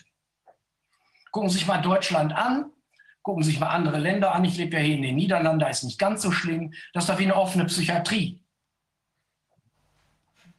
Ähm, Herr Mies, Corona ja. Also ich wollte ganz kurz noch mal fragen, also klar, diese man müsste sich das nochmal, die False Flag Geschichten, da was Sie angesprochen haben, das müsste man sich jetzt nochmal genauer anschauen. Aber ich frage mich, die, ähm, die, äh, also die tatsächlich ist sagen wir mal, die, die Angst, da haben Sie recht, die, diese ganzen Sachen, die da passiert sind, haben ja gar nicht mehr dann irgendwann so eine Aufmerksamkeit erfahren. Also ob das jetzt genau. irgendwie wieder ein irgendjemand, ja. der da, äh, weiß ich nicht, dann äh, da einen kleinen äh, Anschlag macht oder einen größeren oder so. Ja. Aber wie sehen Sie denn jetzt dieses Angstthema, wenn es ähm, also dieses politisch motivierte Angstthema in Sachen Corona ist, dass man merkt ja auch, dass manche Leute sich tatsächlich jetzt auch gar nicht mehr so drum scheren. Also in Berlin, wenn man rumguckt, die haben ja gibt's wenig Leute, die dann immer noch mit der Maske auf dem Fahrrad unterwegs sind oder also viele haben das ja dann unterm Kinn hängen. Das ist eher so eine soziale Geschichte, dass man es noch irgendwie also jetzt nicht äh, nicht im Detail analysiert. Aber meinen Sie, dass das weitergeht? Also ja, logisch. Oder, ja, logisch. oder was ist Ihre These, was da noch auf uns zukommt? Vielleicht auch an neuen ja. Angstregime oder neue nee, Themen? Nee, die machen weiter, da können Sie sicher sein. Ähm, äh, äh, ich komme nachher noch zu einem Punkt, wenn ich dazu, wie, wie viel Zeit habe ich überhaupt noch? Ähm, wir, wir, warten, wir, wir, haben jetzt gleich äh, den Erfinder der mRNA, aber 10, 15 Minuten kriegen wir hin. Ja, und dann stoppen Sie mich einfach, wenn es nicht mehr weitergeht. Okay. okay. Ähm, okay. Also, wir können doch aber an dieser Stelle eins festhalten. Äh, wenn ich Ihre und die Ausführungen von Herrn Effenberger hören, äh, höre, dann ähm, ist es wohl im Ergebnis zutreffend, wenn man sagt, dass über die unter anderem über die Private-Public Partnerships, die nur nie Partnerships gewesen sind, sondern feindliche Übernahmen des Öffentlichen durch das Private, ähm, inzwischen das gesamte, die gesamte Politik von diesen privaten Superreichen, um es mal auf den Punkt zu bringen, dominiert wird. Da sind ein Haufen Leute, die machen das für Geld, die lassen sich schmieren ähm, und lassen sich für genau diese Enddemokratisierungsbemühungen einspannen. Kann man das so sagen? Ja, das ist, ich denke, das ist ja noch ganz freundlich ausgedrückt, aber so, tenden, so, tendenziell würde ich das dann auch so sehen, ja. Also, ähm, ja, ich bin davon überzeugt, dass das so ist, denn sonst hätte man ja diese ganze neoliberale, marktradikale Revolution von oben, diesen Putsch von oben ja so gar nicht haben, gehabt. Ja. Die, haben ja von, die haben ja im Grunde von oben abgeräumt. Das sind ja, ja auch zum großen Teil vollkommen clandestine, äh, clandestine Operationen gewesen. Die breite Bevölkerung hat doch von dem überhaupt nichts mitgekriegt. Ja, sie hat es gelesen. Sie hat, ich, mir fällt immer. Wenn, das, wenn man jetzt das so zusammenfassen würde, dass es dort äh, erstmal korrupte Politiker gibt, die wir ja, denen wir ja unser Gemeinwohl anvertraut haben. Und dass die, dadurch, dass es korrupte Politiker gibt, die, mit denen die Geschäfte gemacht wurden, dass da an der Bevölkerung vorbei dann unser, praktisch unser ganzes Gemeinwohl verscherbelt wurde, verge weg, vergeben wurde und aus unserer Einflusszone entfernt wurde. Ja. Und äh, wie sehen Sie da die Möglichkeit einer, einer, ja, einer Umwandlung oder einer Veränderung des Wahlrechts, dass man nur noch direkte Abgeordnete hat und dass die Parteien keine Rolle mehr spielen, sodass die Abgeordneten direkt verantwortlich sind der Bevölkerung? Und die abgewählt werden können und abgewählt werden können, wenn sie nicht äh, das wollen, das machen, was sie im Auftrag bekommen haben von der Bevölkerung. Ja, ja. Also, wie sehen Sie die Möglichkeit? Die, die, äh, wie ich die Möglichkeit, äh, ich weiß noch gar nicht, ob das eine, eine, eine realisierbare äh, Möglichkeit ist. Ich sage, das wäre eine Wünschbarkeit. Da bin ich vollkommen bei Ihnen, sehe ich genauso. Das heißt also, wenn man sagen kann, dass das, dass das aktuelle ähm, äh, parteienbasierte äh, die parteienbasierte sogenannte parlamentarische Demokratie, wenn die nicht funktioniert ist, sie hat sich ja selber aus der Funktion geschossen. Und da muss man mal sehen, das wissen die meisten Menschen ja auch gar nicht. 10.000 Lobbyisten wuseln in Berlin rum, 30.000 wuseln in, in, in Brüssel herum. Das ist eine permanente Unterwanderung. Und dann haben wir diesen Drehtüreffekt. Das wissen Sie doch alles viel besser, Herr, Herr Wodak. Kennen Sie doch alles. Ja? Wie die, wie die dann Versprechungen gemacht bekommen. Und dann ist das ist doch auch so. Die gehen raus aus, dem, äh, aus, aus der Politik, dann gehen sie in die, in, in, die, in die großen Unternehmen, dann kommen sie wieder zurück und machen dann weiter deren Politik der großen Konzernwirtschaft. Ist doch unfassbar alles. Richtig, aber, aber wir lassen es ja zu. Zu der, und zu der Frage, wie kommen wir aus dem ganzen Schlamassel noch raus, da kann ich heute gar nicht sprechen. Da habe ich gar keine Zeit zu. Dann brauchen wir Sie nochmal, Herr Mies. Wir haben da ein paar Ideen. Entkoppeln von den großen Konzernen, entkoppeln von den NGOs, weil sie alle von den gleichen Leuten gesteuert werden. Und natürlich muss man sich auf die Region zurückbestimmen, die hier gerade, Sie haben es ja eben auch angesprochen, Familien, Regionen werden zerstört, äh, indem man eben die ganz großen Positionen drüber setzt und uns das auch noch als Menschenfreundlichkeit verkauft. Ja, gucken Sie mal, alles das, was hier an, an Verheerungen im Laufe der letzten Jahrzehnte nur geschehen ist, ist über Zentralisierungsprozesse gelaufen. Globalisierung, Zentralisierung, ja. ja. Globalisierung noch schlimmer, ja klar. Also Zentralisierung oder Globalisierung, das ja, ist, geht ja in eins über. Ja? Und genau da müssen wir wieder zurück. Wir müssen zurückbauen. Ja. Anders sehe ich das nicht. Äh. Darf ich noch weitermachen? Ja. Ähm, ja, ich war bei, bei, den, bei War on Infection. Mhm. Bei der Corona-Pandemie handelt es sich um eine lang vorbereitete, koordinierte und hochdiversifizierte Staatsterror-Mind-Control-Operation gegen die Völker. Sie ist ein Hundedressurakt für Menschen ohne Beispiel in der Geschichte. Ich komme zu dem Punkt Psyop Mind Control gleichgeschaltetes Medienkomplott. Die Welt steht mitten in einem Psyop-Krieg, einer psychologischen Kriegsoperation, einem Information Warfare, gegen die Zivilgesellschaften, in die alle Erkenntnisse der manipulativen Psychologie, des Mind Control, NK Ultra, Biedermanns Tabelle des Zwangs, da komme ich gleich noch zu, und alle Erfahrungen aus Jahrzehnten, wenn nicht Jahrhunderten zahlloser Kriege und Anti-Guerilla-Kriege eingeflossen sind. Und damit ist Covid-19 eine super Psyop Mind Control Counterinsurgency Operation gegen die Zivilgesellschaft. Es handelt sich um eine strategische Kooperation zwischen weltweit aktiven PR- und Propagandaagenturen und Herrschaftsmedien. Sie sind Kombattanten, sie sind kriegführende Partei im laufenden Dritten Weltkrieg. Und diejenigen, die meinen, ich wäre jetzt völlig durchgeknallt, die, äh, die können vielleicht noch mal ein bisschen weiter zuhören. Denn draußen führen sie den realen Dritten Weltkrieg gegen alle möglichen Länder. Und im Inneren gehen sie jetzt zu dieser ganz super Nummer über. Und dann wissen die meisten Menschen leider auch nicht, der Markt der PR- und Propagandaagenturen wird bestimmt von vier Megakonglomeraten mit einer Vielzahl weltweit, zum Teil Hunderter unter PR-Agenturen. In der Reihenfolge ihrer Größe waren es im Jahre 2018 WPP, Großbritannien, Omnicom Group, USA, die französische Publicis Group und die Interpublic Group of Companies. Im Jahr 2015 waren diese Firmen in über 170 Ländern tätig und erzielten einen Umsatz von etwa 44 Milliarden US-Dollar. Nur die vier. Die Public Relations und Propagandaindustrie verfügt über eine gigantische Macht Und die Öffentlichkeit, wie ich gerade gesagt habe, weiß nahezu nichts darüber.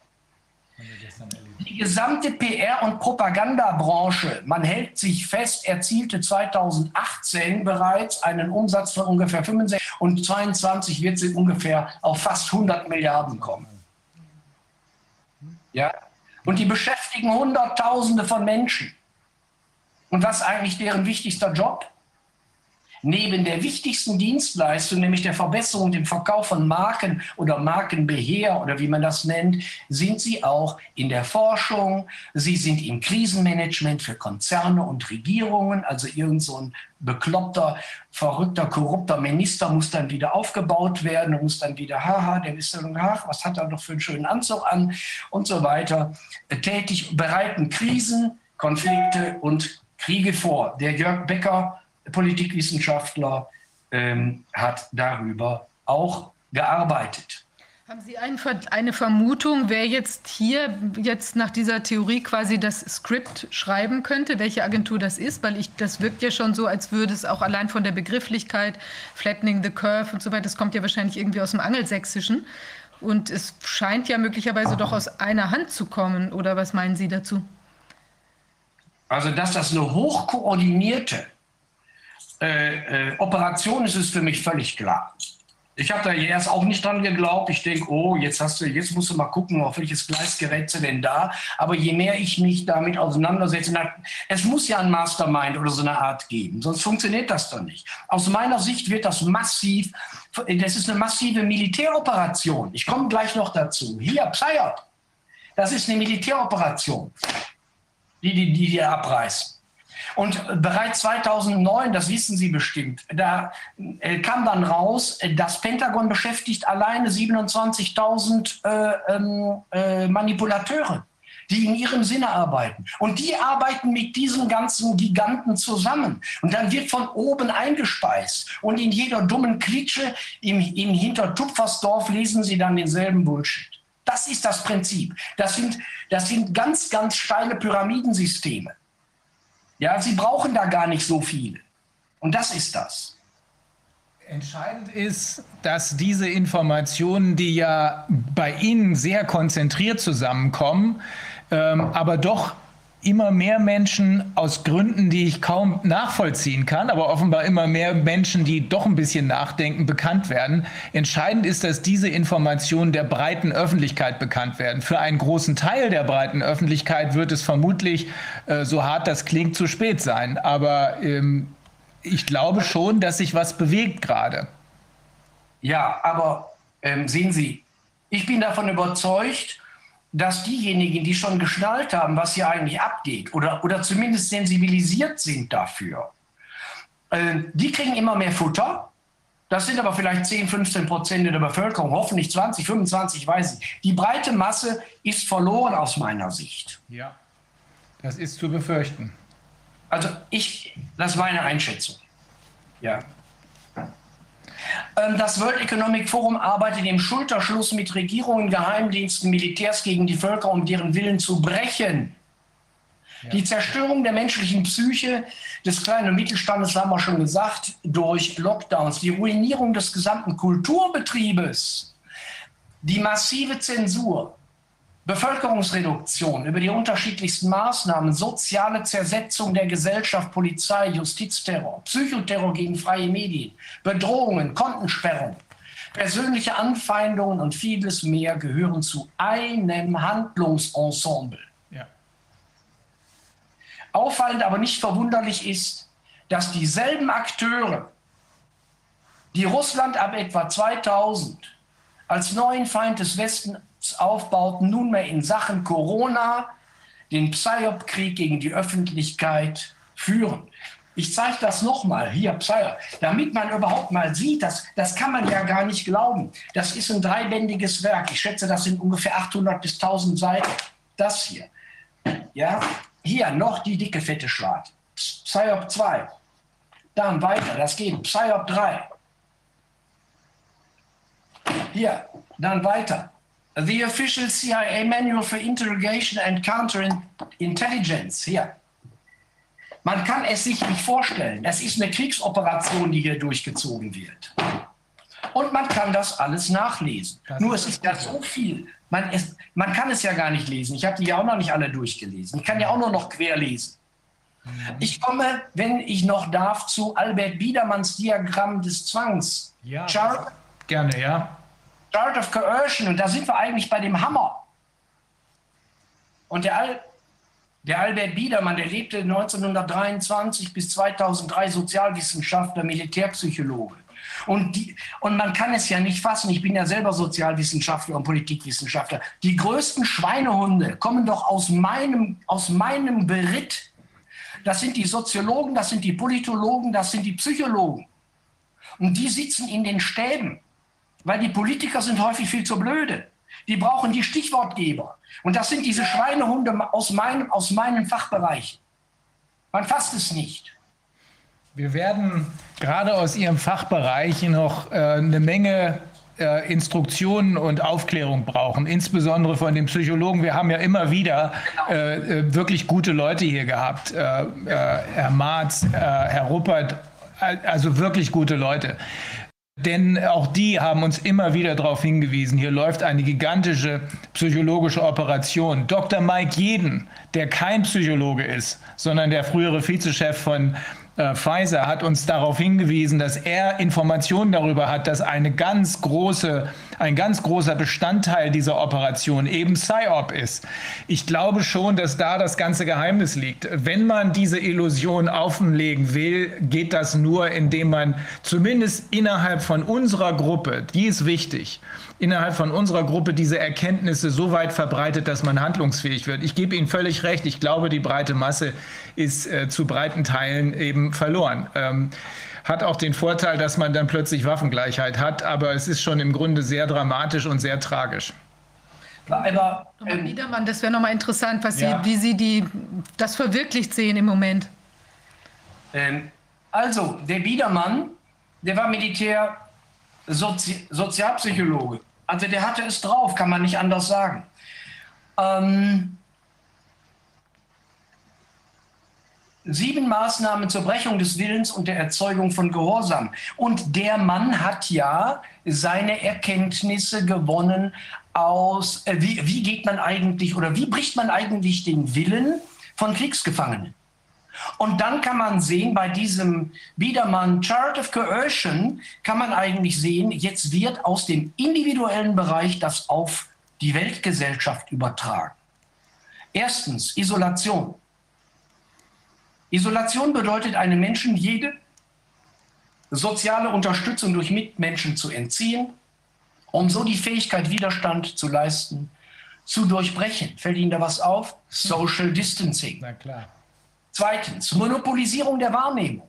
Unser Verstand reagiert auf Wiederholungen.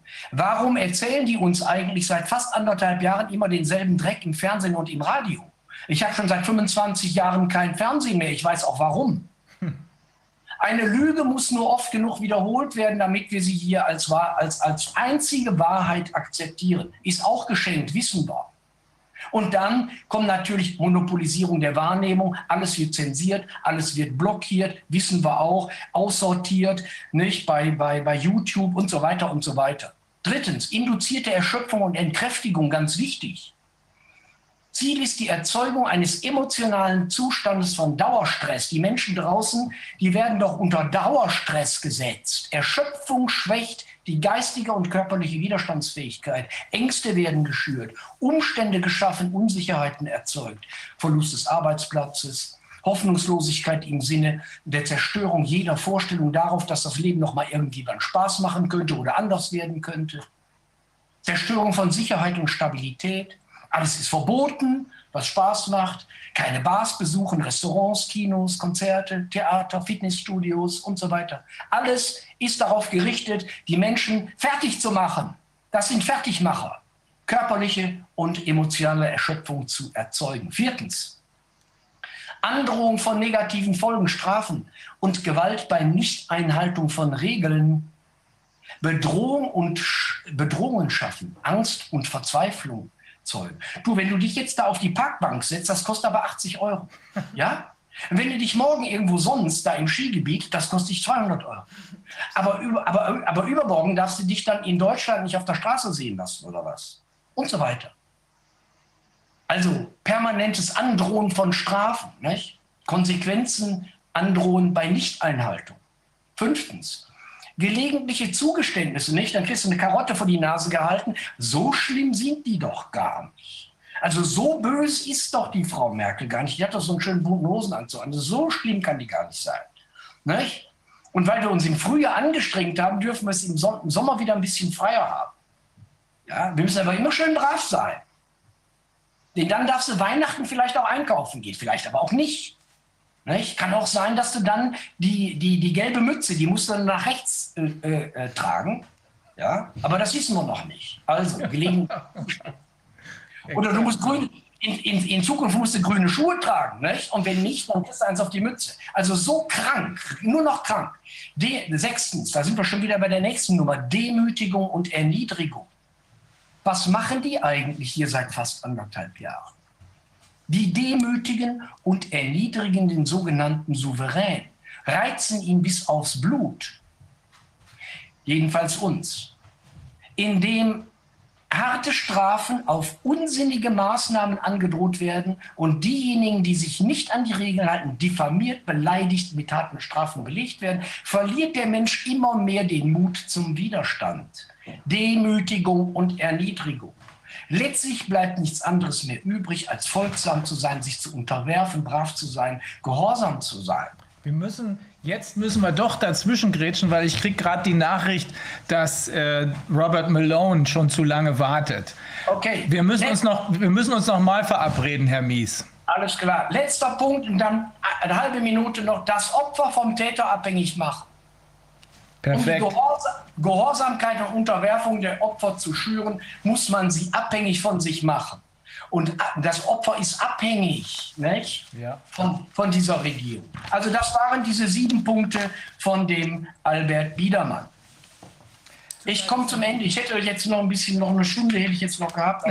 nee, lassen wir uns eine neue Stunde machen, Herr Mies. Das ist, äh, nicht nur erhellend, es bestätigt ja einiges, was wir hier auch schon erfahren haben. Es geht aber auch darüber hinaus. Äh, die Zusammenhänge werden von Ihnen großartig geschildert. Das ganze Bild wird sichtbar.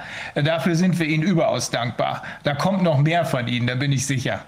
Ich bedanke mich bei Ihnen. Ich hoffe, ich freue mich sehr, wenn ich da so ein bisschen zur, zur Konturierung beitragen durfte. Vielen Absolut. herzlichen Dank. Ja, vielen Dank. Bis zum nächsten Mal, Herr Mies. Dankeschön. Ciao, Danke sehr. Ciao, ciao. Ja. Tschüss. Ciao. Gut, dann müssen wir irgendwie die Überleitung schaffen jetzt ähm, zu Robert Malone. Das ist der Erfinder des mRNA. Jetzt geht es in das Medizinische, genau. Uh, Dr. Malone, can you hear us? I can. Oh. Uh, can you hear me? Yes, absolutely. Um, we are. I, I, apologize for having kept you waiting for so long. Uh, we just we were just listening to a uh, German uh, writer uh, social scientists and uh, peace scientists who explained to us what is really going on here. The entire he gave us the entire picture, all the little pieces of the puzzle. And I and I I wish I wish I wasn't so stupid and I could speak German. Because clearly, uh, Ulrich was providing fascinating information about the uh, censorship and yeah. the international campaign to control uh, the media, the message, the information that people have available to them. Uh, and and I I I can only capture the the vague uh, idea of what he was speaking about very passionately, but uh, um, it sounds to me like uh, he's even more aggravated about this than I am. Uh, so I I I wish I could have understood him better. Um, and uh, hello to Germany. I, I uh, just wanted to say many years ago, as a younger scientist, I spent time in München uh, with uh, Beringer Mannheim and uh, love the Black Forest. Uh, and look forward to the next time I get to go there to drink beer. Um, but here, here we have more important things. and, and again, I, I I wish I apologize to um, Dr. Meese that I was not able to understand uh, what he had to say, um, but uh, I got a little bit of it. You, so how can I help you? You got the gist of it, I believe. You heard him talk about this gigantic uh, psyop. Uh, you heard him talk about Biederman. You, you, I, I'm pretty sure you understand what that means. Yeah, okay. I, um, and I'm I'm grateful for the many Europeans that have reached out to me. Uh, I I've been surprised, overwhelmed, and and uh, comforted by listening to my colleagues uh, from Europe, from France, from Italy, uh, from Germany, uh, from uh, the Netherlands, in Belgium, and Switzerland. this this is if if if one can separate yourself from it a little bit, these are amazing times. And what we're seeing I, I would imagine resonates particularly with German intellectuals. Uh, um, German intellectuals are uniquely positioned, I think, to understand and and be able to perceive through the fog of, of what's going on and and understand it in historical context. And uh, I think I think uh, Europe need desperately needs your leadership right now. And uh, thank you for the opportunity to speak to you. Thank you very much for coming on to this program or this session rather. Uh, we, I think many of the viewers of our sessions have seen the video in which you and two other scientists, I think even the journalist is really a scientist, uh, spoke with each other about what what is going on here. And I think many, many people were really, really impressed by what you had to say.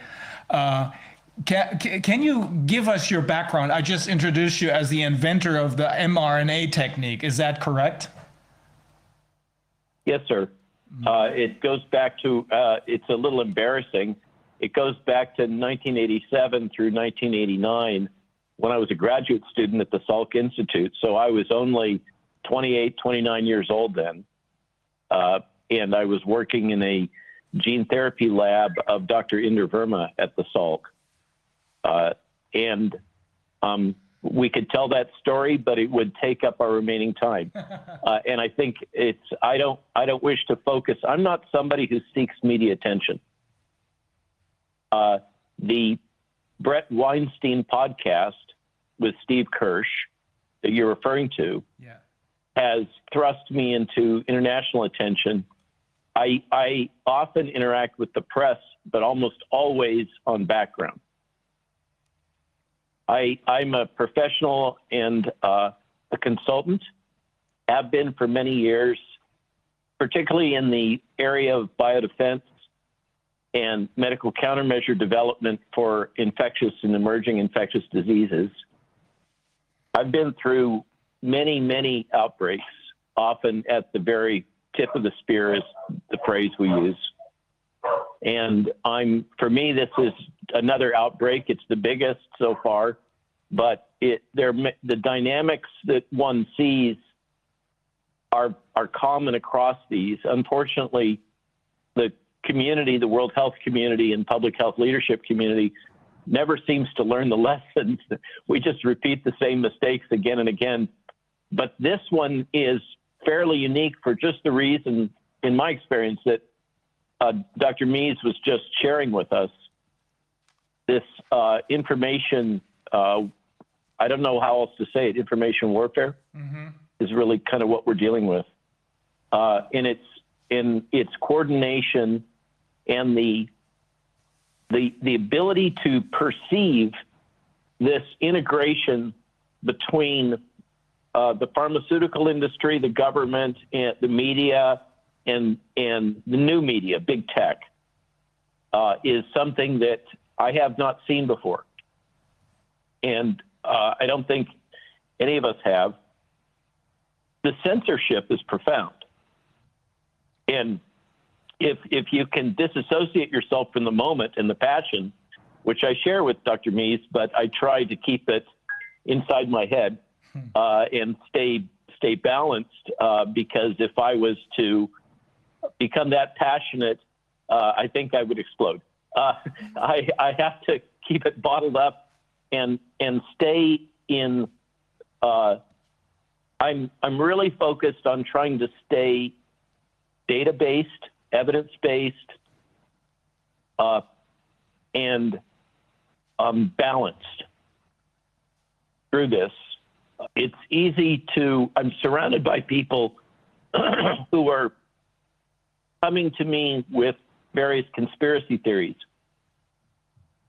And I, I try hard to stay focused just on the, the scientific data that I can observe and, uh, and interpreting the meaning of, of those data, whether they're scientific data or they're data from uh, the media, specific facts, not, not uh, um, conspiracies and theories. Uh, it's, it's there there seems to be a situation where there's a bunch of you can almost think of it if you were to lay out a diagram a bunch of modules of information that seem paradoxical or counterintuitive.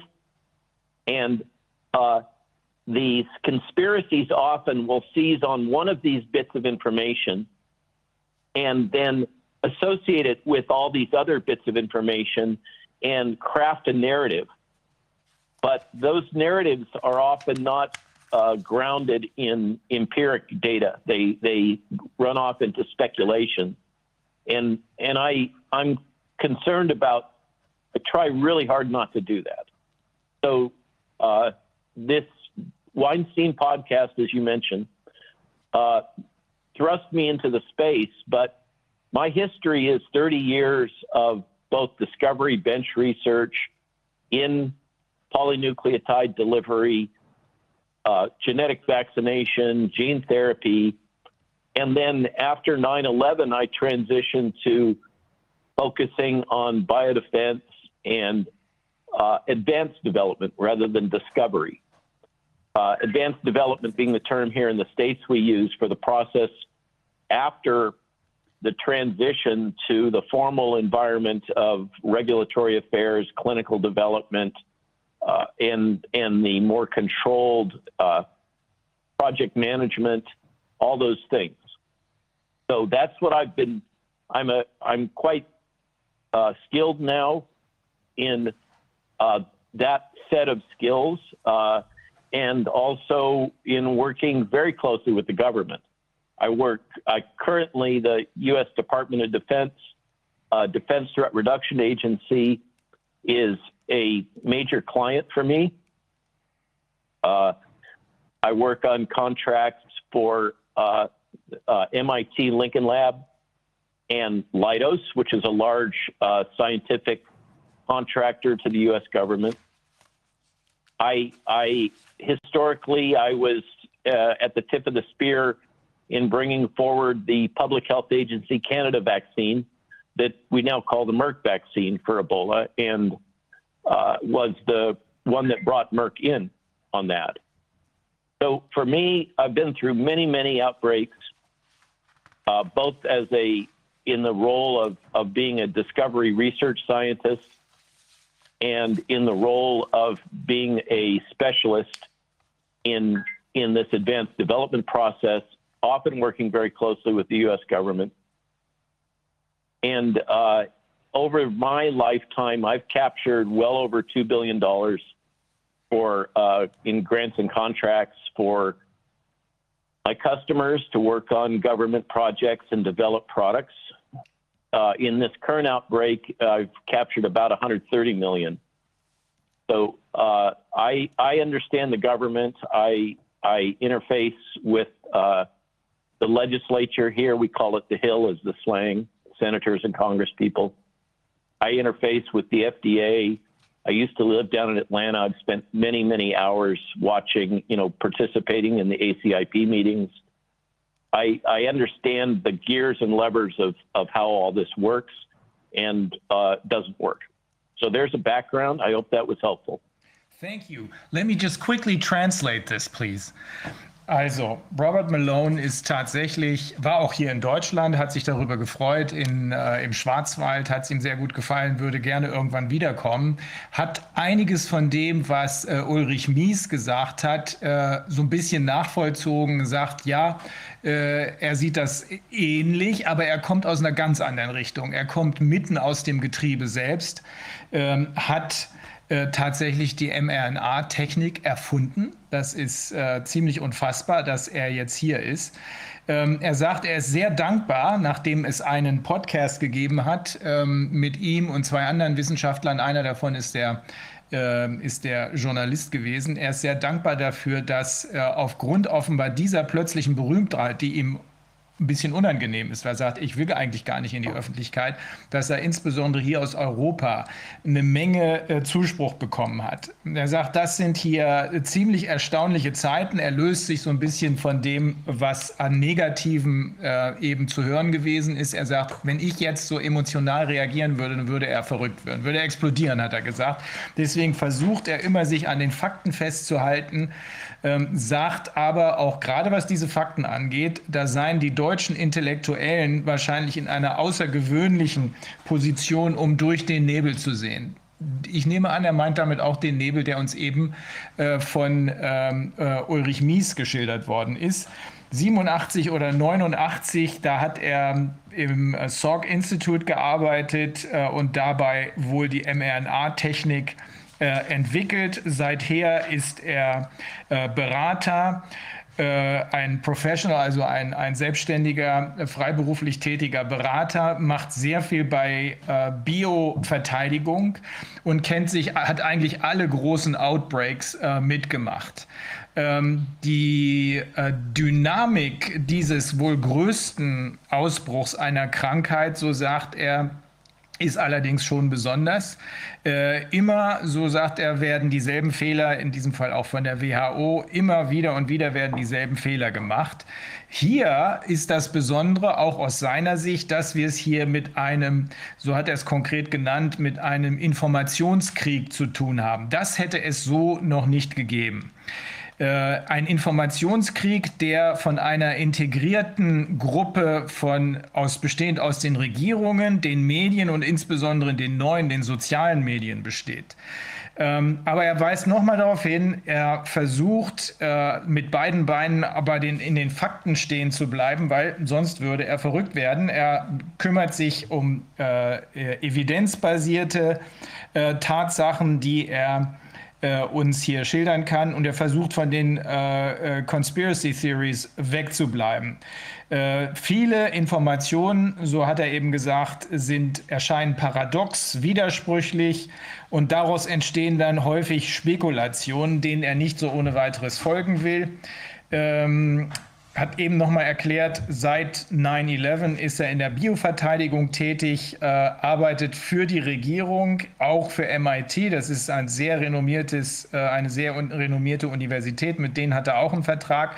Und er war auch äh, an der Front, äh, an der Vorfront, ähm, als es um Ebola zum Beispiel ging und dort ein äh, Impfstoff, der heute Merck-Impfstoff genannt wird, erfunden wurde. Er hat auch für die Forschung an, dieser, an diesem Ausbruch, an diesem Corona-Ausbruch, ich glaube, 130 Millionen äh, bekommen. Also nicht er für sich, sondern natürlich, um hier zu forschen. Und er hat eben auch nochmal erklärt, er kennt die gesamten Techniken, die, gesam das gesamte, die Funktionsweisen der Regierung, insbesondere in Washington. Er ist mittendrin. Okay, that's, that's a pretty good introduction. Wolfgang? May I have a question?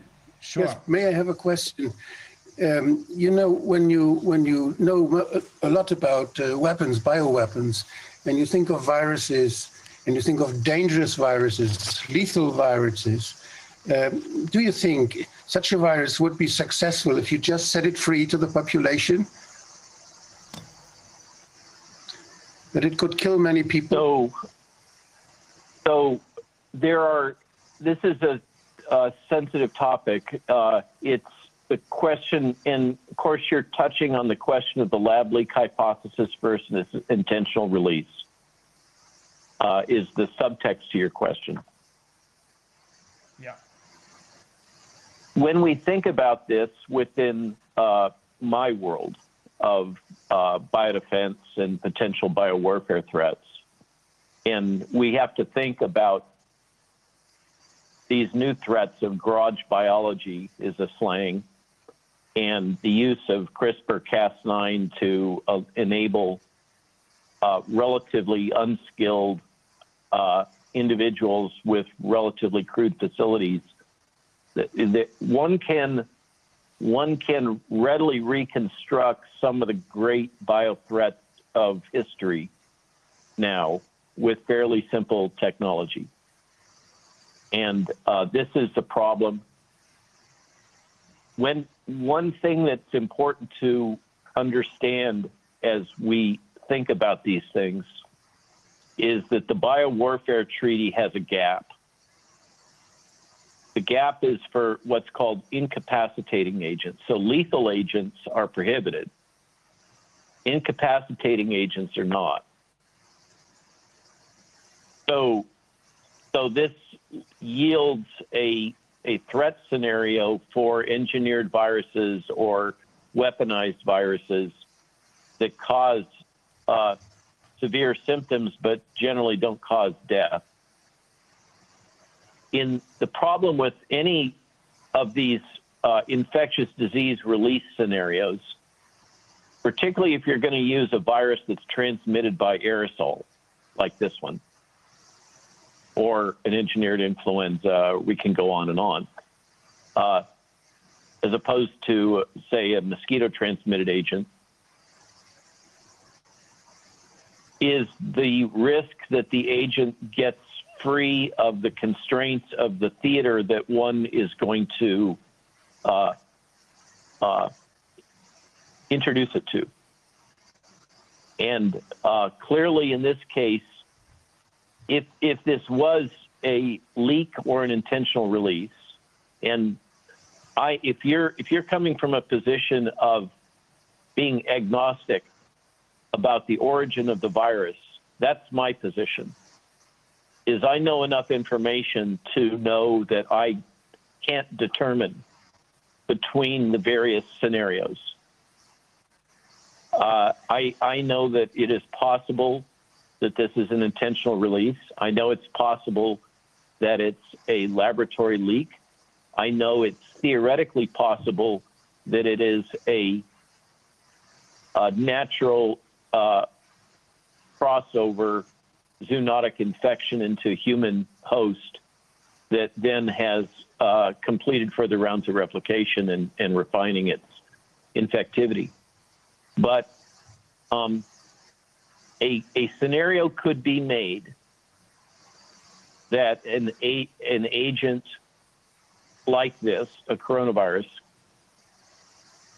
could have been released into Wuhan, the industrial heart of China, and uh, have a reasonable expectation that the Chinese would have been able to contain it. Because they've invested literally billions annually in uh, PCR diagnostics and other surveillance capabilities because of their sensitive sensitization after the SARS outbreak. Uh, so the preceding coronavirus, and so it's known that that the public, the People's Republic of China, has made major investments in identification, detection, containment uh, for coronaviruses specifically. Now, if if you remember, I said that I try to really hard to stay fact based. Uh, so for me, there are multiple hypotheses, and uh, there is insufficient data to differentiate between those to rule one out or rule one in. But uh, I could imagine a scenario where this virus could have been released in into that environment with a reasonable expectation that the China, PRC could contain it.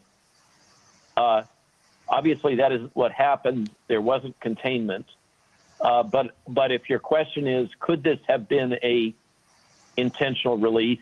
I think that's the subtext of your question. Uh, I can't rule that out. Have I answered your question? I just referred to your experience to your experiences with outbreaks, and if you have natural outbreaks, you sometimes may have very dangerous viruses like uh, those of Lassa fever or Marburg fever or such things.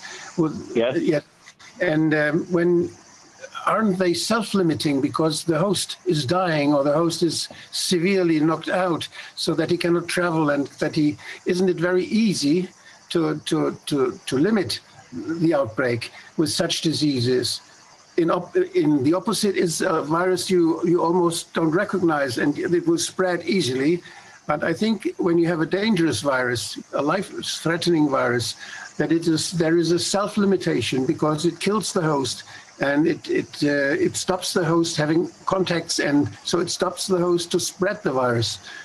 Don't you know something about this? Of course, this is true. And in the case of the uh, African Ebola outbreak, West African Ebola outbreak, this this was the logic of the World Health Community, frankly, was that Ebola was such a self-limiting virus. What the World Health Community did not appreciate is the burial practices that were common in that region of uh, prolonged mourning, touching and kissing, and otherwise uh, contacting the infected uh, deceased, and the persistence of live virus on the body of the uh, deceased. And the truth is, as I sounds like you're probably well aware, we like to tell ourselves the story that the vaccine was what enabled the containment.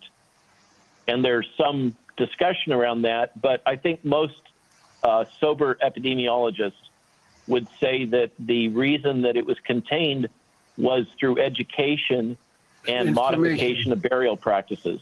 Yes, I think so too. I have observed. Uh, I have a friend in Conakry, and we, he observed it, and he was always informing me uh, what's going on and it was already in the early, I think, in March, in when when the Ebola breakout in Conakry or around in, in uh, uh, around Conakry started, there were capacities to analyze and to have a diagnosis, to have PCR and, and this, and uh, it was not used because the U the UN said this is something the WHO has to do, and they lost some months until they started diagnose, the diagnosis, which made which helped the spread of the virus. And I am suspicious that there were some profiteers from this spreading, those who want to develop some vaccine and want to, to, to put on the market some vaccines. What do you think about that?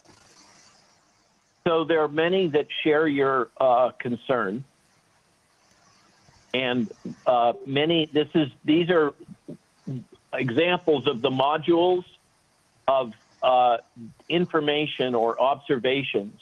There are many of these observations having to do with uh, Dr. Fauci, Mr. Gates, uh, their interactions with the World Health Community, etc., that can be assembled almost like uh, maybe in Germany you also have Legos. Uh, so these little snap together things, and you can assemble yeah, a, a variety of of theories about this, but the uh, the intrinsic commercial conflicts of interest that exist uh, certainly give rise to uh, many opportunities to build theories about about these networks of self-interest. This is one of the problems I, I mentioned at the start about the integration of government, World Health, pharmaceutical industry, mainstream media, and big tech. These are all integrated now, and uh, it's easy to uh, draw lines of self-interest. I I prefer to try to live in um, what can we do now? Uh, what's happened uh, is uh, has happened, and uh, personally, I think that the easiest, the simplest explanation, Occam's razor, is incompetence and groupthink, uh, rather than uh, centralized nefariousness. however, I've, I've worked for pharma. I've dealt with pharma all my life, and uh, and I've dealt with Pfizer uh, and Merck and others. And my experiences are that one should never discount uh, the uh, willingness of pharma to engage in um, practices which uh, advance their commercial interests. I'm choosing my words carefully. Yes. Uh, so, so uh, do do I think that Pfizer uh, has uh, strong ethical boundaries I- that would I could- uh, I could- prohibit it? I could ask No. you another a different question. I could, would it have run the same way if the vaccination production and the research on vaccination would be in the hand of a state and would just be a factor of cost and not a factor of gaining something? So it was in the hand of the state, the United States, where uh, the boundaries between the commercial interests and the government are completely blurred. Yeah. Uh, there has, we use the term regulatory capture. It goes beyond regulatory capture. The pharmaceutical industry accounts for 25% of the spending of the United States in total. And uh, they've used that money to capture uh, the legislature, I and they understand. It's very captured the FDA. We can Yeah, so- hardly, we, we can hardly imagine this model that only the state from the taxpayers does something. This is very difficult to imagine now at times. I understand, yes. Yeah, yeah, it no longer exists. Yeah. Uh, so, I mean, this is just the way things are. Um, just to illustrate, so I'm not sure what all of you understand is I'm I'm very close to the fire, so I'm able to see things. Sure. Um, the the Moderna vaccine is actually the NIH vaccine. NIH engineered that. Moderna is a company that was funded by DARPA. The contracts uh, between uh, the NIH and Moderna were signed in December of 2019 to develop the vaccine. Uh, Yes. and um, this this idea that the state is separate from industry in the United States is really no longer tenable. Uh, and and I think this is an example that the German uh, intellectuals uh, are very aware of. Yeah. Allow me, Um, allow me again I- to I allow don't me. need to say more. Allow me to translate this because this is really important. Äh, Wolfgang Wodak hat eben gefragt, wenn das, äh, würde man eine solche Plandemie, davon gehen wir inzwischen aus, äh, wirklich durchführen mit einem wirklich gefährlichen Virus oder macht es nicht vielmehr keinen Sinn, einen wirklich gefährlichen äh, Virus einzusetzen, weil der ja sofort seinen Host umbringen würde und dann sich auch nicht weiter verbreiten würde. Äh, Dr. Malone sagte dann, ja, also die Experimente, die Forschung mit tödlichen Krankheitserregern, dies ist verboten. Das ähm, dürfte dann auch für die Gain-of-Function-Geschichten gelten. Die sind verboten. Aber Krankheitserreger, die einen nur äh, handlungsunfähig machen, die sind nicht, also die Forschung damit, die sind nicht verboten. Ähm, er hat dann über Ebola erklärt, dass Ebola so ein äh, wohl eher wirklich gefährliches Virus war, aber äh, die äh, WHO hat damals wohl nicht gemerkt, dass äh, der Erreger in dem Fall zu lange auch noch überlebt, auch auf den Toten.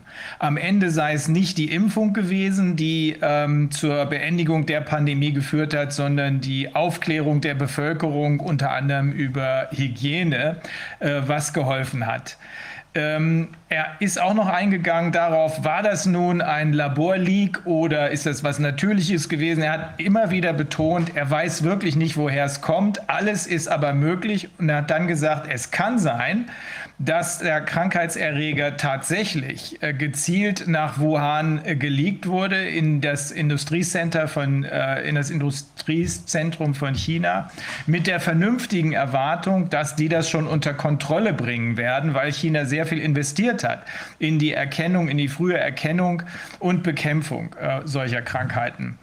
Ähm, Wolfgang hat dann gefragt, was ist, kann es nicht sein, dass die verzögerte Reaktion oder das Unterlassen äh, von äh, Behandlungen wie, ich, ich glaube, das hast du jetzt nicht gesagt, Wolfgang, aber ich sage es nochmal, Vitamin D oder Ivermectin oder sowas, kann das nicht, das kann das nicht auch seinen Grund darin haben, dass die Impfstoffhersteller oder dass man den Impfstoffherstellern äh, Geld verschaffen wollte?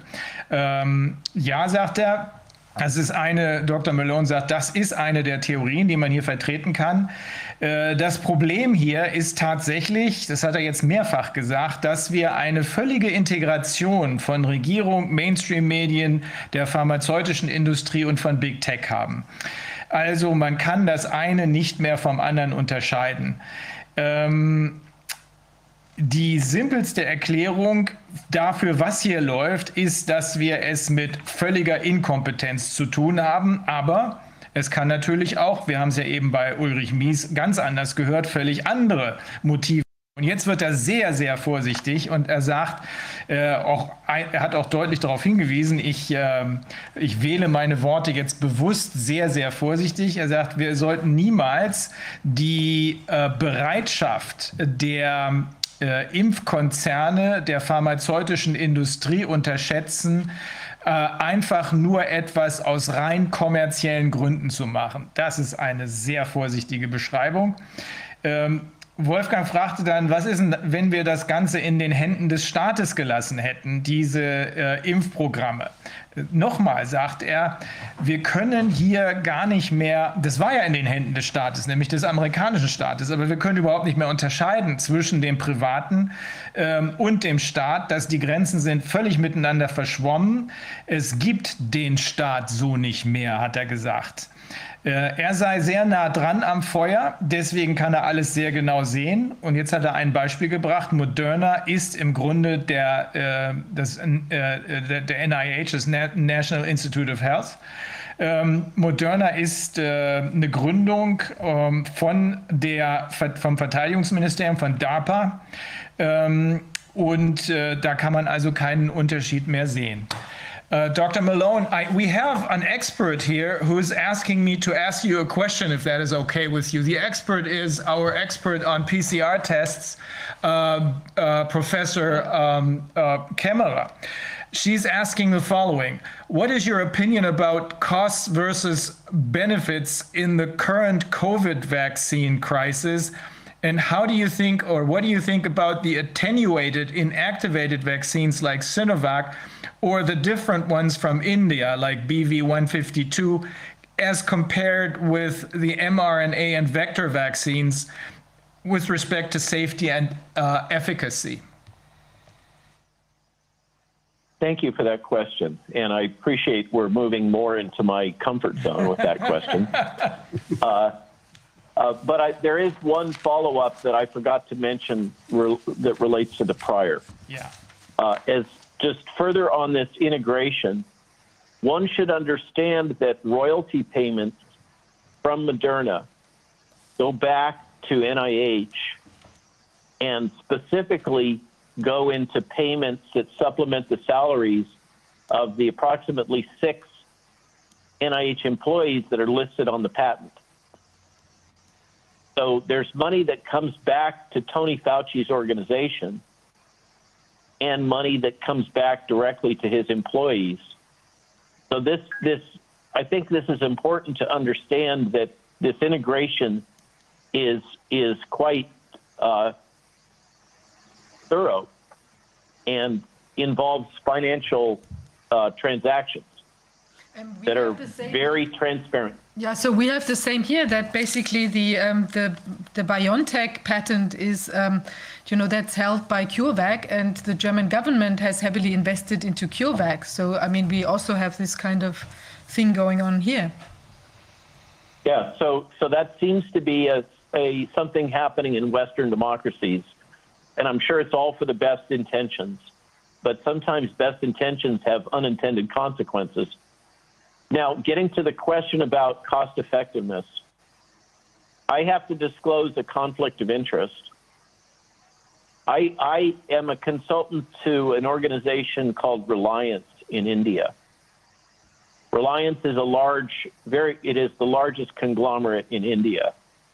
And I consult with them to their vaccines branch. And, uh, and they, and I have been involved in supporting the development of their vaccine candidate, which is about to enter phase one this summer. And it's specifically designed for uh, the rural poor of India and the emerging economies. And it is a fermentation based product that uh, express that is involved that that employs two different antigens that neither of which are the intact spike protein. It's a tr- classic and traditional subunit vaccine with uh, more traditional adjuvants. So I do receive this uh, stipend monthly from this company to help support them. And their goal is to produce a product at extremely low cost and high yield because of the needs of the rural poor. Uh, I'm so I personally, even though this uh, vaccine technologies uh, involving RNA come from my bench originally many years ago, uh, I I'm very sensitive to the price point of these uh, products. I was very skeptical all the way through that these products were a viable solution to meet worldwide needs. I'm also very skeptical of those who believe that we will be able to somehow uh, eradicate this virus from the human population. I think this is not aligned with uh, the experience in epidemiology. I, I like to cite if, if this was possible, we would have done it with polio. We did succeed with smallpox, but smallpox is very visible and, and it, it is quite striking in, in its effects. This virus is much more subtle, and the, uh, the, the vaccines are not sterilizing in the sense that they don't prevent virus replication and transmissibility. So, a lot of this underlying logic for universal vaccination, in my opinion, is not is not aligned with the data. It's not consistent with what's known. Uh, so, in some, I, I, concur that the cost effectiveness of uh, the mRNA vaccines, in particular, and to some extent the adenoviral vaccines, and their suitability for global uh, distribution and use is not aligned with the, the mission, the need. Uh, the um, and I believe that these technologies particularly the mRNA, are very suitable for rapid response and uh, potential containment of initial outbreaks of uh, newly emerging infectious disease or engineered pathogens. I think that we are are really pushing a technology into a, a uh, application that is for which it's not well suited. But that's in my opinion, not the main problem here. So the, the problem with the, the Russian and Chinese products and, and many of the subunit products, as you know, is their efficacy for prevention of disease and death. And please recognize that I'm not aware of any of these vaccines being adequately characterized in terms of their impact on transmissibility. which is the endpoint that we need uh, for uh, uh, herd immunity or, or containment. But uh, in general, my opinion is that the uh, uh, subunit vaccines and more traditional vaccine approach, including the Novavax product, which I also I have no conflict of interest there, but but I think that these products um, need to be moved into the clinic and, and well, I'm sorry, need to be moved if if these other products merit emergency use authorization, certainly the Novavax product uh, merits emergency use authorization. And uh, I believe that these, I believe quite strongly that these genetic vaccines, this includes the adenovirus, expressing full length spike, are first generation products that have uh, significant uh, intrinsic risk were rushed out and need to be re-engineered to mitigate those risks. Now, uh, Wolfgang is uh, holding up his hand, and I'm going to yeah. stop talking so that I can listen to him. Yes, thank you very much. Uh, do you do you remember? For sure, you remember those trials uh, with the SARS virus, with the first SARS virus in it was in 2004, I think, when they started, or no, 2005, when they started to to develop uh, virus uh, and uh, vaccination against the SARS virus. And uh, they, there were some animal studies, and they were stopped because of very bad results because of the uh, the ADE. And um, why, do you think, or how, how long do you think we have to observe, or what do we have to do to be sure that this could never happen again? This is this was a conventional virus, I think, that conventional uh, vaccine that were uh, developed there. It were not no genetically uh, no mRNA virus or something like that.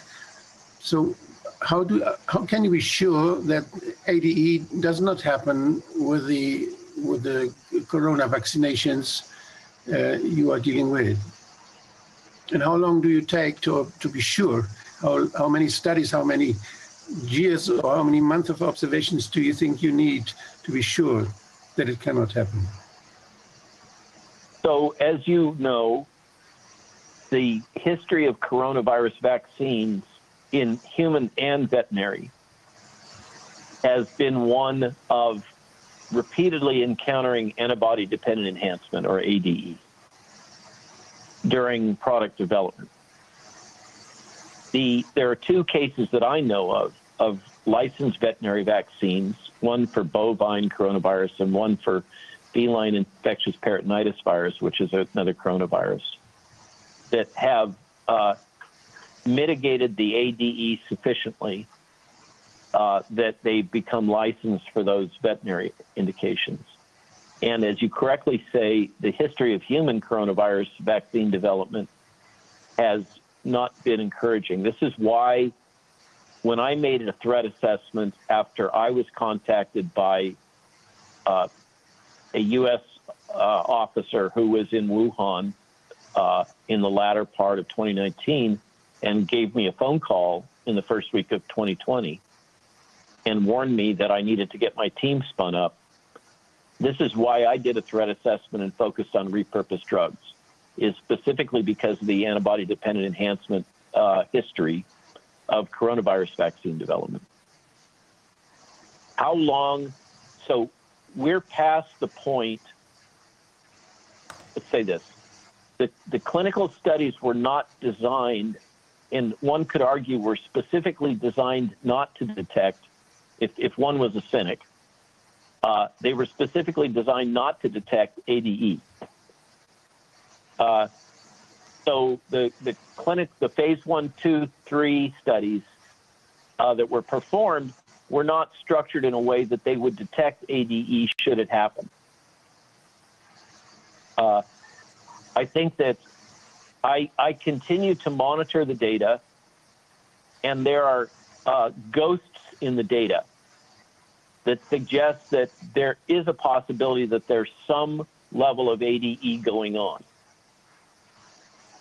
I was very concerned about it at the start but it is not. It does not appear to be as florid as, say, dengue virus, where it's very easily detected. You know, we it's the classic case of ADE.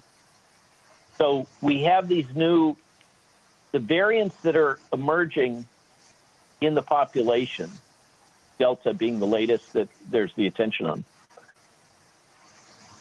are not showing a marked increase in anything that could be interpreted as an ADE signal, at least to my eyes. Uh, why is this? Could it be that these vaccines are provoking such strong cellular responses that they're mitigating this risk? That is a hypothesis.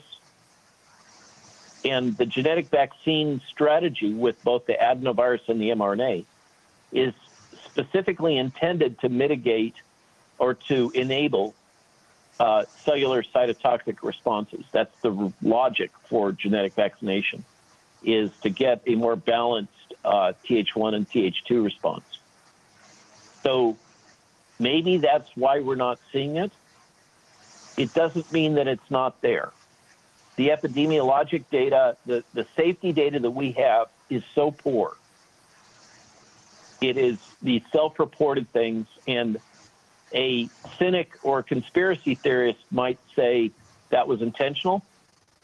Uh, I I don't I wouldn't say that, but uh, what we can observe is the quality of the safety databases are very poor, and they don't support uh, the level of detailed analysis that we would wish to be able to have.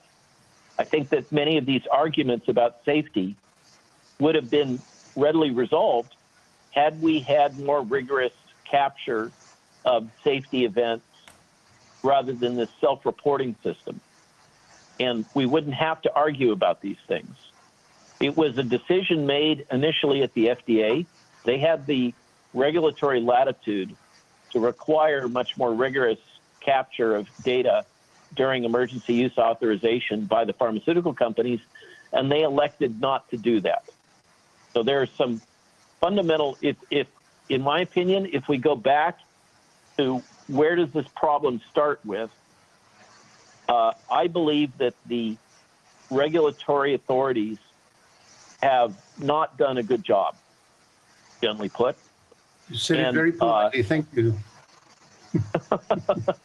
uh, and many of the the controversies and uh, conspiracy theories uh, would have been alleviated, would never have developed, had the regulatory authorities uh, been rigorous. And if I can build off of this, to illustrate, most of these regulatory agencies rely on checklists. I'm sorry, it's it's we wish that they were more intellectual, and there are some super duper German uh, affiliates uh, that uh, institutes that bring uh, strong intellect. Yeah, bring bring I, considerable I asked, intellect. yeah, I asked them uh, concerning side effects, and um, they they gave me the impression that they very much rely on the data they get from the producer of the vaccines, and they, they don't have their own independent controls. So um, this is a big risk. It is a it's a major problem, and uh, the history of Pfizer, to be blunt, is not one of rigor and transparency. Uh, uh, there there are many many examples of illustrating this, but getting back to the fact, uh, getting back to the fact, um, they have these checklists, and uh, for whatever reason, there was a decision starting at the FDA to apply the checklist for vaccines, for traditional vaccines, and not to apply the gene therapy checklist. And this is part of this enormous push to not to discourage the use of the term gene therapy technology applied to vaccines. But I can assure you, if we go back to the root of when I was a graduate student and we had these discoveries, and then mm-hmm. Dinko Valerio left the lab and created Crucell. So both the ad vectored vaccine and the mRNA vaccine come from the same laboratory. initially in the 80s. Okay, they are gene therapy applied to vaccines. So what the regulators didn't do was apply both the gene therapy checklist and the vaccine checklist. If they had They done changed that, the definition. Yeah, they changed the definition by law in 2009 because they had plans to do like, do like this already then. They changed the definition in the German uh, uh, pharmaceutical law and they changed the definition in the European pharmaceutical law where they accepted the, the use of nucleic acid uh, if you want to, to take it for, for fight, fight infections, it is called vaccination. And they, they abandoned the term uh, gene therapy if this indication fighting, uh, vac- fighting infections was there. So it was just a definition by the lawmakers. I didn't know were this. For sure, some Thank you for interest, some industrial interest behind it. So the Allow me to- consequence. Uh, allow me to Well, let me translate. get one last, let, let me just finish this thought, okay? The consequence of this decision is that the regulators have treated the gene therapy based products as traditional vaccines. And they care, they, they require, if you understand pharmaceuticals, they require rigorous characterization of the quantity, purity, et cetera, of the material in the needle. But if you think this through, the active agent is the expressed protein antigen. And normally, one would characterize for a traditional vaccine exactly how much of that expressed protein, that protein antigen, is produced and where it goes and for how long. Yes. In these cases, the regulators have not done that. So we have no information about the levels of spike produced, the distribution of spike produced, and the It's the duration targets. of spike produced. You don't And, know even the uh, targets. Well, th- just so we don't know the cells that they're infecting or transfecting. So, well, technically transducing or transfecting. So, what we do know is that the adenoviral vectors were designed for prolonged high level protein expression. That's what they were selected for. The mRNA logic is that it enables a shorter term drug like uh, activity and then the RNA is degraded. But we don't know what those kinetics are. So the, the regulators have, in to my in many ways, to my eyes, in looking at, for instance, the Japanese Common Technical Document, there's there's data in there that, to my eyes, as a as a specialist in this, have been designed to give the right answer the answer that's desired by the pharmaceutical company, not the uh, scientifically rigorous answer. And uh, and I believe that the re- the only explanation I can come up with is that the regulators didn't have it. It's hard to understand this because it was global. That the regulators didn't have the sufficient background to comprehend the data that they were shown and its deficiencies. Now, uh, I should let uh, um, the team translate. I apologize for running over, uh, but I, I wanted to make this key point that we we do not understand how much protein is being made by any of these genetic vaccine technologies, where it's being made, and for how long is it being made. And I believe that is a major uh, over oversight. And, and we Thank also you. know in the meantime that contrary to what the makers of these vaccines uh, told us, it doesn't stay at the injection site, but rather it moves pretty much everywhere in, in your body, right? Um, to some extent, and this gets to my point. So, what Pfizer? I've only seen the Pfizer CTD that was released from Japan. Okay, so I can't say what Moderna has done, or what J and J or Oxford uh, slash AZ has done. I haven't seen those dossiers.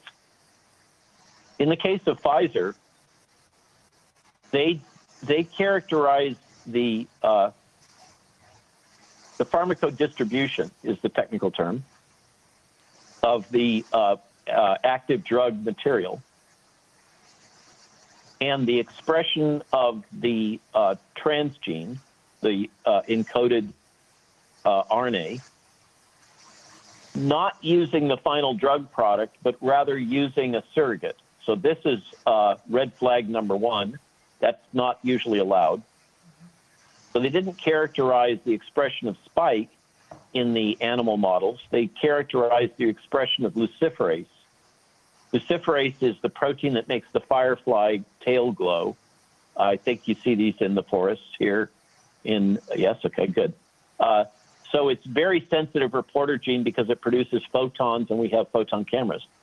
Normally, the way that that is characterized is you dissect the animal and you lyse the cells in each sample, and then you can calculate precisely how much protein. But remember, we're not even talking about the spike protein, we're talking about the firefly protein. The, there's a parlor trick that can be done with luciferase, wherein you image the whole animal. So you put the photon camera over the whole animal. I've done this, it's really neat. You inject the luciferin, the animal is either sacrificed or anesthetized, and you can see the photons come all the way through the animal and pick it up on your camera. And you get a glow patch at the site of the expression. However, you can appreciate these photons are having to pass through the tissue, muscle, bone, skin, hair, everything else. They get scattered all over the place. And so this very neat trick, which is, you know, great for covers of journals, uh, is really biased to only picking up the signal where there is the most expression. It's the least sensitive method, yet that's the method that Pfizer used for their dossier. So, based on that, Pfizer asserts that the expression is localized just to the site of injection. But in fact, what they did is they ran a highly biased assay. And this, this illustrates my point. I think that the regulatory authorities weren't not sufficiently technically expert to comprehend that we have an expression in the States pulling the wool over your eyes, to, to, to comprehend that Pfizer had selected the least sensitive method to characterize the distribution of expression of a surrogate protein rather than the actual uh, uh, drug product. Would it be possible to mark with a C14 or some radioactive uh, uh substance to mark uh, the vaccine and to con control the distribution by that means? They did look at the distribution of RNA using tritium. And in fact, that does show, uh, while the majority stays in the local region, in the small number of non good laboratory practice study uh, rodents, um, a substantial fraction does distribute throughout the animal. What what has many people alarmed is that if you imagine, so I have to get into the technical a little bit, um, but I'm going to make it easy. If you imagine that these particles are like an envelope, and RNA is the letter inside, the envelope are fats, and these are chemically synthesized fats. They characterized in the Pfizer dossier. They characterized the distribution of these fats, and what was uh, what has many people concerned, I'm choosing my words, is that about 12% of those lipids concentrate in the ovaries of the female animals, but not in the testis of the male animals.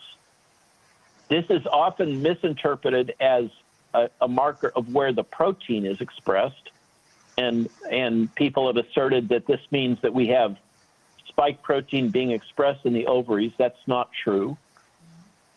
But we can say, based on those non GLP rodent studies, limited number of rodents, that there's a sign that the lipids are preferentially concentrated in ovarian tissue. And of course, that has implications. This feeds back onto the point in this checklist that's used for vaccines by most regulators With traditional vaccines, genotoxicity and reproductive toxicity are often not required. With the gene therapy product, they absolutely are required. Um, in this case, by Pfizer's own admission in their protocol, but it's also in the CTD. The reproductive toxicology studies were not done rigorously, and there were no genotoxicity studies done. So we have, to be technically accurate, we have evidence in non good laboratory practice studies of concentration of the synthetic lipid into ovarian tissue and spleen and bone marrow and liver and other places you might expect it to distribute to. But the ovarian tissue is particularly concerning. Uh, uh, yeah, now I'm I'm being told that I'm I'm running out of time here. So uh, by my wife, uh, forgive me. So, but have have I answered your question? Wolfgang. Yes, it, I think it was a very very important message you just gave, and uh, I think it's a fundamental critics of what we are experiencing with how the use of of billions of people are vaccinated with the with the stuff, which is not thoroughly examined before. And I've never experienced such thing in my life as a doctor. And all standards we know and we have practiced for for for tens of years, they are opposite to that. And it is not to be understood with medical ethics what is just happening now. Precisely. That's my that is my core argument is that uh, with all of this uh, pressure uh, from uh, governments and the press and the media and the censorship, uh, we are failing to meet the fundamentals of medical ethics at, that go back to the Nuremberg trials. and those are there must be complete disclosure of risk. Those risks must be comprehended. And there has to be free willingness to accept the product. It cannot be coerced or enticed. Those are bedrock principles, and these are currently experimental products. Uh, and for some reason, governments around the world have decided that they can jettison these fundamental ethics uh, and uh, hastily implement these vaccines and do it in a universal way. And this is another core problem is that the normal practice is that we do risk benefit analysis stratified by special populations adults, elderly, children, adolescents, pregnant women, yes. etc. But there's been this push that we take if, if you if you follow the logic, we're applying the aggregated risk that is almost completely concentrated in the elderly and the obese and some special populations. We're applying that risk to the entire population and using that to justify vaccinating the entire population with Even the logic children. that this will enable that this will enable herd immunity. But it won't enable herd immunity because the vaccines are not sterilizing for the virus. And sure. the whole logic when you examine the underlying logic of what is being promoted, it falls apart. And this is what gives rise to the conspiracy theories, because clearly the, the, this logic that we've applied for vaccine development over decades, as you correctly say, you know, is not being followed. I was, I was working for, uh, uh, for Transparency International, and it, it, I was never called a transparency theorist while I was thinking of uh, preventing corruption, because we need suspicion to, to find corruption and to look to see things through. It's necessary, it's normal, and it's a feedback we need as a society. But what we see, what I see now is that we have in Germany, we have institutions like the Institute for Quality and Economic uh, Benefit in Health Systems. They are very good and very famous scientists working there they were they were always they always had the function to to see benefit and and and damage and to to balance it and they are were bypassed in the whole this whole this whole time with all the with all the things happening with COVID-19. They did not they were not asked by although the government has them as an instrument, they were not asked and they were they were just bypassed and they were bypassed with the distancing, yeah. they were bypassed with the mask. And it would be all their task to answer us the questions. They were just not asked. So I'm afraid I, I must go now. i am completely out of time and I have a, a follow on Zoom. Yeah. I'll leave you to translate. Yeah. Thank you for your time and interest and uh, wish all of us the best. And if I can be of assistance to you in the future, please uh, um, let me know how I can help you. Thank you very much for your time. Thank you very much for your compassion. Even though you're evidence based, it's obvious that you're a compassionate man. Thank you. Thank you. Bye bye. Bye bye. Ich übersetze das Ganze jetzt mal, meine Fresse. Also, ähm, er hat, ähm, Dr. Malone hat eben noch mal, äh, bevor er die nächsten Fragen beantwortet hat, äh, versucht zu erklären, dass äh, diese Public-Private-Geschichte vielleicht doch nicht so schlimm ist und hat erläutert, dass ähm, Lizenz oder Gebühren, ähm, Lizenzgebühren kann man sagen, die Moderna äh, bekommt, zu einem Teil zurückgehen an das National ähm, äh, Institute of Health. Er sagt, da kommt ja dann auch wieder Geld zurück aus dieser privaten Geschichte an die äh, an die staatliche Institution, an Faucis Institution und seine, glaubt, sechs Mitarbeiter oder was er da gesagt hat. Ähm, aber wir dürfen auch nicht vergessen, er hat es ja nun mehrfach betont, dass man keine wirkliche Unterscheidung mehr zwischen staatlichen und privaten Institutionen erkennen kann.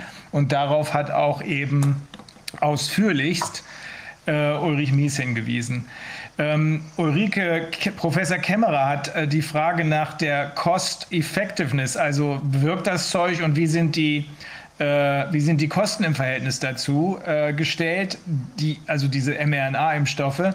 Er hat dann erstmal gesagt, ich muss hier einen Conflict of Interest offenlegen, also einen Interessenkonflikt. Er arbeitet für, ich glaube, Reliance heißt es, einer der größten Konglomerate in England der pharmazeutischen Industrie. Da ist er Berater. Er ist da tätig, weil die an einem Impfstoff, an einem traditionellen, traditionellen Impfstoff äh, für die ländlichen Armen ähm, äh, arbeiten, äh, erhält da monatliche Geldzahlungen und er sagt, da ist äh, das höchste äh, oder eine, einer der wichtigsten Gesichtspunkte bei der Entwicklung dieses traditionellen Impfstoffs die geringen Kosten. Und unter diesem Gesichtspunkt sagt er, ist das mit der mRNA, dann funktioniert das nicht. Erstens sagt er, Corona kann man sowieso nicht ausrotten. Das, was hier behauptet wird, dass man mit Impfstoffen oder gar mit mRNA-Impfstoffen äh, Corona ausrotten kann, das stimmt sowieso nicht. Äh, die Impfungen werden keine Infektionen und keine Übertragung verhindern. Die Cost-Effectiveness der mRNA, insbesondere für den weltweiten Einsatz, äh, hält er für nicht gegeben. Es wäre vielleicht möglich gewesen für eine äh, Initial Response, also zunächst mal mit sowas zu reagieren. Ähm, aber wir sind, wir müssen uns darüber im Klaren sein, dass das hier ein experimentelles Vorgehen ist. Das Problem mit den von Professor Kämmerer angesprochenen ähm, chinesischen Produkten ist, dass da überhaupt nichts bekannt ist, was die Verhinderung der Übertragbarkeit zum Beispiel angeht. Nochmal hat er gesagt, es geht hier um bei der mRNA um genetische Impfstoffe. Das sind First-Generation-Produkte, ähm, die mit erheblichen Gefahren verbunden sind. Und er wird jetzt immer deutlicher, bis dahin sehr zurückhaltend erklärt, dass die Geschichte der Corona-Impfungen, also nicht mRNA, äh, immer wieder zeigt bei Tieren, äh, dass äh, diese ADE, diese Antibody-Dependent Enhancement-Probleme auftauchen. Ähm, das sei, so hat er vorsichtig erneut formuliert, nicht wirklich ermutigend, was die Nutzung dieser mRNA, insbesondere Impfstoffe oder überhaupt von Impfstoffen, ähm, gegen Corona an Menschen äh, darstellt. Die Studien, die wir gesehen haben von Pfizer, auf die konzentrierte sich erstens, waren so strukturiert, äh, dass sie äh, die Antibody Enhancement Probleme gar nicht erkennen konnten oder sollten. Ähm, weiter hat ähm, Dr. Malone erläutert, dass jetzt ja diese Mutanten, die Variants kommen. Delta würde zeigen, dass es ähm, äh, scheinbar gar keine Probleme wegen ADE gibt. Er sagt aber auch, wir sehen es nicht, das heißt aber nicht, dass es nicht da ist. Wir, wir erinnern uns aber an äh, Dr. Witkowski, mit dem wir auch gesprochen haben, der sagt, die Varianten sind vielleicht, die äh, Mutanten sind vielleicht ansteckender, aber deutlich weniger gefährlich. Ähm, und ähm, die Qualität der Sicherheitstests, da haben wir ja auch nachgefragt. Wir hatten ja neulich Professor Wallach hier, der zusammen mit äh, Dr. Rainer Clement, ich habe immer seinen Nachnamen vergessen, also der zweite Rainer habe ich irgendwann gesagt, aber ähm, die haben ja äh, eine Studie zu den Impfnebenwirkungen veröffentlicht, sind dafür äh, stark gescholten worden. Inzwischen ist das Ding zurückgezogen worden auf den Druck von Microsoft und Co. Das haben wir hier überdeutlich gehört. Ähm, äh, Dr. Malone sagt, äh, die Qualität dieser Sicherheitstests ist sehr schlecht. Sehr schlecht. Ähm, die äh, haben keinen guten Job gemacht, die Regulierungsbehörden. Äh, deshalb entstehen diese ganzen Conspiracy Theories. Wir müssen überlegen, sind die vielleicht gerechtfertigt? Das ist jetzt mein Kommentar zu dem, was er gesagt hat. Ähm, die prüfen nämlich nur anhand von Checklisten. Also intellektuelle Arbeit wird da so gut wie nicht geleistet, sagt er. Und das Schlimme an den Checklisten ist, dass die für normale Impfungen ausgelegt sind, aber eben nicht für diesen genetischen Eingriff. Ähm, du, Wolfgang, hattest eben noch gefragt, äh, nee, hast darauf hingewiesen, dass die Definition für Impfungen in 2009 hier in Deutschland auch in der EU geändert wurde. Ähm, jetzt ist alles, was man benutzt, um eine Infektion äh, zu bekämpfen, plötzlich ein Impfstoff. Vorher waren das äh, äh, Gene Therapies, also Gentherapien.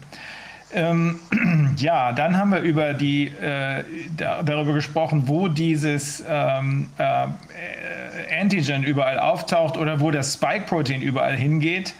Ähm, das weiß man alles noch nicht so richtig, aber es bleibt jedenfalls nicht an der Infektionsstelle. Das war, glaube ich, die wichtigste Botschaft aus diesem vorhin angesprochenen Podcast-Interview. Ähm, es läuft praktisch überall hin. Die Pharmakodistribution und die Expression des Transgenes.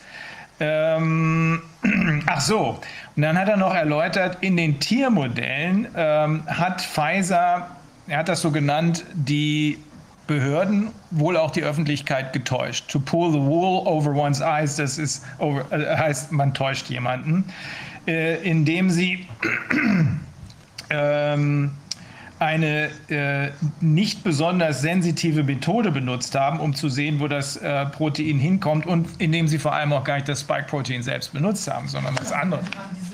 Luciferase genau. benutzt und die ist wohl, also das ist eine ziemlich simple Methode, wo dann quasi diese, das, das sind quasi das, was beim Glühwürmchen das, das Glühen ausmacht. Das ist das, so wie ich ihn verstanden hatte, ähm, dass das eben gemessen wurde, wo das jetzt rauskam. Aber das ist überhaupt nicht das Spike-Protein, was sich ja an ganz anderen Stellen festmachen mag. Ein Surrogatmark heißt das, ja. ja. Genau, sondern einfach nur, wo das dann irgendwie hochgepoppt ist, das hat man dann messen können. Also aber das ist gar, gar, keine Aussage in Bezug auf das, was uns eigentlich interessiert, nämlich wo das Spike-Protein Also hingeht. wenn man sagt, dass er die Wolle über die Augen gezogen hat, klare Täuschung. Er ist immer deutlicher geworden. Ähm, das entspricht nicht Good Medical Practice, was hier gemacht worden ist. Es gibt keine ordentlichen Sicherheitsvorkehrungen. Jetzt wird er noch deutlicher. Es sind die fundamentalen äh, medizinischen Ethiknormen verletzt worden. Äh, der Nürnberger Kodex, ähm, welcher verlangt, dass die Menschen vollständig aufgeklärt werden müssen, bevor man solche Eingriffe, solche experimentellen Eingriffe, sagt er ja selbst, an ihnen vornimmt, nimmt, wird hier am laufenden Meter ver verletzt. Alles ist in äh, großer Hastigkeit über Bord geworfen worden. So sieht er das, aber er versucht natürlich immer, hat er ja auch oft gesagt, auf den äh, Fakten zu bleiben. Ulrich Mies sieht das anders, da geht es nicht um Hastigkeit. Äh, und das auch noch weltweit. Das ist besonders seltsam, denn normalerweise untersucht man, macht man Tests sozusagen nach Kohorten, nach Gruppen. Ähm, und hier wurde alles auf einmal gemacht. Ähm, Im Ergebnis sagt er, die ähm, eigentlich äh, vulnerable Bevölkerung, die Älteren mit äh, Vorerkrankungen oder die stark adipösen Menschen, die ja nur eine vergleichsweise kleine Gruppe von Menschen ausmachen, äh, die wurden als Begründung dafür genommen, dass man die gesamte Bevölkerung, die in weiten Teilen nicht mal ansatzweise betroffen ist, Kinder zum Beispiel gar nicht, diesem enormen Risiko dieser genetischen Experimente aussetzt. Ich glaube, damit haben wir es gut auf den Punkt gebracht. Wir haben schon wieder jemanden in der Leitung viel zu lange warten lassen. Dr. Gary Sidley, I'm, I apologize for having kept you waiting. Are you still with us? Yes. Dr. Sidley, can you hear us? Yes, I can hear you loud and clear. Thank you. Oh, no thank you so much. I'm really, I apologize. Um, I'm sorry, but since most of this was in English, I, I think you were able to listen and understand what Dr. Malone told us, right? I understood a yeah. bit. I can't claim to understand the nuances of the, of yeah. the uh, science. But, uh, but yes, it was interesting, so there's no problem with me waiting. Okay. Um, now, um, Dr. Malone was trying to keep as calm as possible and i think he did because he says he's uh, he tries to focus on evidence his um, his take on this is evidence based. However, in the end, um, he was quite outspoken when he said that uh, this experimental gene therapy is a violation of basic medical ethics and, in particular, of the Nuremberg Code. Now, you are um, you are a clinical psychologist, um, and I'm pretty sure that you have a different take on this. I think it's your take on this is probably not as benign as that of Dr. Malone's, who's trying to stay out of the uh, away from this from these conspiracy theories.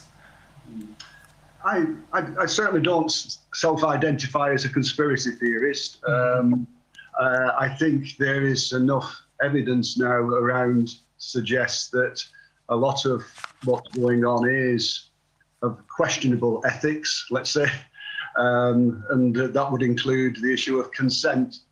Um, I don't know where you want me to start with with this, but but kind of my main interest was around the psychological yes uh, strategies used that's probably the most important aspect of this because right before we uh, interviewed Dr. Malone, we were speaking with a, a German book author who uh, also focused on the psychological aspects of what is going on here. Right, okay. I missed that, so I hope I don't duplicate. No, no, uh, I don't think so. Yeah. And just, just to say, I'm a retired uh, clinical psychologist. Mm-hmm. I, I worked in the uh, mental health services uh, of our NHS for 33 years, initially as a psychiatric nurse, but for the most part, the clinical psychologist.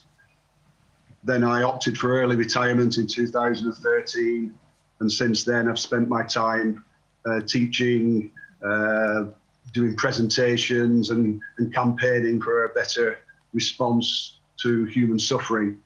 Um, my interest in in the coronavirus obviously started last last year, and uh, as I got more and more interested into that, I eventually joined up with HEART, the Health Advisory and Recovery Team, which you may have heard of. Mm-hmm. Which, uh, do you do you need me to outline HEART? It's a it's a group of experts from medicine, science, um, the legal profession, and psychologists whose primary aim is to try and uh, open up the debate around COVID 19 and have a more balanced approach and look for the way forward that would minimise total harms. So that's what we're, we're, we're kind of striving for. Um, as far as psychological strategies are concerned, my, my interest was kind of uh, pricked at the early part of 2020 uh, when we were struck by the relentless messaging, the fear messaging that was coming through our mainstream uh, media, um, daily death counts, you know, continuously there on the screen uh, without any context. For example, that over 1,600 people die each day in the UK under normal circumstances, but we just had this COVID 19 deaths meter that was ticking away recurrent footage of uh, inside hospitals, intensive care units with uh, desperate patients gasping for breath. For example, in Lombardy, in, in, in Italy. And of course, the, the, the, the, the mantras, the fear mantras, you know, you go out, you can spread it, people will die. Coronavirus, anyone can get it, anyone can spread it. And the, those mantras typically accompanied by scary images of stressed out health professionals wearing visors and uh, masks, all very powerful and very, very scary stuff. So that's what, that's what pricked my interest initially. Um, and then I started to do a bit more research into who was responsible for this kind of communication strategy. And do stop me if you've already heard this this no, morning. No, no, no, we haven't heard this. But but yeah. let me translate before you uh, go go on with the uh, the next step.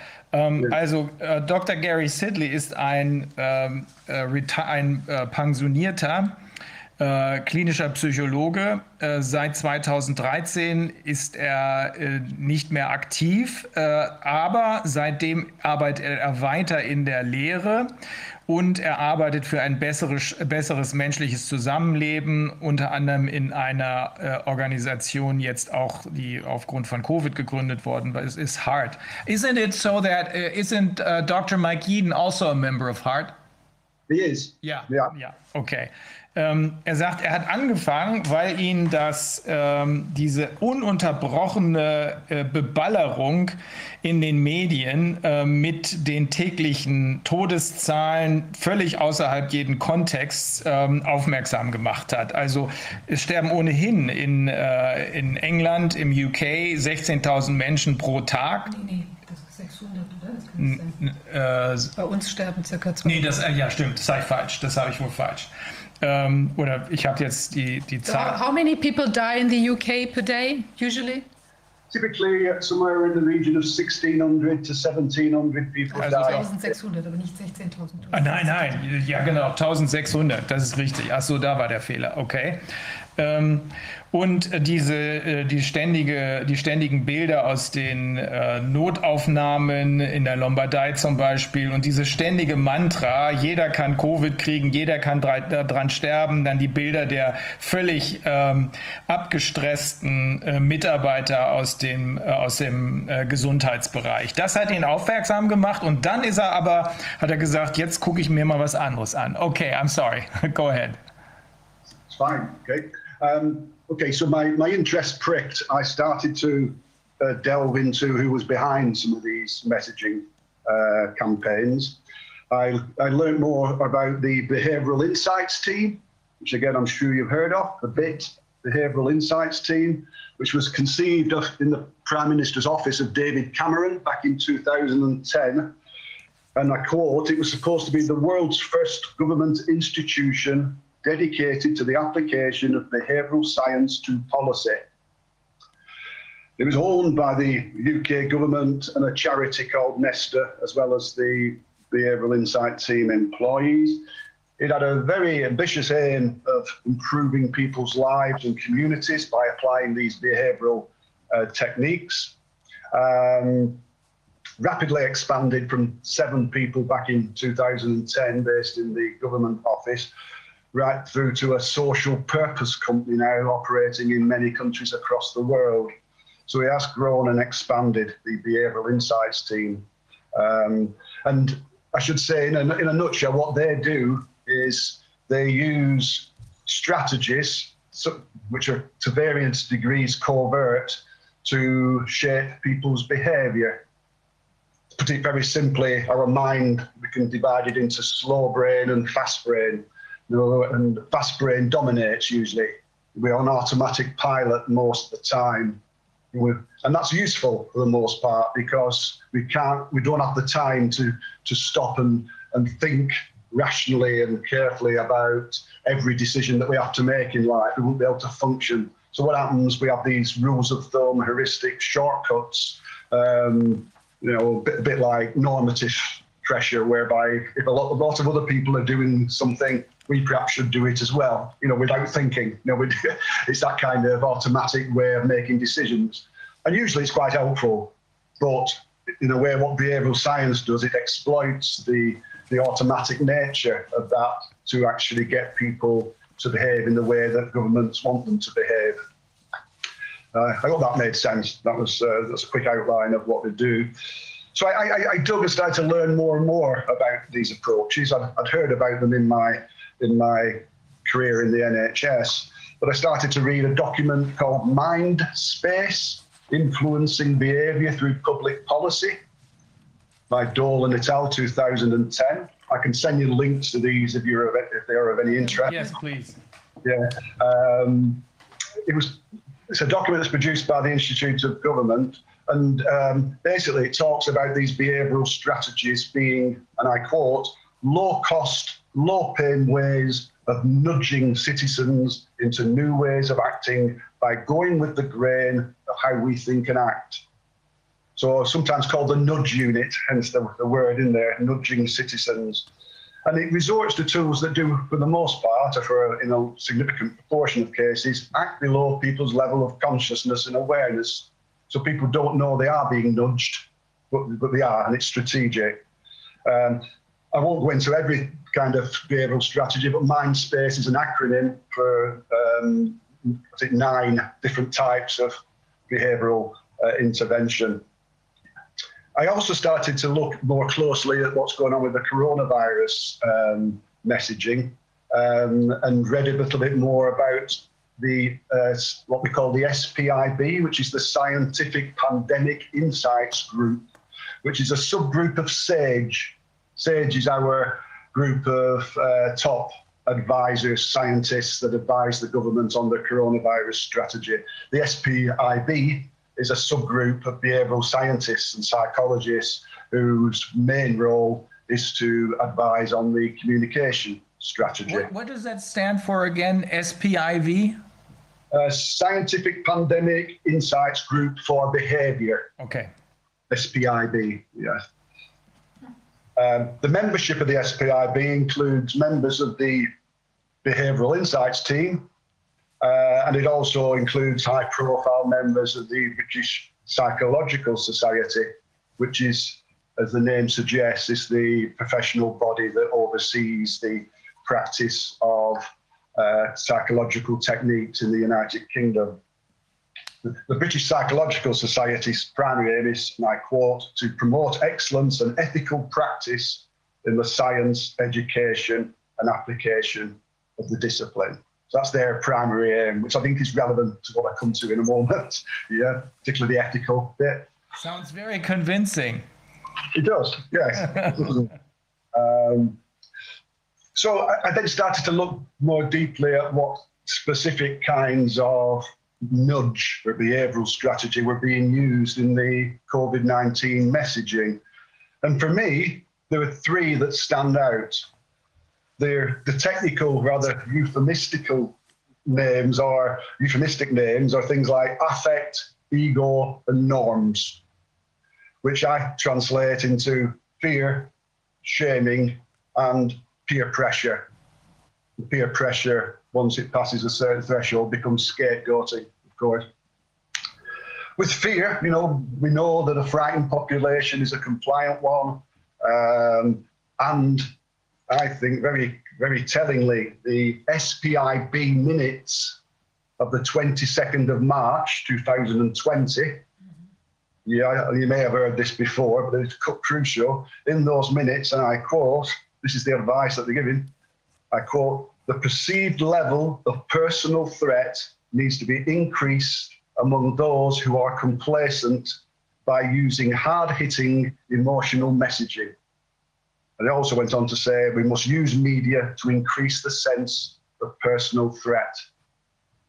Unquote. And I, and I, think that's that's quite sinister, in my opinion. I mean that is that is very explicitly stating that they're going to use inflating fear as a means of influencing behaviour. And the problem with it, amongst other things, is is that it, it's it's generalised. It's it's not dis- differentiating between different sections of the population. You know, we know some some parts of our society, particularly older people with you know uh, vulnerabilities, existing vulnerabilities, they are you know, at significant risk. But uh, the majority, the risk is much smaller, and uh, and it doesn't feel. And a lot of the stuff that they do doesn't seem to recognise that there is that differentiation of risk between different parts of the population.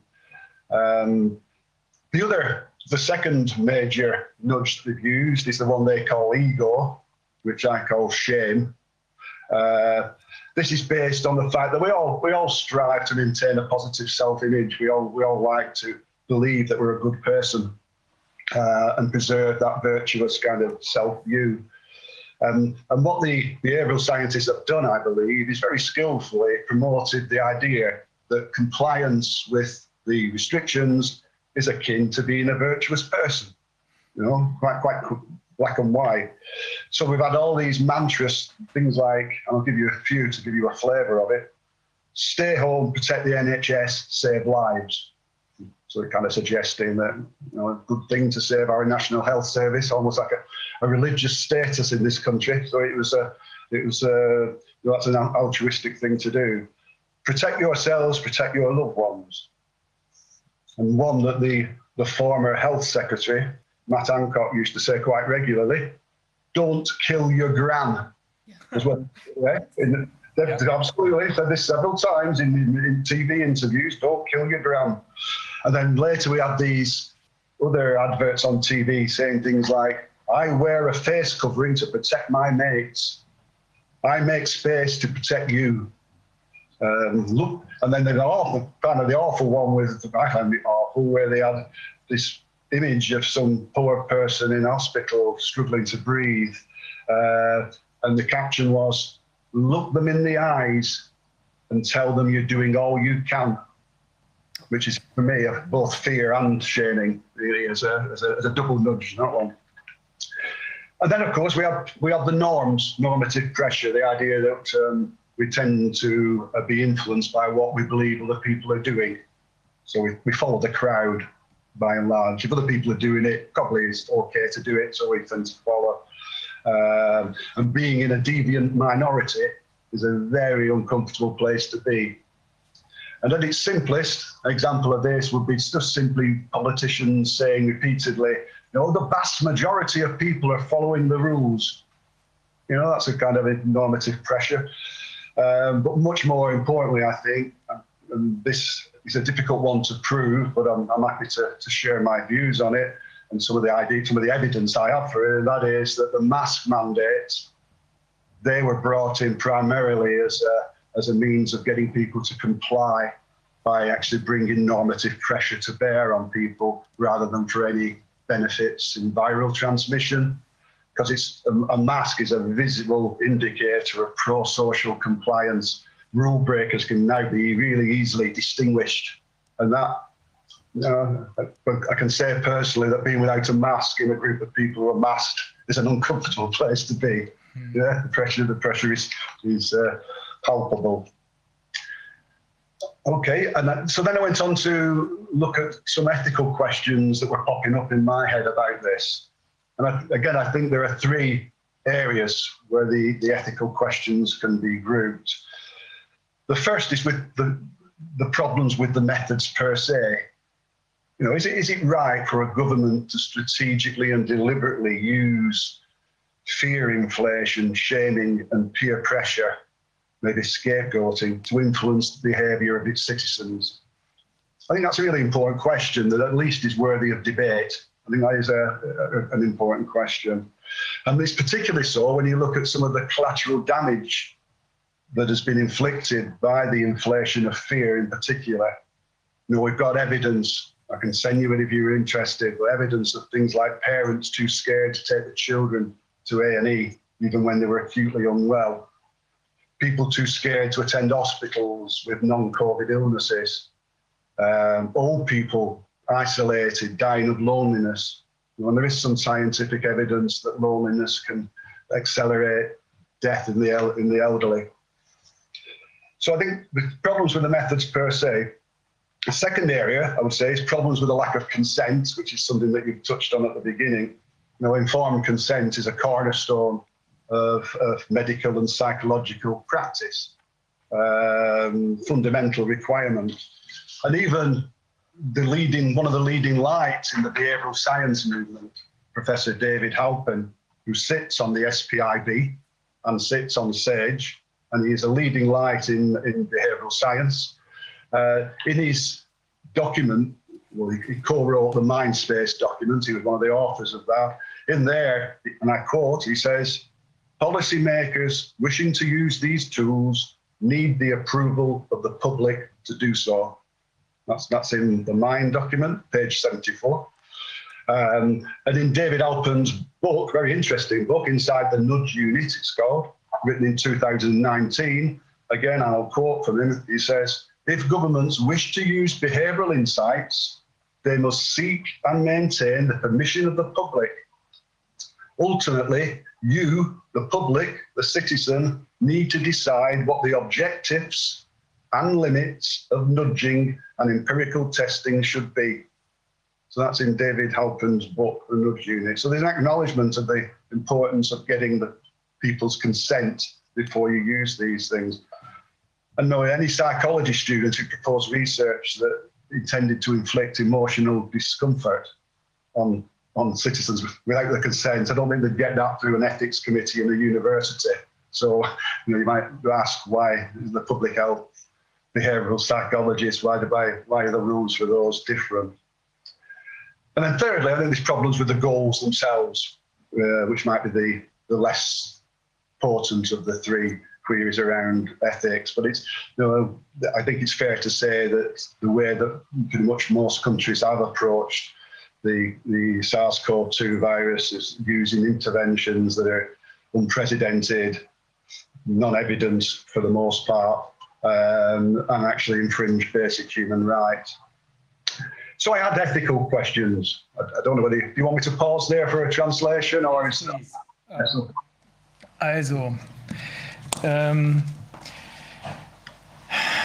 in, Im zweiten Schritt, nachdem ähm, Dr. Sidley festgestellt hat, dass hier eine merkwürdige, noch nie dagewesene äh, tägliche, stündliche, minütliche Beballerung mit aus jedem Kontext gerissenen ähm, Angstbildern gemacht wurde, hat er gefragt, wer steckt denn wohl dahinter? Und äh, da kam er auf äh, das, uh, what's the name of that Insights Team again? Uh, what's the... Behavioral Insights. Behavioral Insights Team, genau. Da gibt es also ein, ähm, ein Team, das sich mit Verhaltenseinsichten beschäftigt. Äh, da sind äh, Verhaltenswissenschaften dahinter. Ähm, und die benutzen diese Strategien, die man erst nur so erkennen konnte, wie er es auch eben gesehen hat, also dieses ständige Beballern, um das Verhalten der Menschen zu ändern. Äh, dabei gehen sie insbesondere auf die, er hat, das, er hat den Unterschied gemacht zwischen dem langsamen Gehirn und dem schnellen äh, Gehirn. Er geht, die gehen insbesondere auf den Bereich des Verhaltens ein, der reflexartig, der automatisch erfolgt. Das hat in der Regel ja auch äh, seinen Sinn und das funktioniert auch ganz gut. Nur hier wird man eben unterschwellig ähm, äh, über genau diese ansonsten gut funktionierenden ähm, Reaktionen manipuliert.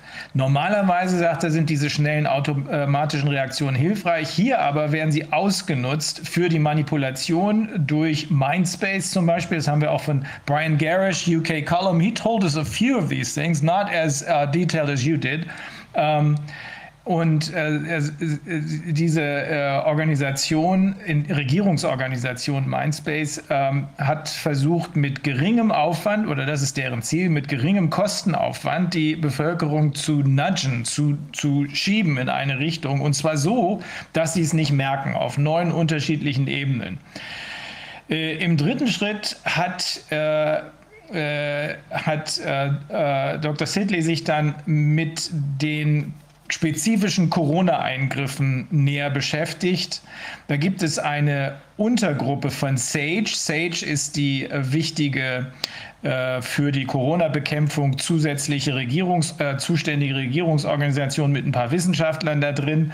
Äh, da gibt es eine Untergruppe, SPIV, äh, die sich mit genau diesen psychologischen äh, Eingriffen, diesen Manipulationstechniken beschäftigt. Äh, die ähm, gehört zur britischen Psychologengesellschaft oder da sind viele, viele Mitglieder der äh, British Psychological Society drin.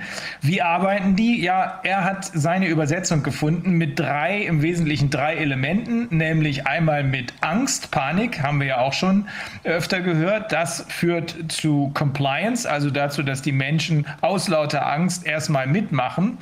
Das zweite ist Shaming. Äh, wer nicht mitmacht, äh, ist sozusagen ein Ausgestoßener. Ähm, und das dritte ist Peer Pressure. Wer abweicht äh, von, wer in einer äh, ähm, Minderheitengruppe ist, der wird sich sehr schnell unbequem fühlen. Das beste Beispiel dafür sind diese Maskenzwänge, die aus Sicht von äh, Dr. Sidley nur einem einzigen Zweck dienen, nämlich sichtbar zu machen, wer sich an die Regeln hält und äh, die nicht angepassten äh, sich möglichst schlecht fühlen zu lassen. Ähm, diese SPIV äh, hat äh, äh, Dr. Sidley eben erklärt, da gibt es ein Protokoll aus dem März 2020 und das entspricht unserem Panikpapier. Ähm, man muss mit äh, harten emotionalen Angriffen äh, zuschlagen, um die Menschen zu manipulieren.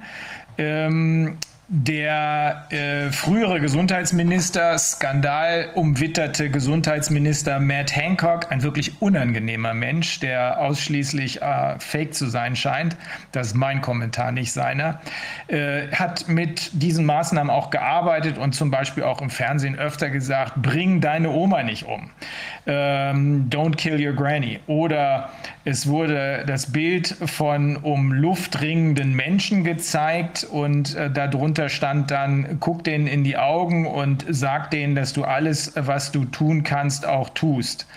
Ähm, im nächsten Schritt hat er sich dann um die ethischen Fragen, die sich aus diesem Zusammenhang ergeben, gekümmert. Ähm, ist, das, ist das eigentlich in Ordnung, war die erste Frage, wenn die Regierung sowas macht?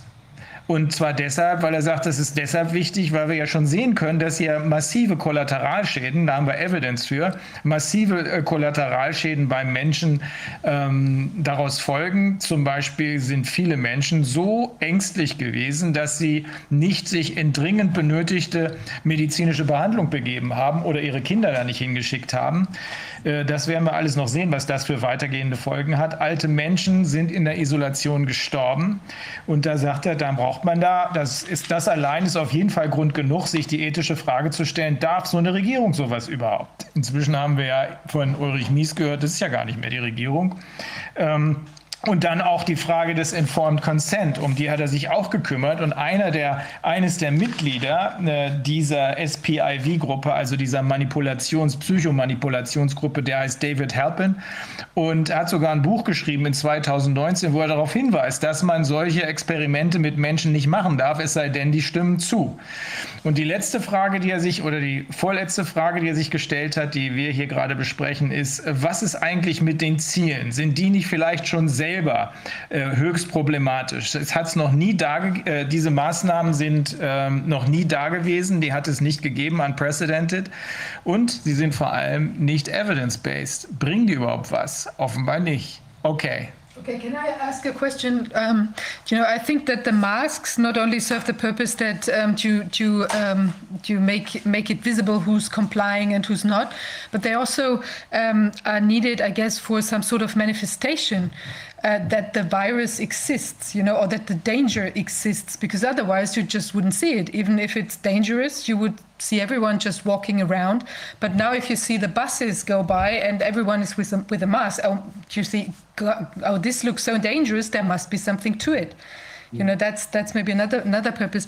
But I was also wondering, um, oh, that just a remark. But like, um, why do you think other people or us we can see it. I mean what's what's different you know between the ones who get really scared and and uh, intimidated or like feel like scapegoats or whatever when they don't comply and us or like you know other people who are maybe.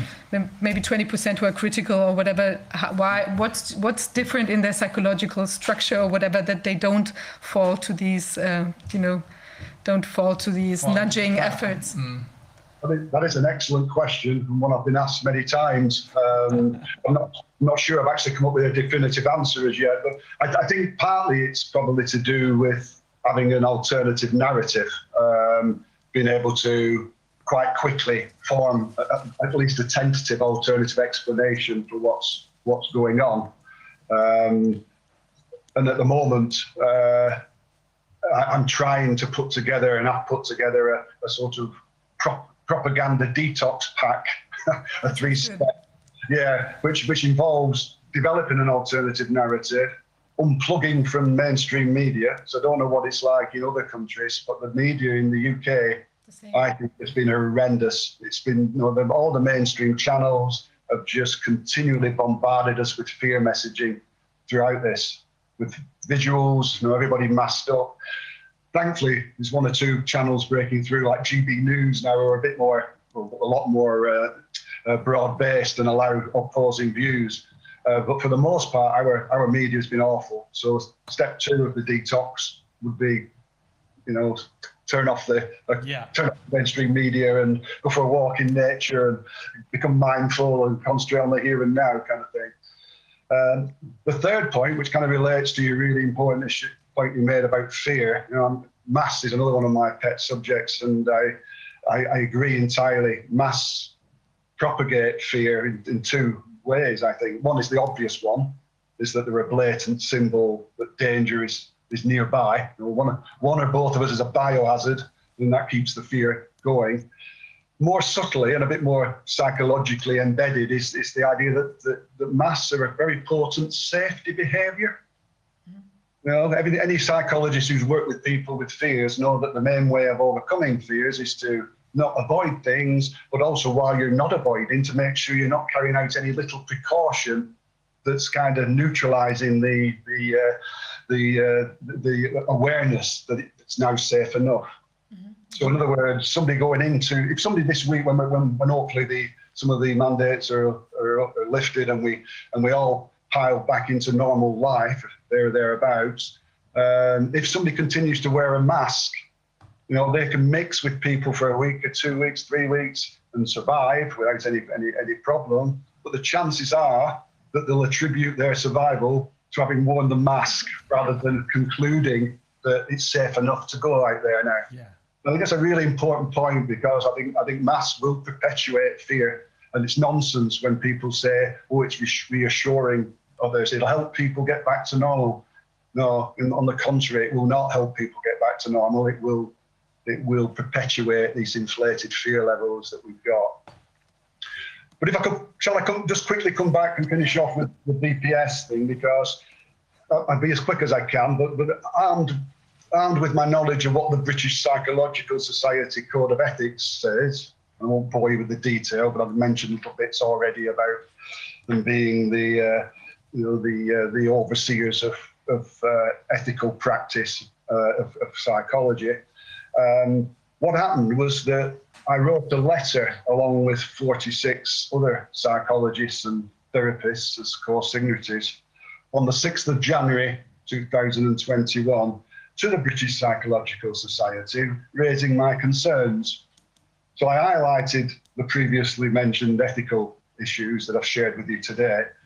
Um, I mentioned parts of their own code of ethics, which these approaches seem to uh, infringe.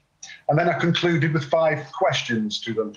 One was, is it ethical to use psychological, covert psychological strategies on British citizens without their consent? Number two was, is it ethical to use covert psychological strategies to increase compliance with a contentious public health policy?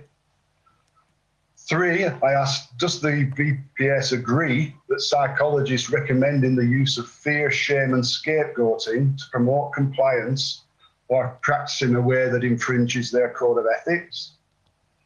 Four, in light of these concerns, what actions do they intend to take? And five, to minimise the chances of recurrence, will the BPS publicly condemn the use of psychological skills knowledge for this purpose? So that was sent on the 6th of January. Um, I got a reply a month later, 5th of February, from the a, a, person called Dr. Deborah Malpass, who's the Director of Knowledge and Insight at the British Psychological Society. My sense was it failed to directly address any of my ethical concerns and was quite evasive and disingenuous. Um, you know, she she argued, for instance, it's not possible to conclude that covert rather than overt behaviour strategies have been used. She argued that the specific role of psychologists is not always evidenced. Um, she talked about her own their own guidance, i.e., the BPS, which is Psychological Society's guidance, is based on established evidence-based frameworks, and then cited material written by uh, a co-written by Professor Susan Mitchell, who is a senior figure on the British Psychological Society and on the SBIB group. Um, and there are a number of, of uh, high profile people who sit on both the British Psychological Society and the SBIB. Um, anyway, I won't go through it all, but, but and she finished off, we are incredibly proud of the fantastic work done by psychologists throughout the pandemic. So clearly didn't seem to think there was any issue that was worth uh, a broader debate about as far as the ethics were concerned. So I wasn't particularly satisfied with that. So on the 9th of February, I messaged the chair of the British Psychological Society Ethics Committee to, to, and asked, did they actually discuss the letter at their ethics committee, the monthly ethics committee? Did, it, did my letter actually get there? Or, or was it kind of intercepted before that and, and just got that response I've just mentioned? We could they clarify that for me? Seven days later, I got another message from Dr. Malpass, Dr. Malpass, basically saying, your letter will be considered at the next meeting of the BPS Ethics Committee on the 1st of March. So clearly the letter hadn't got to the Ethics Committee, but with the prompt, it was now going on the 1st of March. It got to the 12th of March, and I hadn't heard anything further at all from them, so I prompted them again. And then I got a response from a, a Dr. Roger Paxton, who's the chair of the BPS Ethics Committee, and I'll read you his response. He said, Dear Dr. Sidley, my intention was that the Ethics Committee on the 1st of March would consider the wider ethical issues raised in your letter. I'm sorry that owing to a very full agenda and an oversight on my part, this discussion did not take place. I apologise for this. I plan now to take your letter to the next meeting, which apparently was in June. Um, so I got to the 30th of June and still had no further, no further contact. I think you're probably noticing a pattern here. uh, and on the, then on the 1st of July, after I prompted them again, I got a, another response from Dr. Paxton, the chair of the Ethics Committee. Uh, he confirmed that the Ethics Committee had now considered our letter and the previous response from Dr. Malpass, and that he, the Ethics Committee had endorsed that previous response and he went on to say that the methods you refer to as covert are in fact indirect, but not concealed or secret. Mm. The committee rejected your characterization of decisions about social contacts as in the sphere of individual health decisions. So my, my reading of that, and it's not entirely clear, I think is, is that they're arguing that individual kind of consent and individual rights is sort of not really important in this kind of situation. It's trumped by the broader societal needs. I think that's that, that the collective is more than the individuals. I think yeah. That's my that was my interpretation of yeah, it. I don't know. Yeah. Uh, that seemed to be what he was he, he was he was saying. They argue that the fear levels that we see in our society are consistent with the threat of the virus, which again I think is a rather a rather dubious assertion. Um, they went on to say that given the scale of the mortality and morbidity caused by the pandemic, it was thought unsurprising that awareness of these facts led to fear. Um, and their overall conclusion, just to round off, was that, and I quote, overall, the Ethics Committee believed that the contributions of psychologists in responding to the pandemic were entirely consistent with the BPS Code of Ethics and Conduct, demonstrating social responsibility and the competent and responsible employment of psychological expertise. So a pretty robust refutation, really, of my questions about the ethical, uh, the dubious ethical basis of a lot of these approaches. And at the moment, we're just deliberating on our next step. I'll translate this. Also Viviane hat äh, gefragt, warum nicht alle darauf hereinfallen, auf diese äh, expliziten psychologischen Manipulationen. Ja, sagte einige von uns äh, schaffen sowas wie den Propaganda-Detox. Die schalten dann einfach ab. Und äh, er, er, empfiehlt auch weiter, wenn man darauf nicht reinfallen will, dann äh, sollte man vielleicht auch in der Natur sein. Ähm, und ähm, und äh, im Übrigen würde ja dieses massenhafte Maskentragen äh, der Öffentlichkeit suggerieren, äh, dass das erforderlich ist. Deswegen würden eben die meisten Menschen durch, diese, äh, durch dieses Maskentragen einem dauerhaften Angstzustand ausgesetzt sein. Einige von uns äh, machen da eben nicht mit. Äh, der äh, British, hat, er hat dann eben umfangreich geschildert, wie äh, er und eine Gruppe von anderen Psychologen, Psychologen einen Brief an, den, ähm, an die britische Psychological Society geschickt hat betreffend den Code of Ethics. Fünf Fragen hat er gestellt, unter anderem diejenige, das war glaube ich im Januar 21, unter anderem diejenige, wie erklärt ihr, äh, dass ihr eigentlich hier nicht ohne Zustimmung, ohne Einwilligung ähm, arbeiten dürft? Eine andere Frage war, äh, kann man wirklich um diese umstrittenen Maßnahmen, die ja nicht evidence-based sind, äh, tatsächlich auf diese Weise erzwingen? Und die andere, die dritte oder vierte Frage war, äh, was, was habt ihr jetzt zukünftig vor? Äh, wollt ihr das nicht mal öffentlich ähm, dem Ganzen eine Absage geben und das Ganze beenden? Einen Monat später hat er eine Antwort gekriegt von einer Frau. Da sagt er, das war ausweichend und unehrlich, also offensichtlich sowas wie ein Formschreiben, wie wir es ja hier auch kennen von den Behörden, die fast nie auf den konkreten Fall eingehen. Dann hat er nachgelegt und hat gefragt, habt ihr den Brief überhaupt bekommen? Äh, sieben Tage danach, äh, derselbe oder dieselbe Frau, die ähm, äh, vorher geschrieben hat, sagt, oh, wir gucken uns das mal genauer an. Also hatte sie es offenbar nicht oder vielleicht bekommen, aber nicht gesehen oder nicht ähm, sich angesehen. Ähm, dann hat er im, am 1. Juli dem, äh, von dem Vorstand des äh, Ethics Committee äh, Dr. Paxton einen Brief bekommen, der äh, sich dann doch ein bisschen näher damit auseinandergesetzt hat, aber wieder nur mit äh, fadenscheinigen oder ich übersetze das immer mit Drückerkolonnen ge geschwätzt geantwortet haben. Es seien ja gar keine heimlichen, also äh, hinter dem Rücken der manipulierten Menschen stattfindenden Manipulationen, nicht covert, sondern die seien ja nur indirekt. Seien ja nur indirekt. Im Übrigen müsse man sich äh, für das große große Ganze einsetzen. Es geht hier um das äh, kollektive Wohl der Menschen. Das ist viel wichtiger als die, ähm, als die einzelnen äh, Maßen, äh, als die Personen, die von einzelnen Maßnahmen betroffen sind. Und das Ganze sei der Bedrohung durch das Virus angemessen. Kein Evidence, nix. Well, we know these kinds of uh, form letters which have really nothing to say. Uh, as you said, evasive or um, yeah, evasive and uh, and uh, not very truthful, I guess. Um, they're just doing it because they're going through the motions, more or less. That's that's the impression that I'm getting. Me too. Me yeah. Too. And uh, the thing is, these these uh, fear tactics, though, uh, you know, there's evidence that they've had such a huge impact on our society here in the UK, and I'm sure across across various parts of the world. Um, you know, we, we're supposed to be opening up soon, but yet various opinion polls suggest that maybe 40, 50% of people are still frightened about returning into some kind of normality.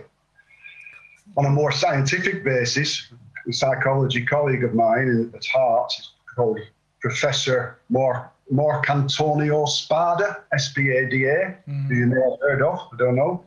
He's been done a lot of work in, in London looking at what he calls this COVID anxiety syndrome, which is a group of a group of kind of uh, characteristics and, and, unhelpful strategies uh, that people are adopting, particularly around avoidance, worry, threat monitoring, checking. Um, and he reckons that uh, at least one in five people in the UK, um, and his, his quote is markedly affected by this COVID anxiety syndrome. Um, and, and, and the UK is one of the, I think, up there as the most scared country in the world. He's done some comparisons across countries in Europe, and, and the UK is, is the, the, the levels are so high here uh, compared to, to other countries. So the, the damage of that is potentially widespread in the collateral effects of that. The, yeah. I don't know whether you want me to pause. The only other one thing, no, I have to finish shortly, won't I? But I just there was just something on to say a little bit more about mass, but I'll, I'll be direct. I, I have um, I have um, two small questions. Like one is um, we've been observing that people even that people who are aware of what's going on, that they still at some point and sometimes even out of out of the blue decide to get vaccinated. You know, sometimes it's a doctor telling them, "Oh, I got just like one shot left here," and then even, you know, they've even been following our committee and like, you know, so they, they really know about the the problems with the uh, with the vaccinations, the health risks, and other things, and you know, and all of a sudden. Boom, although they know what's going on, they decide to do this. So that's very strange. I was wondering if you'd have maybe an explanation for that. Yes, I, I, I, think I do. And I, I would say again, the, the psychological nudges, the covert psychological strategies have been applied relentlessly to the vaccination campaign. And just to give you one specific example of that, in, in, a, in a formal document produced by our National Health Service, co-written by the behavioural scientists, of course, in there they were advising health workers to tell young people and I quote what they were saying, they were advising health workers to tell young people, normality can only return for you and others with your vaccination. Now, that's a shaming thing to say, isn't it? Is it? In other words, if you're a good person and you want other people to get back to normal, you've got to go and get your vaccine. With the elderly, they were really laying it on, you know, with, uh, you know, you're three times more likely to die. And just think how terrible you will feel if you don't get vaccinated and then you catch COVID 19. You know, really emotional leverage. So that's a, at least a partial answer to your question as as people flocks to get vaccinated. Uh, I think is, is part of the consequences of the, the nudges that they're exposed to, again, relentlessly. You know, on, on TV, uh, incentives, and now, of course, here we've just announced that you've got to be double jabbed to avoid quarantine if you go on holiday. you know, we have got a, a, medical apartheid that's being imposed on us. I, I fear. Uh, and, and, another question I have: Do you think, um, because we feel, I mean, this this seems to be like a worldwide script that's going on. You know, we also had this like called here like the panic paper, where they also suggested this kind of thing with uh, "Don't kill your granny" by you know being too close to them, even for, like for children or something like that. And so uh, we think it's think almost verbatim the same. It's yeah, it's really interesting, and um, we also have the same terms. You know, like uh, this social distancing, which is not a German. Uh, I mean, it's never heard of, basically, uh, to, and we even use the, the English term for that. So we think it it might might be something that's come comes from the English speaking realm. Um, you know, where that script is is produced. And i was wondering do you think it really it might come like from this sage subsection and then it's kind of rolled out over the world? Or do you think there's more like a pr agency involved uh, or how do you think that works? I, I don't know. I don't know. Sorry. I, it's a really good question again isn't it? One one that i've asked myself many times.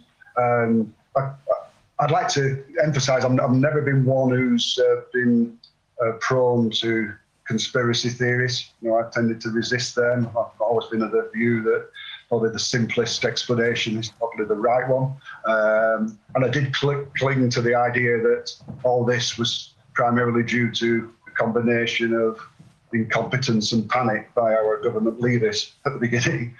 But as it's gone on, um, it would appear that uh, opportunistic agendas have jumped on it and they're you know, pushing their own uh, political and ideological agendas.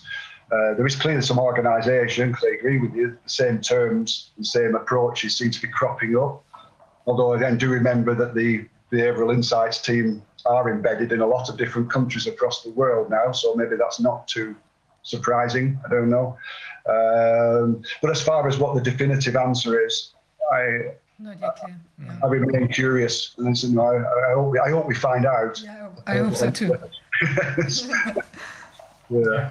We'll, we'll have to take many, many more closer looks. But I, in, in my view, from what we have learned in now 60 sessions of this Corona Committee, from talking to all these experts, uh, the pieces of the puzzle do seem to make a very easily visible picture now, overall picture. And uh, in in my view, my personal view, this has nothing to do with health. Uh, and everything to do with a small, super rich group of people trying to gain control over the rest of the world before they are found out, because I think they're in panic too. Yes, you may well be right. but that's a conspiracy theory, maybe. okay. Well, okay. Thanks um, so much. Like, yeah. Um, fantastic. Is is there something that um, just very quickly, if I may, yes. just to finish off with the, with the, like the mass, as I said, it's very close to my heart. And uh, in fact, I'm, I'm, heavily involved in an anti-mass campaign here in the UK called uh-huh. Smile Free, smilefree.org, uh, which is trying to get all the mass mandates lifted and for them never to return. But just in the thing about the man, mask being a compliance device, although that's, a, that's quite difficult to, to prove, there are a number of bits of evidence that would be consistent with that. I think, you know, like the, the World Health Organization flip flopping with their advice, you know, even as late as December 2020, we're saying, and again, I quote, there's only limited and inconsistent scientific evidence to support the effectiveness of masking healthy people in the community. All the public figures, or public health figures in the UK uh, up until spring, early summer we're all against masking the healthy. You know, our our uh, chief medical officer, deputy medical officer, chief scientific officer all, all saying it's a bad idea. And that flipped without any obvious evidence to suggest that masks were, were helpful. We had a respected Channel 4, one of our TV channel journalists, who, who actually asked the World Health Organization back in June whether they changed their advice because of political lobbying. Um, and the, the, the, World Health Organization didn't deny it. So, again, circumstantial evidence, but all suggestive when taken together. Um, and I, I, don't know whether you're familiar with Laura Dodsworth and her book, State of Fear. Oh, excellent book. Well, well, well, well worth reading. It came out about a month or so ago. Um, and it's called The State of Fear by Laura Dodsworth. And uh, amongst other good things, she's actually interviewed some members of the SPIB group, the subgroup. One of them, a couple of them actually being named as well. And one of the SPI members, an educational psychologist, psychologist called Gavin Morgan, is quoted as saying around mass that uh, he, he was dead against them. He thought they were dehumanizing. Um, but he said some SAGE members believe that mass usefully give a sense of solidarity. Oh, yeah, right. Well, yeah. there's a uh, there's a new study out where I there's a very new study out, a brand new study uh, that JAMA Pediatrics, I think is yeah, uh, uh, I, I think it's in it was published in the American Journal of Pediatrics, and it shows, among other things, that the CO2 concentration behind the, max, uh, the mask is seven times, and this concerns children in particular, seven times over the limit that is considered dangerous. So this does not make any sense. Uh, Dr. Sidley, I don't want to cut you short, but uh, Dr. Martin has been waiting for a bit. Um, so I thank you very, very much for your time and the um, enlightening explanations that you're giving us about who and what is behind this mass psychological manipulation. That's what it boils down to. No, thank, thank you for inviting me um, giving me the opportunity. And anything else that you want to know, are there are any links or any snippets of evidence you're interested in, just get in touch and I'll happily forward it to you. Super. Thanks we'll so take much. you up on this. Thank you very much. Okay, thank, thank you. Thank you. Bye-bye. Bye-bye. David, I'm sorry to have kept you waiting. It's my fault. Um, are you still there? Yes, I am. Oh, great. Nice to see you again. Good to see you as well. So, um, I, I, think it's it's best if you um, introduce yourself. I know you're the chairman of MCAM International Innovation Risk Management, but that doesn't tell a whole lot of people what what what you're really doing. Yeah, well, from a corporate standpoint, um, we have since 1998 been the world's largest underwriter of intangible assets used in finance in 168 countries. So, in the majority of the countries around the world, um, our underwriting systems, which include the entire corpus of all patents, patent applications, federal grants, procurement records, e-government records, etc.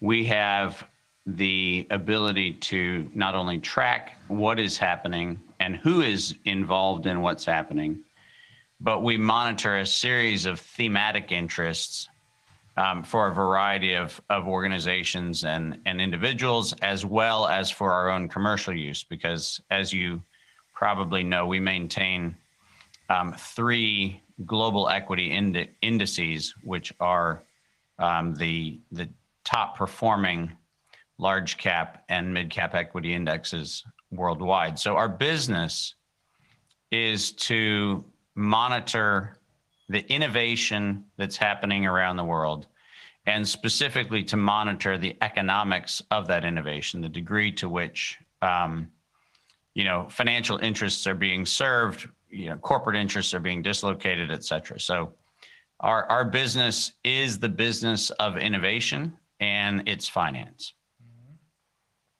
Um, Also seine Firma, äh, er ist der äh, Vorstand von MCAM International ähm, und er, äh, um es ganz kurz zusammenzufassen, überwacht mit oder beobachtet, besser gesagt, mit dieser Firma die Innovationen, die weltweit passieren. Dazu gehören, und zwar äh, in den ähm, äh, und, und zwar so, wie sie sich ausdrücken in den sogenannten Intangible Assets. Also das sind die, das sind zum Beispiel Patente.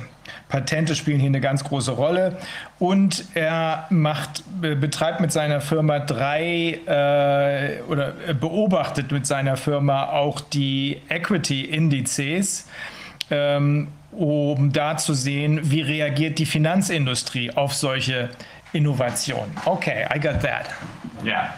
So, so obviously, from this the standpoint of this um, presentation, as you know, uh, we have reviewed the over 4,000 patents that have been issued around SARS coronavirus.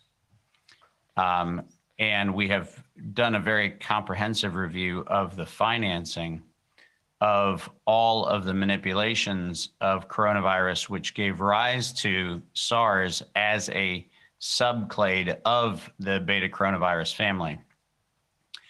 And so what I wanted to do was give you a quick overview timeline-wise, because we're not going to go through 4,000 uh, patents on this conversation. But I have sent to you and your team a, a document that is exceptionally important. This was made public in the spring of 2020. Yes. Um, this document, which which you do have and can be posted in the public record, um, is is quite critical in that we took the reported gene sequence, which was reportedly isolated as a novel coronavirus, indicated as such by the ICTV, the International Committee on Taxonomy of Viruses of the World Health Organization.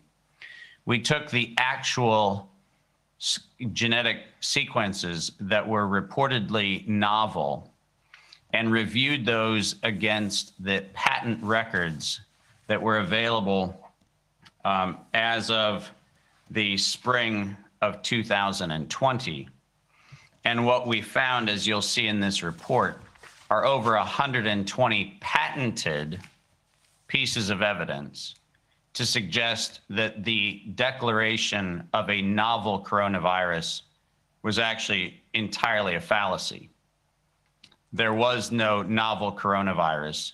There are countless very subtle uh, modifications of coronavirus sequences that have been uploaded.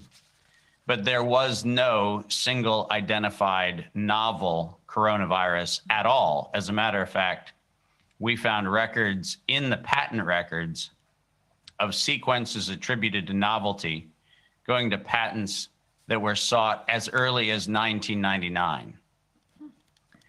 So not only was this not a novel anything, it's actually not only not been novel, it's it's not been novel for over two decades. But let's let's take a very short um, and and and what I'll do is I'll take you on a very short journey through the patent landscape to make sure people understand what happened. But as you know, up until 1999, the topic of coronavirus vis-a-vis the patenting activity around coronavirus was uniquely applied to veterinary sciences. The first vaccine ever patented for coronavirus was actually sought by Pfizer. The application for the the the um, the first um, vaccine for coronavirus, which was specifically this S spike protein. So the exact same thing that allegedly we have rushed into invention. Um, the first application was filed January 28th, 2000, 21 years ago. Um, so the idea that we we mysteriously stumbled on um, the, the the way to intervene on vaccines is not only ludicrous, it, it is incredulous. Um, because Timothy Miller, Sharon Klepfer, Albert Paul Reed, and Elaine Jones um, on January 28, 2000, filed what ultimately was issued as U.S. Patent 6372224, which was the spike protein uh, virus a vaccine for the canine coronavirus, which is actually one of the multiple forms of coronavirus. But as I said, the early work up until 1999 was largely focused in the area of vaccines for animals. The two animals receiving the most attention um, were probably Ralph Barrick's work on rabbits and the rabbit cardiomyopathy that was associated with significant problems among rabbit breeders and then canine coronavirus uh, in Pfizer's work to identify how to develop S, S and spike protein vaccine target candidates, giving rise to the obvious evidence that says that neither the coronavirus concept of a vaccine nor the principle of the coronavirus itself um, as a pathogen of interest with respect to the spike protein's behavior is anything uh, novel at all. As a matter of fact, it's 22 years old um, based on patent filings. What's more problematic and what is um, actually the most egregious uh, problem is that Anthony Fauci and NIAID found the malleability of coronavirus to be a potential candidate for HIV vaccines. And so SARS is actually not a natural progression of a zoonotic modification of coronavirus. As a matter of fact, very specifically in 1999, Anthony Fauci funded research at the University of North Carolina, Chapel Hill, specifically to create, and you cannot you cannot help but but you know lament what I'm about to read because this comes directly from a patent application filed on April 19th, 2002. And you heard the date correctly 2002, where the NIAID built an infectious replication defective coronavirus that was specifically targeted for human lung epithelium. In other words, we made SARS. And we patented it on April 19th, 2002, before there was ever any alleged outbreak in Asia, which, as you know, followed that by several months. That patent, issued as US Patent 7279327, that patent clearly lays out in very specific gene sequencing the fact that we knew that the ACE receptor, the ACE2 binding domain, the S1 spike protein, and other elements of what we have come to know as this scourge pathogen was not only engineered, but could be synthetically modified in the laboratory using nothing more than gene sequencing technologies, taking computer code and turning it into a pathogen or an intermediate of the pathogen. And that technology was funded exclusively in the early days as a means by which we could actually harness coronavirus as a vector to distribute HIV vaccine.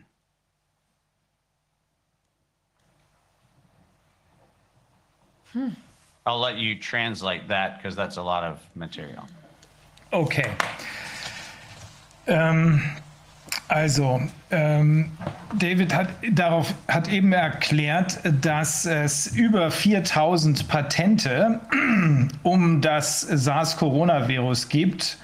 Das hat äh, seine Firma, die hat seine Firma sich alle genau angesehen. Über 4000 Patente, auch die Finanzierung, die darum herum eine Rolle spielen. Äh, die Idee, dass wir es hier mit einem neuen, mit einer neuen Sequenz äh, des Coronavirus zu tun haben, überhaupt mit einem neuen Coronavirus, ähm, die ist falsch. Äh, es gibt 120 äh, Patentbeweismittel dafür, dass das nicht stimmt. Es ist kein neues Coronavirus. Ähm, äh, es gibt höchstens ein paar Varianten, aber das Coronavirus selbst ist überhaupt nichts Neues die Idee dagegen zu impfen auch nicht. Seit zwei Jahrzehnten, seit 1999, wird damit gearbeitet. Bis 1999, also ähm, Forschung am Menschen, bis 1999 betrieb, betraf die Corona-Forschung äh, allerdings so gut wie ausschließlich, nee, ausschließlich Tiermedizin. Die Tiermedizin, der erste Impfstoff kam von Pfizer, der ein S, also ein Spike-Protein äh, produziert produziert hat. Äh, das wurde patentiert am 28. Januar 2000, also vor 21 Jahren. Ähm, er hat sogar die Patentnummer gesagt, US Patent Nummer 6372224. Ähm, und das war ein Impfstoff für Hunde, Canines. Ähm, es ist also nicht nur lächerlich, sondern grober Unfug, wenn gesagt wird, dass das hier alles neu ist. Weder das Virus ist neu, noch die Idee, noch der Impfstoff ist neu.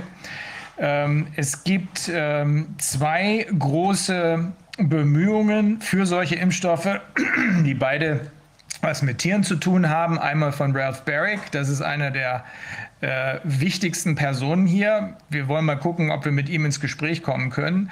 An Kaninchen und einmal äh, die Pfizer-Bemühungen, äh, die sich um Hunde und äh, die Entwicklung des äh, S-Spike-Protein-Impfstoffs für Hunde äh, gekümmert hat. Also weder Corona noch der Impfstoff ist irgendetwas Neues.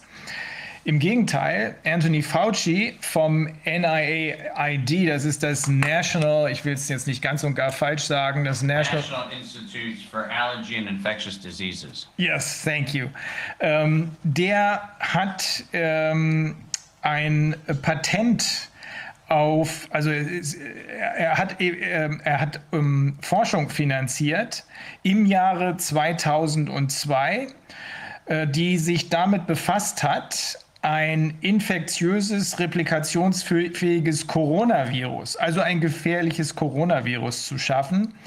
Ähm, er sagt ganz einfach, darauf hat Fauci damals ein Patent bekommen am 19. April 2002. Und David sagt, we made SARS. Wir haben das, was wir hier haben, selber produziert. Und äh, es ist damals äh, patentiert worden.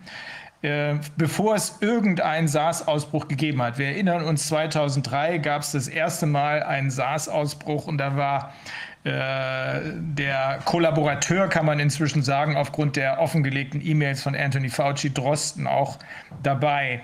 Übrigens auch bei den Gain-of-Function-Experimenten, also bei diesen Experimenten, die äh, die Viren gefährlicher machen sollen. Äh, diese Technologie wurde damals gefunden oder erfunden als Träger für HIV-Impfungen. Okay. Okay. So it gets worse. Oh oh. um, we were, my, my organization was asked to monitor biological and chemical weapons treaty violations in the very early days of 2000, you'll remember the anthrax uh, events in September of 2001. And we were part of an investigation that gave rise to the congressional inquiry into not only the anthrax origins, but also into what was unusual behavior around Bayer's um, ciprofloxacin drug, which was a drug used as a potential treatment uh, for anthrax poisoning. And throughout the fall of 2001, we began monitoring an enormous number of bacterial and viral pathogens that were being patented through NIH, NIAID, US AMRID, the US Armed Services um, infectious disease program, and a number of other agencies internationally that collaborated with them. And our concern was that coronavirus was being seen as not only a potential manipulatable agent for um, potential use as a vaccine vector, but it was also very clearly being considered as a biological weapon candidate.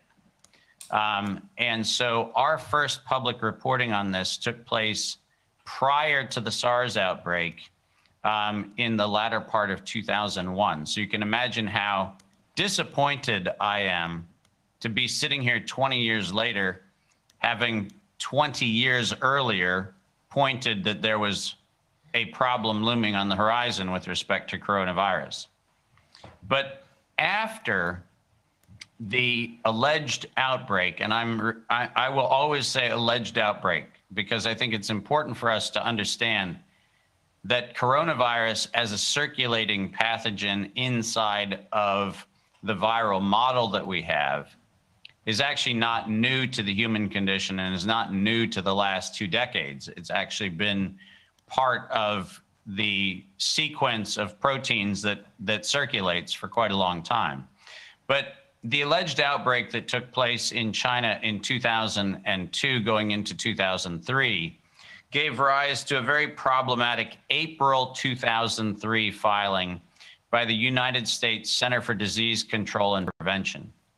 And this topic is of critical importance to get the nuance very precise. Because in addition to filing the entire gene sequence on what became SARS coronavirus, which is actually a violation of 35 US Code Section 101. You cannot patent a naturally occurring substance.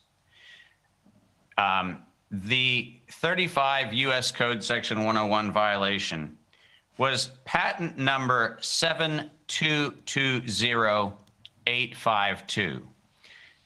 Now, that patent also had a series of derivative patents associated with it. These are, are patent applications that were broken apart because they were of multiple patentable subject matter. But these include US Patent 4659 2703P, which is actually a very interesting designation US Patent 776521. That is 776521. These patents not only covered the gene sequence of SARS coronavirus, but also covered the means of detecting it using RT PCR. Now, the reason why that's a problem is if you actually both own the patent on the gene itself and you own the patent on its detection, you have a cunning advantage to being able to control 100% of the provenance of not only the virus itself, but also its detection. Meaning you have entire scientific and message control. And this patent, sought by the CDC, was allegedly justified by their public relations team as being sought so that everyone would be free to be able to research coronavirus. The only problem with that statement is it's a lie. And the reason why it's a lie is because the patent office, not once but twice, rejected the patent on the gene sequence as unpatentable because the gene sequence was already in the public domain.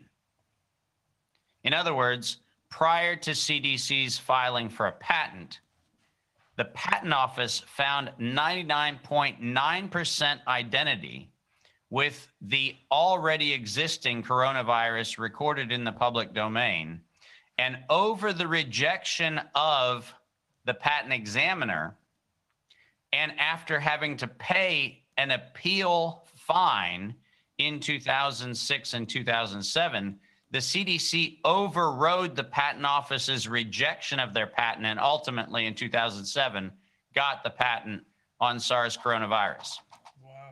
So every public statement that CDC has made that said that this was in the public interest is falsifiable by their own paid bribe to the patent office. This is not something that's subtle. And to make matters worse, they paid an additional fee to keep their application private. Last time I checked, if you're trying to make information available for the public research, you would not pay a fee to keep the information private.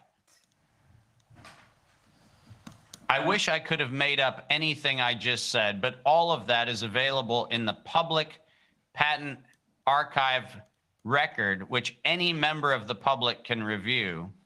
And the public pair, as it's called at the United States Patent Office, has not only the evidence, but the actual documents which I have in my possession.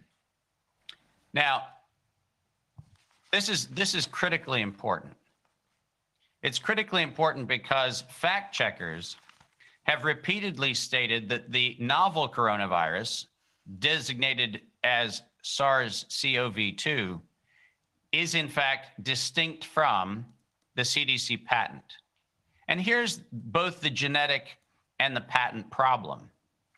If you look at the gene sequence that is filed by CDC in 2003, again in 2005, and then again in 2006, what you find is identity in somewhere between 89 to 99% of the sequence overlaps that have been identified in what's called the novel subclade of SARS CoV 2.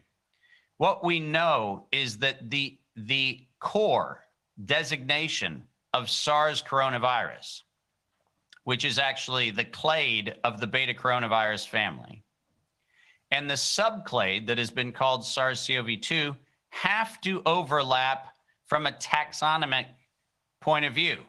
You cannot have SARS designation on a thing without it first being SARS.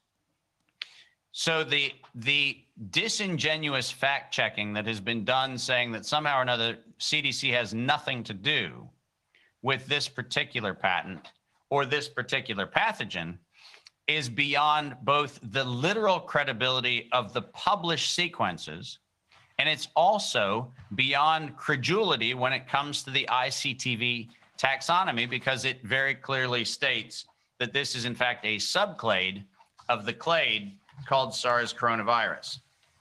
Now, what's important is on the 28th of April, and listen to the date very carefully because this date is problematic.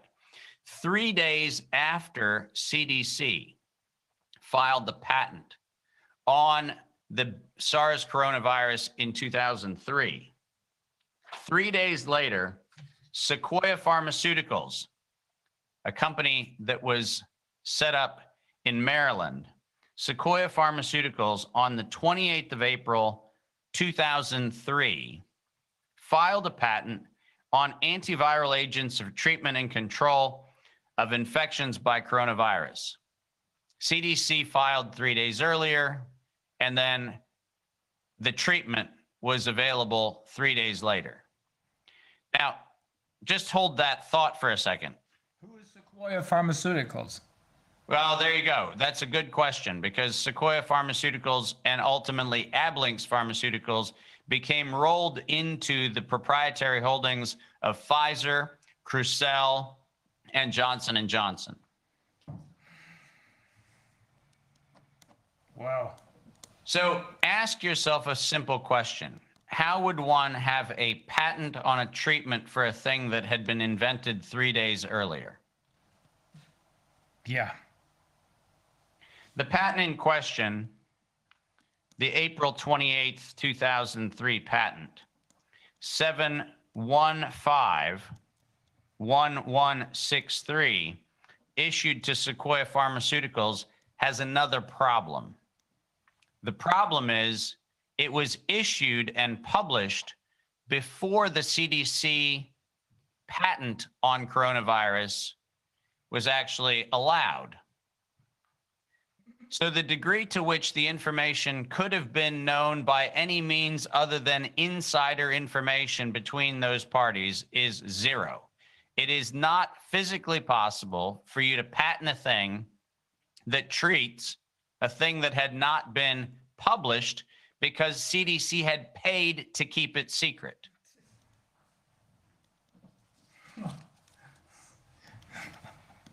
This my friends, is the definition of criminal conspiracy, racketeering, and collusion. This is not a theory, this is evidence. You cannot have information in the future inform a treatment for a thing that did not exist. This could well blow up into a RICO case ultimately. This is the, th- that's that it is a RICO case. It's not could blow up into it. It is a RICO case. And the RICO pattern which was established in April of 2003 for the first coronavirus was played out to exactly the same schedule when we see SARS-CoV-2 show up, when we have Moderna getting the spike protein sequence by phone from the Vaccine Research Center at NIAID prior to the definition of the novel subclade. How do you treat a thing before you actually have the thing? I have to translate this. This is, you can't make this up, definitely not. Also, ziemlich unglaublich. Ähm, also, ähm, die seine Firma hat äh, eine ganze Weile auch die Verletzung von äh, biologischen und chemischen ähm, äh, Kriegsführungsregeln ähm, überprüft. Damals im Zusammenhang mit dem berüchtigten Antragsgift. Das war ein paar Tage nach 9-11. Da wurden plötzlich äh, im Kongress wurden Leute, zwei Senatoren, äh, scheinbar vergiftet oder man versuchte sie mit dem Gift Anthrax zu vergiften. Da gab es ein, ähm, ein ähm, ich glaube, es war sogar ein Impfstoff. Ähm, da gab es viele Patente drauf vom National Institute of Health oder eben dem eben genannten NIAID. Ähm, und äh, es gab die Besorgnis bei der Firma von äh, Dr. Martin, dass Corona als Träger für eine biologische Waffe benutzt werden könnte. Das war in 2001. Ähm, nach dem angeblichen Ausbruch von Corona, angeblich, sagt er, weil man weiß ja nicht genau, was wirklich passiert ist, in 2002 in China, ähm, von, äh, Entschuldigung, von SARS, genau, im April 2003 hat das CDC, das Centers for Disease Control and Prevention, die gesamte Gensequenz, also CDC, das ist eine Behörde, das ist die äh, wichtigste, äh, unser RKI ist das, also eine Regierungsbehörde, aber wir wissen ja inzwischen, dass das Public-Private Partnerships sind, die im Wesentlichen private übernommen worden sind, hat das CDC äh, die gesamte Gensequenz des Coronavirus patentieren lassen. Patentnummer 7220852. Ähm, das ist eine Verletzung der Regel, dass Natürliches, also hier natürliche Viren, gar nicht patentiert werden können. Aber sie haben es getan. Ähm, die haben aber nicht nur dieses Virus patentiert, sondern außerdem die Möglichkeiten, es zu finden per PCR-Test. Wie wir inzwischen wissen, geht das sowieso nicht, sondern das war alles nur Bestandteil dieser Pandemie. Aber auch die Möglichkeit, das äh, Coronavirus überhaupt festzustellen, wurde patentiert, sodass äh, beides im Eigentum der CDC stand und steht, nämlich einmal das Virus selbst und einmal die Möglichkeit, es zu finden. Angeblich, so hat das die Public Relations Abteilung äh, mitgeteilt, äh, sollte das zum Wohl der Öffentlichkeit passieren, damit jeder da mitspielen kann. Das aber, sagt äh, Dr. Martin, ist eine einzige Lüge, denn es war ja gar nichts Neues da. Man hätte hier gar nichts patentieren können. 99 Prozent Übereinstimmung äh, hat nämlich mit den schon bestehenden äh, Viren, hat das äh, Patent Office, das Patient, ähm, äh, Patentamt festgestellt.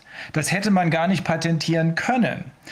Aber die CDC hat gesagt, das ist mir doch egal und hat diese äh, Feststellung des Patentamtes äh, einfach ignoriert, overruled, hat und er sagt, das ist alles beweisbar, er hat die Unterlagen dabei, äh, Schmiergeld an das Patentoffice bezahlt und äh, damit das eben doch patentiert wird und zusätzlich eine Gebühr dafür, dass das alles geheim bleibt. Es haben in der Zwischenzeit Fact-Checkers, uh, we know what to think of Fact-Checkers, ähm, gesagt, nee, nee, das ist schon okay, denn dieses SARS-CoV-2 ist völlig anders. Ähm, Tatsache ist aber, dass eine so zwischen 89 und 99 prozentige Identität mit den vorangegangenen äh, SARS-Viren besteht. Ähm, es wird noch ein bisschen spannender. Drei Tage nachdem die, äh, diese Patentierung des Virus in 2003 durch die CDC erfolgte, hat eine Gruppe namens Sequoia Pharmaceuticals schon das, eine Behandlungsmethode für oder gegen das Virus patentieren lassen. Drei Tage danach. Ist nicht davor sogar? Nee, drei Tage danach haben sie es patentieren lassen. Later. Ja, three days later. Ähm, und nee, das, das Interessante ist, das kann nur, sagt Dr. Martin, das kann nur Insider-Information gewesen sein, die dazu geführt hat. Denn die äh, CDC haben ja extra äh, das Patent Office geschmiert, damit niemand was von diesem Patent weiß. Äh, und das war auch noch gar nicht bekannt, äh, offiziell jedenfalls, sodass es hier nur um Insidergeschäfte gehen kann. Drei Tage danach, also die Behandlung selbst wurde patentiert, bevor offiziell die Krankheit bekannt war. Das ist, äh, das, ich habe gesagt, das äh, könnte explodieren als Rico-Case. Er sagt, das ist einer. yeah, well, it, it's going to get worse here. Oh no, it can't get worse. oh, it does. Um, in the 5th of June 2008, which is an important date because it is actually around the time when DARPA, the Defense Advanced Research Program in the United States, actively took an interest in coronavirus as a biological weapon. June 5th, 2008, Ablinks, which as you know is now part of Sanofi, filed a series of patents that specifically targeted what we've been told is the novel feature of the SARS CoV 2 virus. And you heard what I just said. This is the 5th of June, 2008. They found what? Specifically, they targeted what was called the polybasic cleavage site for SARS CoV, the novel spike protein, and the ACE2 receptor binding domain, which is allegedly novel to SARS CoV 2 and all of that was patented on the 5th of June, 2008. And those patents in sequence were issued between November 24th of 2015, which was US patent 9193780. So that one came out after the gain of function moratorium, that one came after the MERS outbreak in the Middle East. But what you find is that then in 2016, 2017, 2019, a series of patents all covering not only the RNA strands, but also the subcomponents of the gene strands were all issued to Ablinks and Sanofi. And then we have Crucell, we have Rubius Therapeutics, we have Children's Medical Corporation, we have countless others that include Ludwig Maximilians Universität in München, mm-hmm. Protein Science Corporation, Dana-Farber Cancer Institute, University of Iowa, University of Hong Kong, Chinese National Genome, Human Genome Center in Shanghai, all identifying in patent filings that ranged from 2008 until 2017 every attribute that was allegedly uniquely published by the single reference publication, the novel bat coronavirus reveals, quote, natural insertions at the S1, S2, 2 cleavage site of the spike protein and possible recombinant 3 origin of the SARS-CoV-2 virus. The paper that has been routinely used to identify the novel virus. Unfortunately, if you actually take what they report to be novel, you find 73 patents issued between 2008 and 2019, which have the elements that were allegedly novel in the SARS CoV 2, specifically as it relates to the polybasic cleavage site, the ACE2 receptor binding domain, and the spike protein. So the clinically novel components of the clinically unique, clinically contagious, you know where I'm going with this. Uh-huh. Okay. There was no outbreak of SARS because we had engineered all of the elements of that and by 2016, the paper that was funded during the gain of function moratorium that said that the SARS coronavirus was poised for human emergence, written by none other than Ralph Barrick, was not only poised for human emergence, but it was patented for commercial exploitation. 73 times. Isn't didn't uh, Ralph Barrick? I think I saw a video clip with him giving a speech in which he explicitly told the audience that you can make a lot of money with this.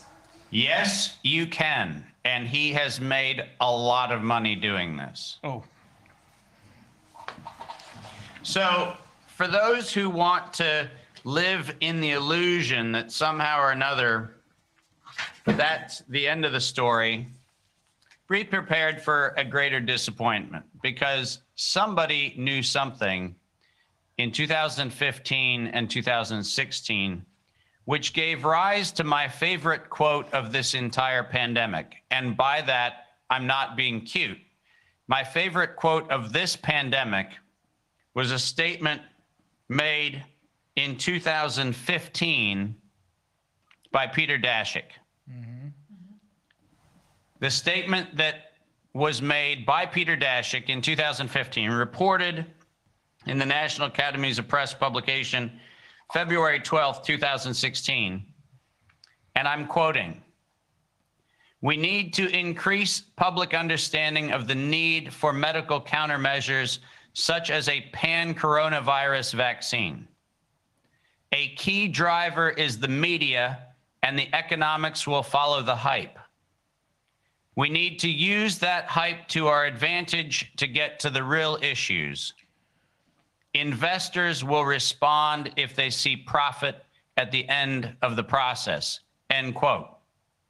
That's quite shocking because I thought that. Let me let me just read that again, just because I don't know if I might get lost in translation. So let me just go ahead and read it yeah, slowly. Please. Yeah. And as Americans love to do when speaking to a multilingual audience, maybe I should say it louder. I won't.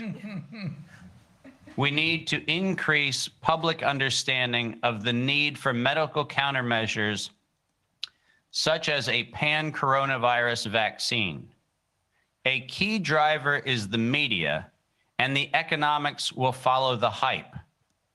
We need to use that hype to our advantage to get to the real issues. Investors will respond if they see profit at the end of the process. End quote. That's really, I mean, Peter Doshi, wasn't he the one who? No, no, no, Peter Daszak. Oh, Daszak. Doshi Peter Daszak, the head of EcoHealth Alliance. Okay. Peter Doshi is the good guy. Yeah, I was just. Peter Daszak, the person who was independently corroborating the Chinese non-lab leak, non-theory, because there wasn't a lab leak. This was an intentional bioweaponization of spike proteins to inject into people to get them addicted to a pan coronavirus vaccine. This has nothing to do with a pathogen that was released, and every study that's ever been launched to try to verify a lab leak is a red herring. And there's really nothing that is new in this. Nothing. Zero. 73 patents on everything clinically novel. 73 all issued before 2019. And I'm going to give you the biggest bombshell of all to prove that this was actually not a release of anything because patent 7279327, the patent on the recombinant nature of that lung targeting coronavirus, was transferred mysteriously from the University of North Carolina, Chapel Hill to the National Institutes of Health in 2018. Now, here's the problem with that. Under the Bayh-Dole Act, the U.S. government already has what's called a march-in right provision. That means if the U.S. government has paid for research, they are entitled to benefit from that research at their demand or at their whim. So explain why in 2017 and 2018, suddenly the National Institutes of Health have to take ownership of the patent that they already had rights to held by the University of North Carolina, Chapel Hill. And how, how did they need to file a certificate of correction to make sure that it was legally enforceable? Because there was a typographical error in the grant reference in the first filing. So they needed to make sure that not only did they get it right, but they needed to make sure every typographical error that was contained in the patent was correct. On the single patent required to develop the Vaccine Research Institute's mandate, which was shared between the University of North Carolina, Chapel Hill in November of 2019 and Moderna in November of 2019 when UNC Chapel Hill, NIAID, and Moderna began the sequencing of a spike protein vaccine a month before an outbreak ever happened. You you have all the evidence, right? Yep. I'll have to translate this. Ähm, also, ähm, wo waren wir jetzt eben? Ah ja, ähm, am 5. Juni 2008 äh, haben Airblings und was heute Sanofi ist, oder beide zusammen ein äh, Patent beantragt auf ähm, so ziemlich alles, was mit diesem, also die RNA-Strands, die Subcomponents der Gene-Strands, also auf so ziemlich alles, was mit diesem äh, SARS-Coronavirus zusammenhängt. Das Interessante daran ist, dass etwa um dieselbe Zeit oder kurz danach DARPA, das ist so ein äh, Verteidigungsministeriums, also Militär, eine Militäreinheit, bevor die sich ähm, dafür für dieses Coronavirus aktiv interessierten als äh, eine Biowaffe. Ähm, die danach wurden Patente auf so, wiederum so ziemlich alles ähm, eingetragen für Airblink Sanofi in nicht nur 2015, sondern 2016, 2019. Ich glaube, eben hat er gesagt, insgesamt 73 oder sowas, 73 Patente. Also da kann es nichts Neues mehr gegeben haben. Ähm, alles wurde patentiert. Das Paper, was das Neue, also man muss, um irgendetwas patentieren zu lassen, muss man was Neues haben. Nur natürliche Dinge kann man nicht patentieren. Das Paper, was das Neue äh, identifiziert hatte, äh, äh, sagt selber, dass es 17 Patente zwischen 2008 und 2019 einschließlich für das Spike-Protein gegeben hat. Ähm, das war bevor es überhaupt ein äh, äh, SARS-Outbreak gegeben hat. Äh, ne, nein, er sagt, nein, das stimmt nicht. Es gab gar kein SARS-Outbreak, sondern wir haben das selber, äh, äh, wir haben das selber ausgelöst. Und ähm, ich glaube, das war auch wieder dieser Peter Daszak, äh, als der sagte, oh mein Gott, jetzt ist das Coronavirus aber wirklich bereit und gefährlich, auch Menschen krank zu machen. Zu diesem Zeitpunkt war das alles patentiert. Also Erinnern Sie sich daran, nicht nur das Virus selbst war patentiert, sondern auch schon die Behandlung, die Vakzine, die Be ähm, Behandlungsmöglichkeiten waren auch schon patentiert. Er hat eben ein besonderes Zitat von diesem Peter Daszak äh, gemacht. Ich habe einen Clip von dem gesehen, wo er einer Gruppe von wahrscheinlich Wissenschaftlern und Investoren gesagt hat, dass man damit eine Menge Geld machen kann mit diesem Virus äh, aus 2015. Ähm, und dieses Zitat lautet, wir müssen die das öffentliche Verständnis befördern dafür, dass es eine Notwendigkeit für solche Impfungen gibt. Das wichtigste Mittel dafür, dieses öffentliche Verständnis zu fördern, sind die Medien. Die wirtschaftlichen Folgen werden automatisch dem Hype folgen, der durch die Medien kreiert wird. Und dieser Hype, äh, auf diesen Hype werden dann potenzielle Investoren reagieren, wenn sie sehen, dass man am Ende damit sehr viel Geld verdienen kann. Das hat er zweimal vorgelesen. you don't have to read it again. no. You speak German, huh? Ja. okay. Ähm, äh, also äh, die, dieses Spike-Protein wurde kreiert, um die Menschen abhängig machen zu können von einem weltweit verwendeten äh, Corona-Impfstoff. Wie gesagt, 73 Patente gibt es auf alles, was angeblich im Jahre 2019 neu war. 73 Patente, bevor man dieses neue angebliche Coronavirus in 2019 ausruft, äh, ausrief. Ähm, das, äh, achso, das, es wurde dann das Patent ähm, von, das war glaube ich auch im November 2019, von der äh, Chapel Hill University in North Carolina übertragen auf die NIH, obwohl komischerweise das ja eigentlich schon längst da sein müsste. Da waren aber ein paar Fehler gemacht worden. Ähm, Tatsache ist jedenfalls, dass dieses äh, Virus diese beiden Punkte muss man festhalten, dass dieses Virus lange, lange schon vorher patentiert war, die ähm, äh, Behandlungsmethoden lange, lange vorher patentiert worden waren.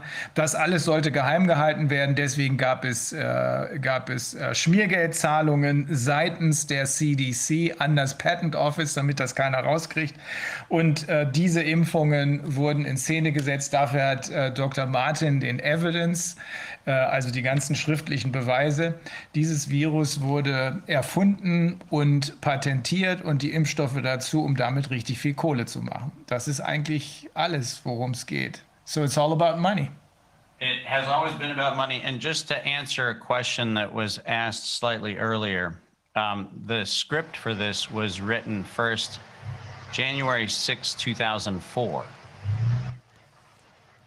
January 6, 2004. Who wrote the script? Merck. At a conference called SARS and Bioterrorism. Uh huh. Bioterrorism and emerging infectious diseases, antimicrobials, therapeutics, and immune modulators. Merck introduced the notion of what they called the new normal.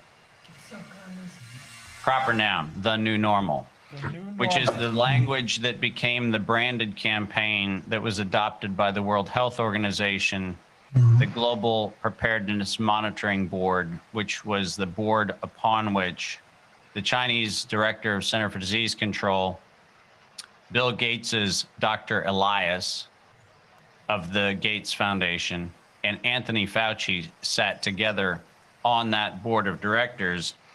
But the the first introduction of the new normal campaign, which was about getting people to accept a universal pan influenza, pan coronavirus vaccine, was actually adopted January 6, 2004.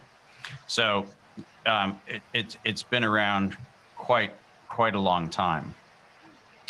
Um, I'm not going to belabor many more points other than to say that it was very clear that Merck knew that, sorry, that Moderna um, knew that it was going to be placed in the front of the line with respect to the development of a vaccine in March of 2019. And this is a very important date because in March of 2019, for reasons that are not transparent, they suddenly amended a series of rejected patent filings, which is a very bizarre behavior.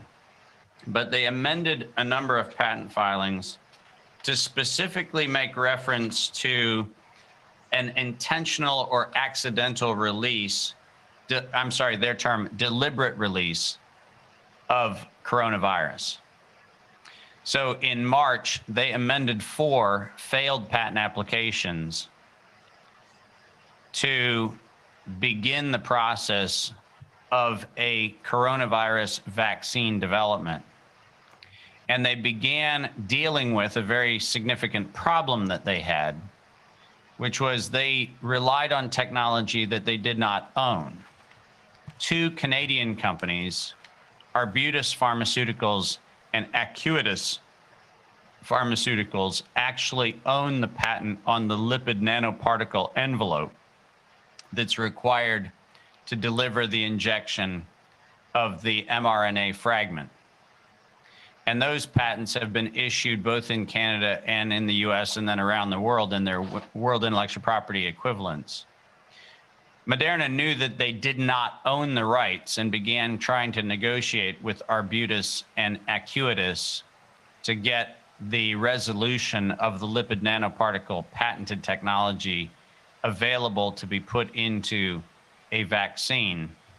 And we know, as I made reference to before, that in November, they entered into a research and cooperative research and development agreement with UNC Chapel Hill with respect to getting the spike protein to put inside of the lipid nanoparticle so that they actually had a candidate vaccine before we had a pathogen allegedly that was running around.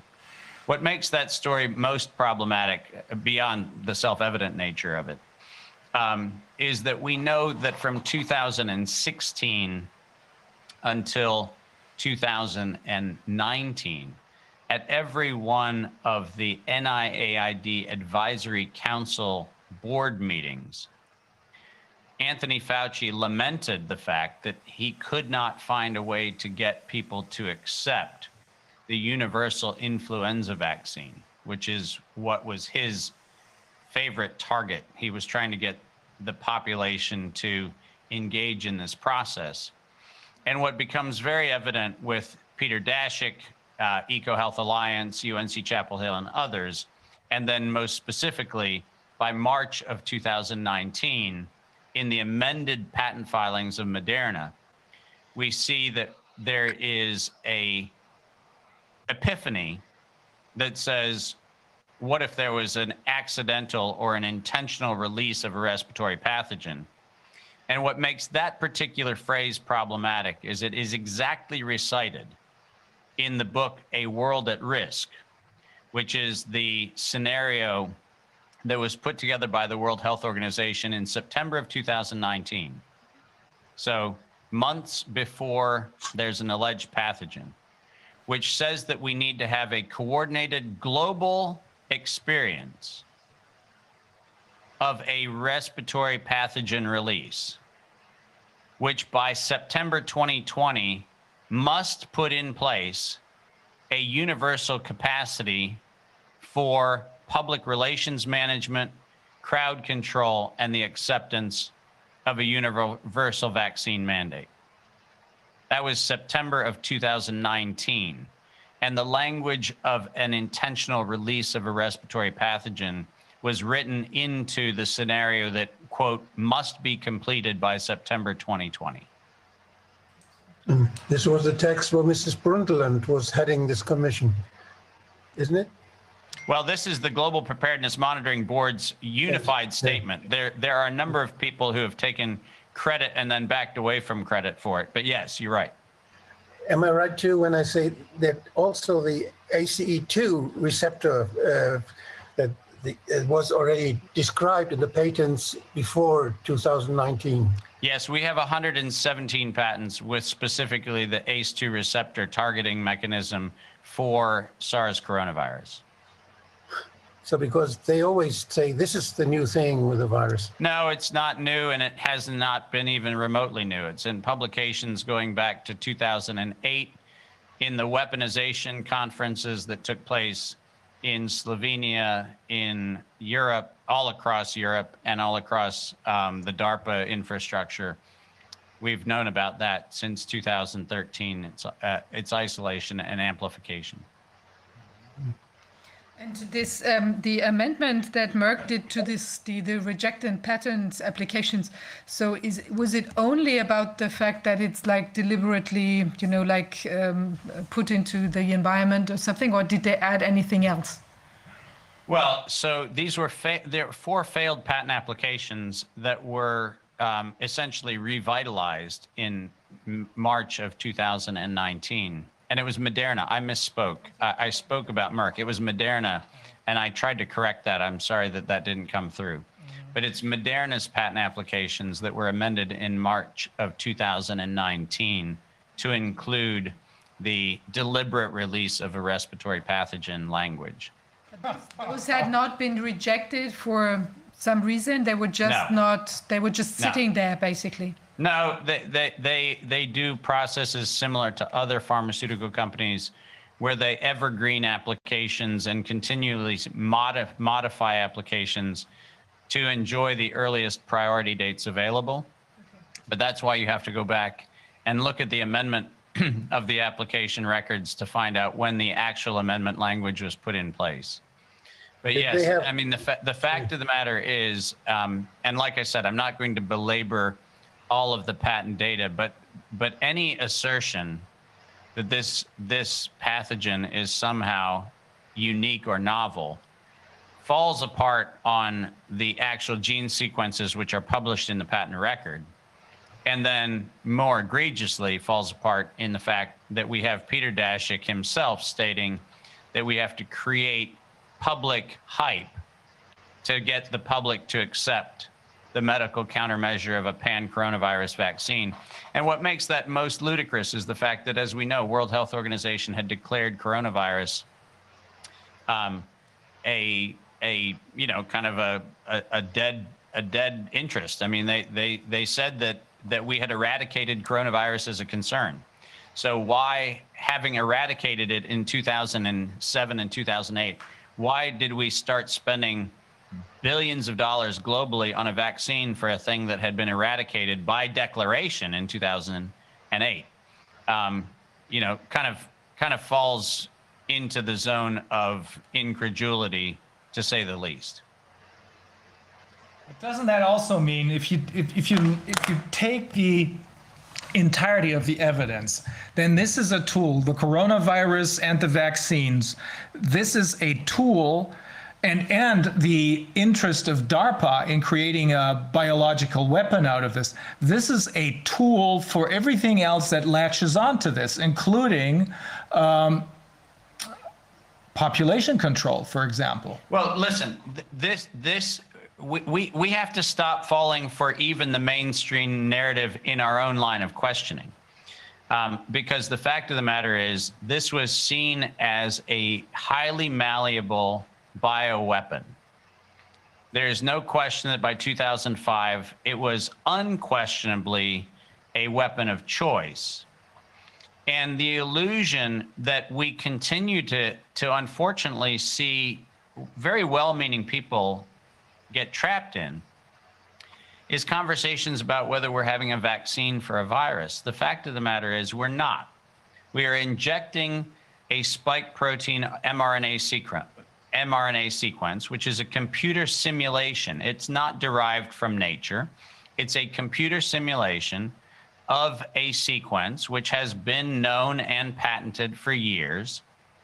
And what we know is that that sequence, as reported, is reported across things like, you know, the very reliable phone conversations that took place between Moderna and the Vaccine Research Center by self report where I don't know if you were on a phone call and you heard ATTCCGG,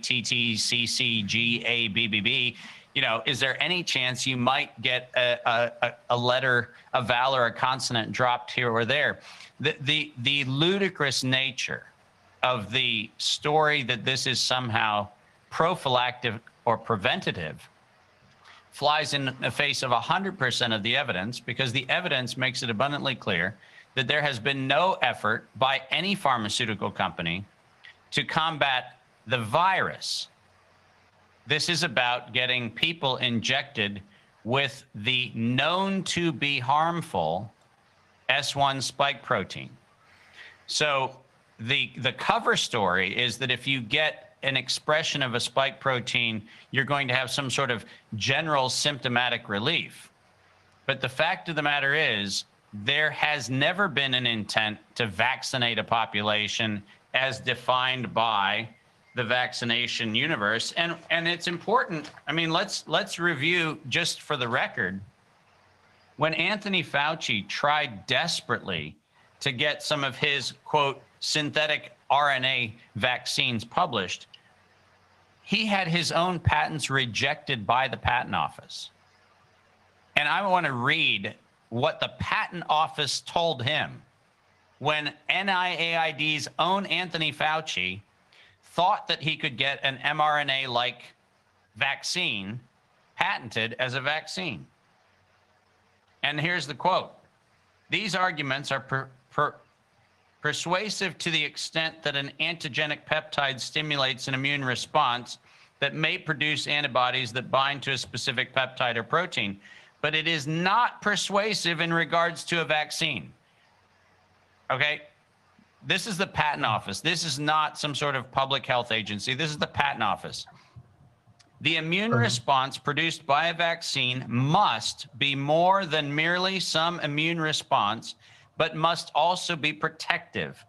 As noted in the previous office action, the ART recognizes the term vaccine to be a compound which prevents infection applicant has not demonstrated that the instantly claimed vaccine meets even the lower standard set forth in the specification, let alone the standard art definition for being operative in regards.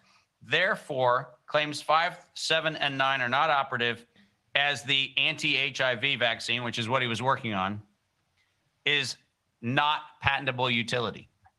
So, so Anthony Fauci himself was told by the patent office themselves that what he was proposing as a vaccine does not meet the patentable standard, the legal standard, or the clinical standard. Oh. Can and, we tra- can we translate this for the for our audience? This might be very important. that is uh, that is by the way uh, David, that is our friend uh, Martin Schwab, Professor Martin Schwab of the. He's a um, he's our most important legal advisor from the University of Bielefeld. Um, he is very smart. Um, also, dann wollen wir das mal übersetzen. Um, wir haben eben noch mal von Dr. Martin gehört, dass äh, die Truppe, die sich also die Eingriffsrechte, die Impfrechte gesichert hatte, Moderna, ganz vorneweg, die standen im, März 2019 hm, in der ersten Reihe für diese Impfstoffe. Im März 2019, wohlgemerkt, da gab es keine Pandemie, da gab es äh, noch nicht mal äh, den Krankheitserreger.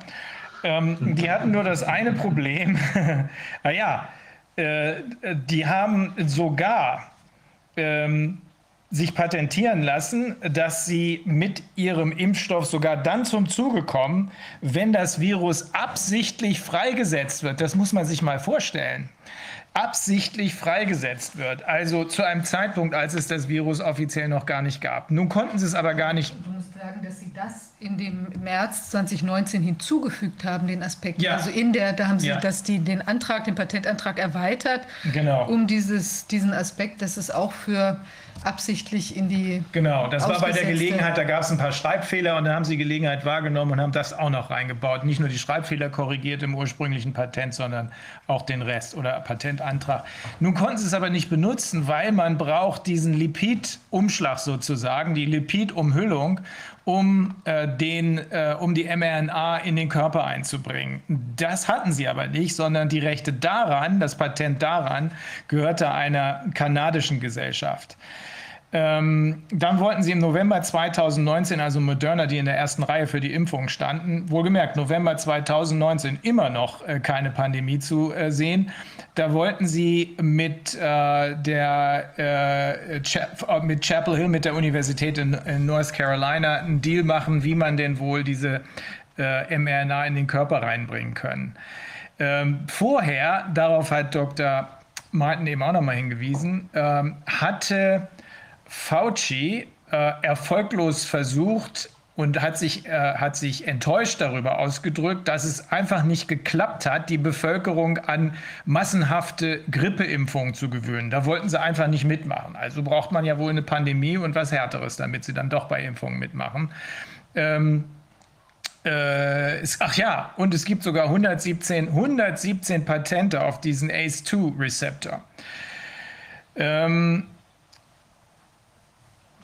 die in 2005 wurde das Ganze schon als Möglichkeit zur Kreation einer Biowaffe angesehen. Und dies, äh, die Schlussfolgerung, die Dr. Martin daraus äh, zieht, ist, äh, wer hier immer noch in der Öffentlichkeit glaubt, dass es um Impfungen für die Gesundheit der Menschen geht, äh, der liegt sowas von neben der Spur.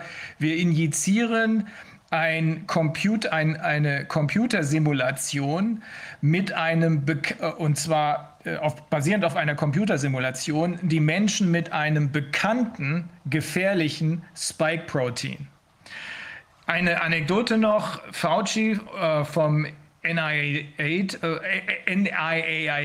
wollte ein Patent für diese für mRNA-Vakzine ähm, äh, ein bisschen früher schon haben. Das Patent Office hat ihm damals aber gesagt, das geht gar nicht. Äh, für diese von dir gewünschten Impfungen kannst du kein Patent kriegen, weil der Körper muss mehr machen als nur eine Immun, also eine Immunreaktion absetzen. Der Körper muss ähm, oder das Immunsystem muss ähm, mit einer äh, schützenden Reaktion, die auch eine Weiterverbreitung ähm, verhindert, reagieren. Äh, hier sind weder der, äh, der patentrechtliche noch der rechtliche noch die klinischen Voraussetzungen für eine Patentierung gegeben. Trotzdem gibt es das alles jetzt. Und das Ganze ist, wie man ganz klar und deutlich nach all dem, was äh, Dr. Martin uns erzählt hat, annehmen muss, von Anfang an ausschließlich zu dem Zweck gemacht worden, erstens Geld zu verdienen mit einer Krankheit, die man erst noch patentieren musste und einem Impfstoff, den man erst noch patentieren musste. Äh, und das Ganze ist am Ende eben, das sind wohl die beiden wichtigsten Punkte hier, eben gerade keine Impfung, die der Gesundheit dient, sondern hier werden Menschen bewusst mit einem gefährlichen Erreger äh, oder es wird Menschen bewusst ein gefährlicher Erreger, nämlich dieses Spike-Protein, injiziert. I know that, um, uh, David, I know a lot of our viewers are really shocked. I can see that from the responses. One of our viewers is uh, our PCR test specialist, Professor Kemmerer. Um, she can't believe what's going on here. Well, um, here, here's the, the, the sad and sober irony is that I raised these issues beginning in 2002 after the anthrax scare. And the tragedy is we are now sitting in a world where we have hundreds of millions of people who are being injected with a pathogen stimulating um, computer sequence, which is being sold under what the patent office, what the medical profession, and what the FDA in its own clinical standards would not suggest is a vaccine. but by using the term, we actually are now subjecting hundreds of millions of people to what was known to be by 2005 a biological weapon. Also, das, ähm, was ihn so ein bisschen bedrückt und vielleicht sogar sehr bedrückt, ist, dass er schon seit 2002 auf diese Gefahr, die jetzt sich gerade realisiert hat, hingewiesen hat. Seit 2005 wird das Ganze diskutiert als biologische Waffe. Und jetzt haben wir Hunderte von Millionen Menschen letzten Endes, das ist jetzt meine Kurzfassung, äh, vergiftet mit etwas, was zwar als Impfstoff bezeichnet wird, was aber selbst das Patent Office, als Fauci versucht hat, ein Patent zu kriegen, ähm, äh, gesagt hat, das kann man gar nicht patentieren, weil es nämlich kein Impfstoff ist, weil es nicht dazu führt, dass jemand immun wird. Die Immunreaktion, es gibt zwar eine Immunreaktion, aber nicht die, die man braucht, damit das Ganze patentiert werden kann, damit man also geschützt ist. So I have, I obviously have hundreds of hours of, of this stuff committed to memory because I've been doing it for two decades. But if you have any questions, I'd be happy to answer them.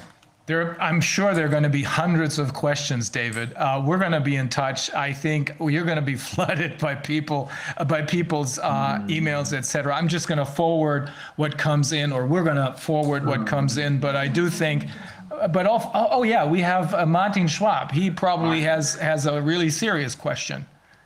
Uh, and after me, uh, Wolfgang too.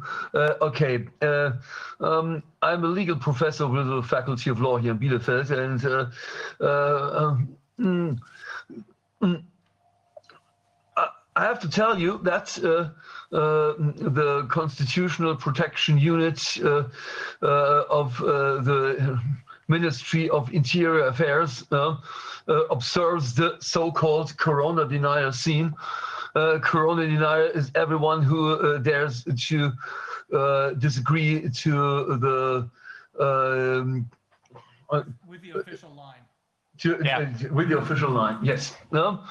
Um, if this constitutional protection unit takes notice uh, of me taking part in discussion that this pandemic was uh, put on stage uh, intentionally, uh, they will probably try to fire me from my job. So I have to uh, uh, at least ask some questions. Um, um, while I heard you talking, I um, Um, uh, uh, I took a look uh, at patent number.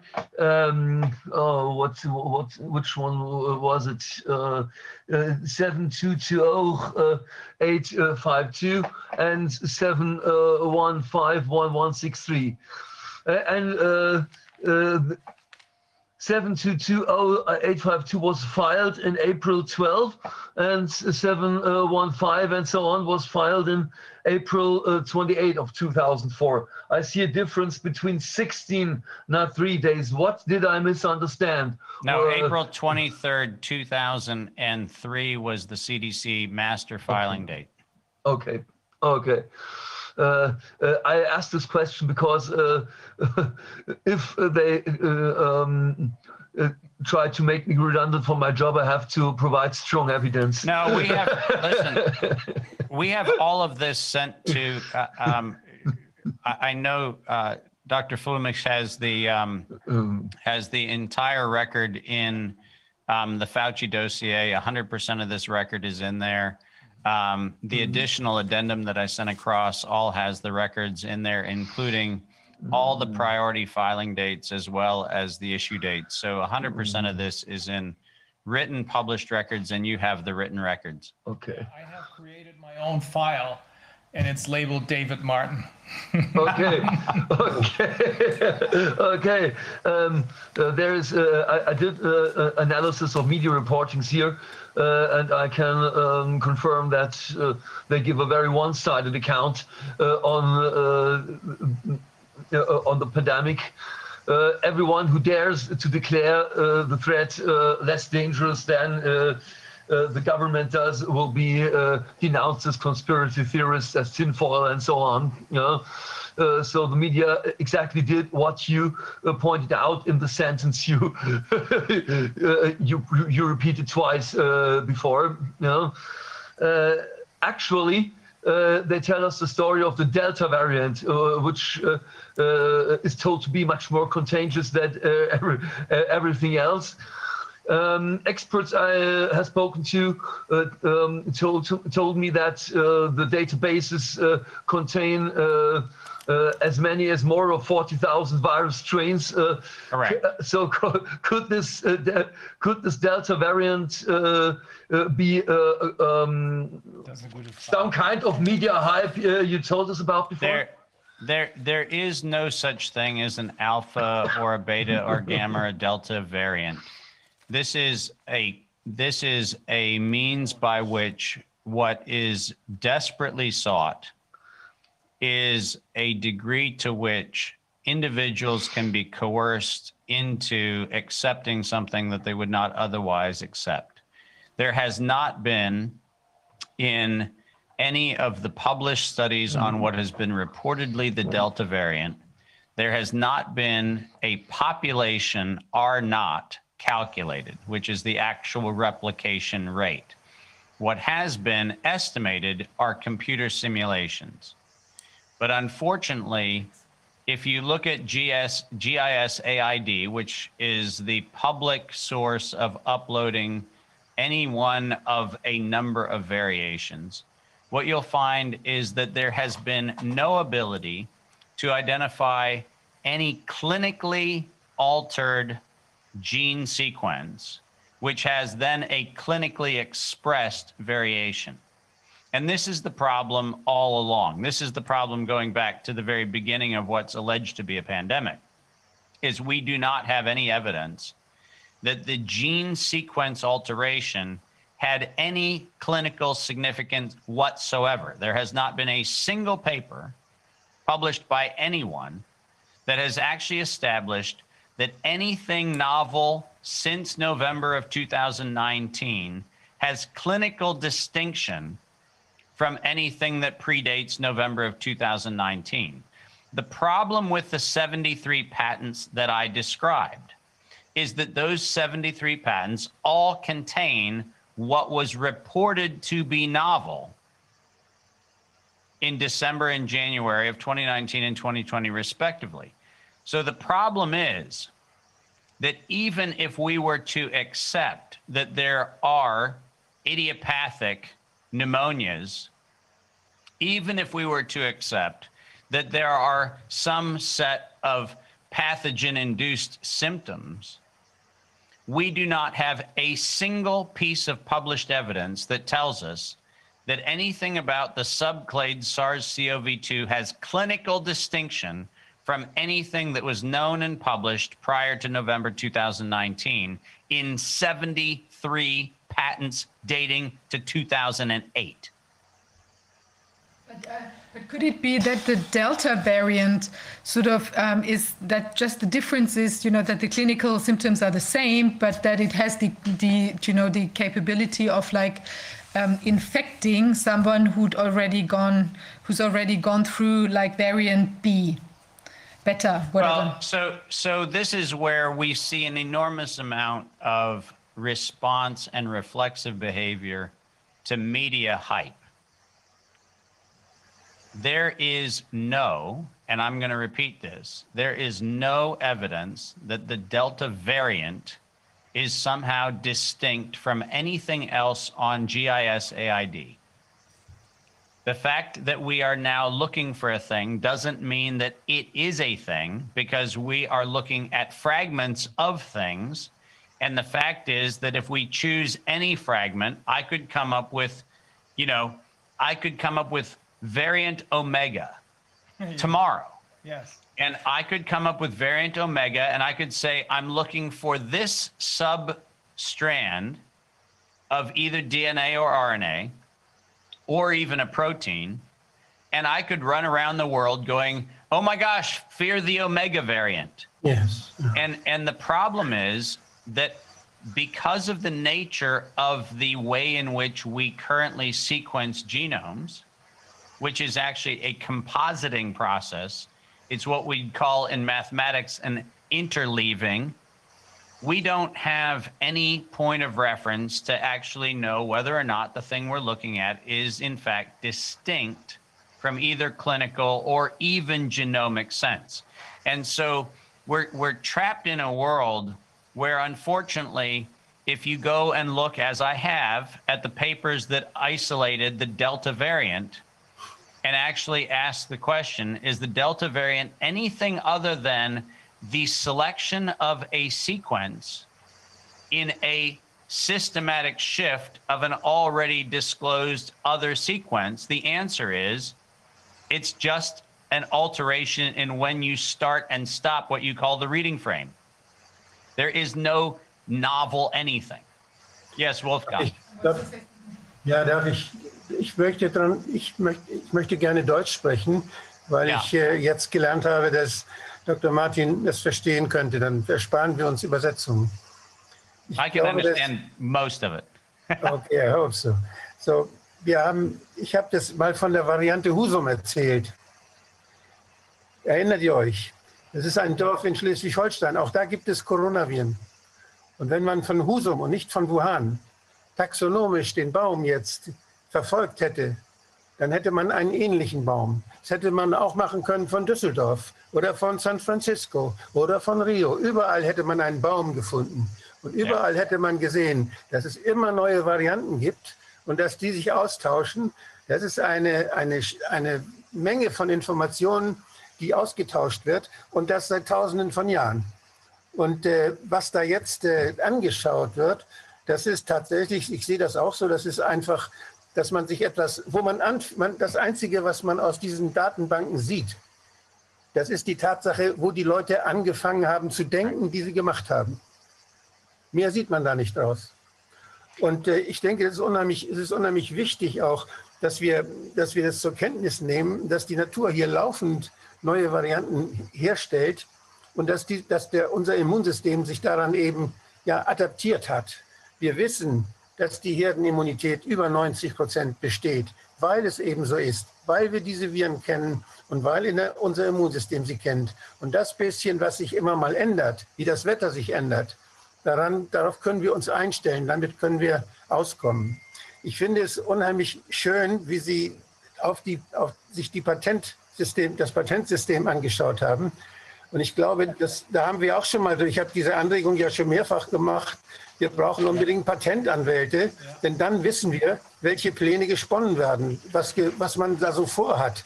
Denn natürlich werden die Claims abgesteckt, bevor dann einer kommt und, und sie verteidigt. Und diese, das, ich finde es so verdienstvoll, was Sie gemacht haben.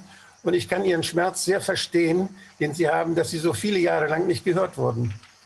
Ich habe, ich habe mal äh, mit einem Vertreter von, mit dem Justiziar von Böhringer-Ingelheim gesprochen, Herrn Laurin heißt er.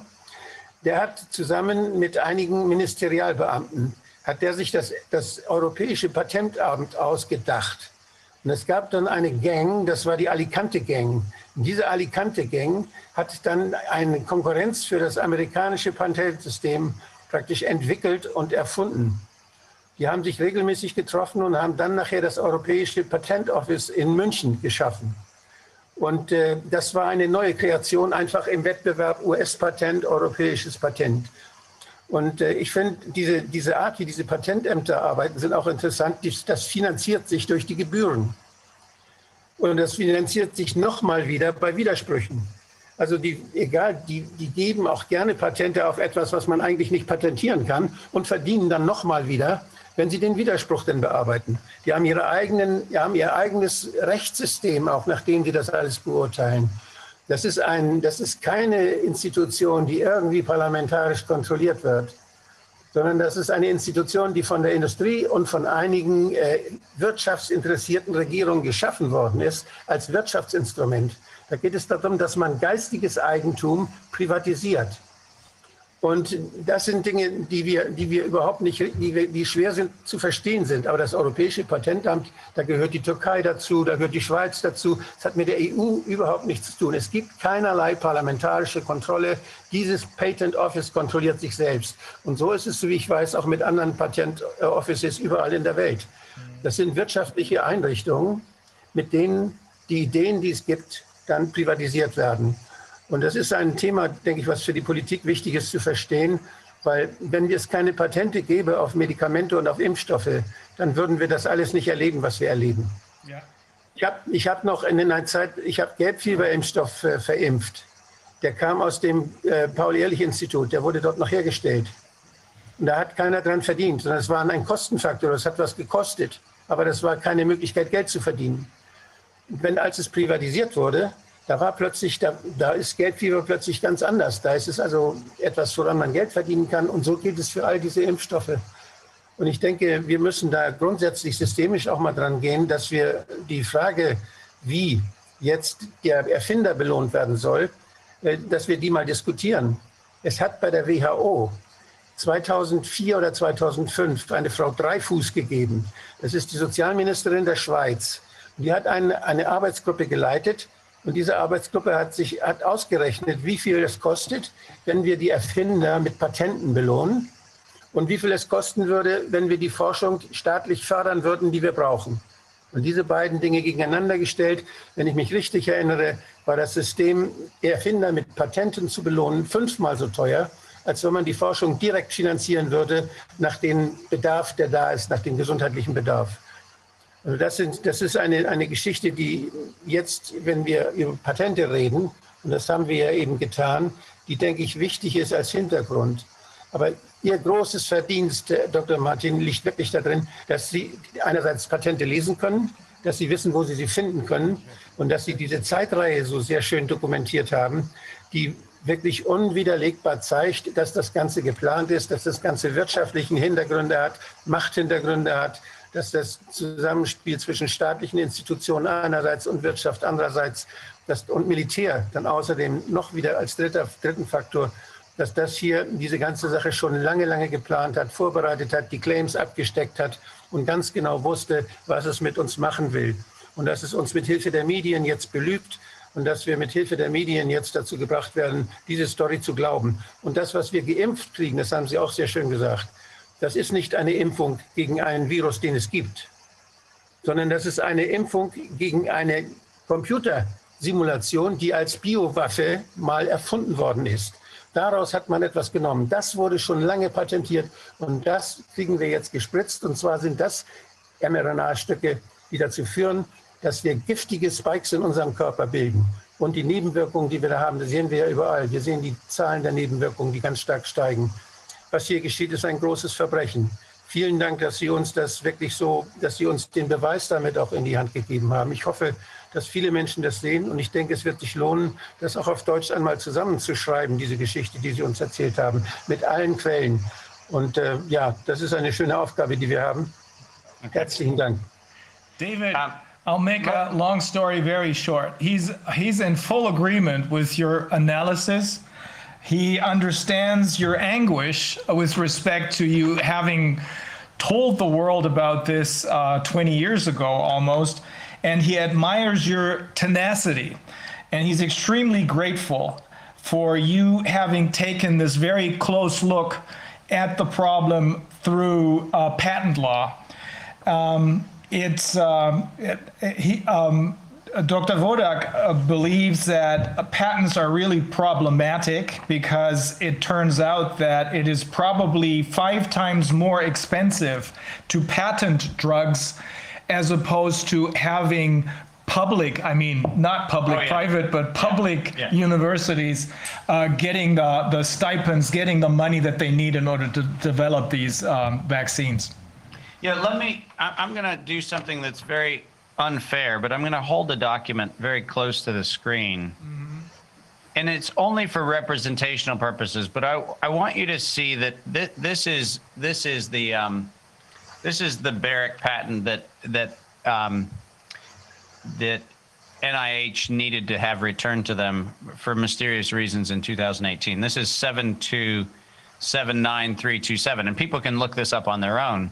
But if you actually look at the, the sequences that are patented, which is one of the things that we've done, we actually look at um, the published sequences and realize that depending on where you clip the actual sequence string, you will have the same thing or you'll have a different thing based nothing more than on where you decide to parse the clip. And and I want to I want to read you. I mean, this is something that comes directly from their patent application. When they actually talk about the DNA strands, which they call sequence ID numbers, they actually specifically say the organism is an artificial sequence an artificial sequence, meaning that it is not a sequence that has a rule base in nature. It is not something that was manifest for a particular natural derivative protein or natural derivative mRNA sequence that was isolated. Every one of these is, in fact, a synthetic artificial sequence. Uh-huh. And if you go back and you look at each one of them, which we have done, what you'll find is that the sequences, in fact, are contiguous in many instances, but are overlapping in others, where it is merely a caprice determination that says something is or is not part of an open reading frame, or it is or is not part of a um, particular oligonucleotide sequence. Now, the reason why that's important is because if we are going to examine what ultimately is being injected into individuals, we need the exact sequence, not a kind of similar to. We need the exact sequence. And if you look at the FDA's requirement, and if you look at the European regulatory environment, and if you look at the rest of the world's regulatory environment, for reasons that cannot be explained, the exact sequence that has gone into what is amplified inside of the injection seems to be elusive. It seems to be something that someone cannot, in fact, state with a 100% certainty the sequence is X. The problem that that presents is that at this point in time, as much as we can be told that there are, you know, clinical trials going on and there are all sorts of other things going on, we have no way of verifying that a complete sequence has been, is, or potentially even could be manufactured into what ultimately becomes the uh, lipid nanoparticle that is is the carrier frequency into which the injection is is delivered. And it's important for people to understand that as far back as 2002 and all the way through the patent filings of 2003 and then the weaponization patents that began in 2008. In every one of these instances, fragments are identified, but they are identified without specificity. So we don't have direct terminal ends of the fragments. We have fragments which have, you know, essentially hypothecated gaps into which anything can be placed. And that's the reason why I find the fact checking around the patent situation to be most disappointing. Mm-hmm. Because the reason why fact checkers, among their general lazy attributes, the reason why fact checkers are not actually checking facts when it comes to the patent matters is because the actual sequences are not represented in a digital form that makes it easy to do this comparison. We literally had to take images of submitted typed paper and then code those in to do our own assessment. You cannot do this on the EPO's patent site. You cannot do this with WIPO data from Geneva. You cannot do this with the US Patent Office data.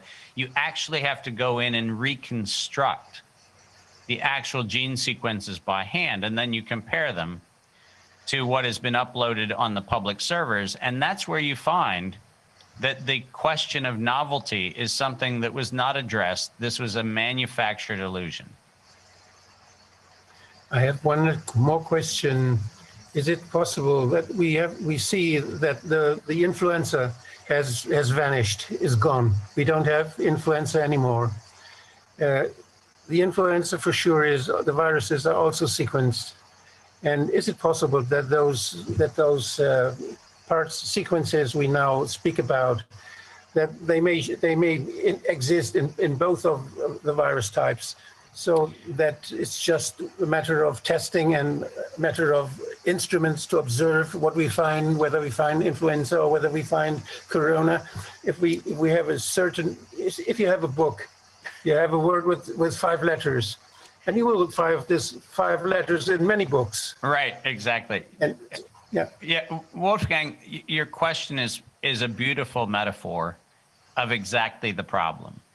The problem is if what we're looking for is something we've decided we've decided is worth looking for, then we'll find it. And the good news is we'll find it a bunch of places.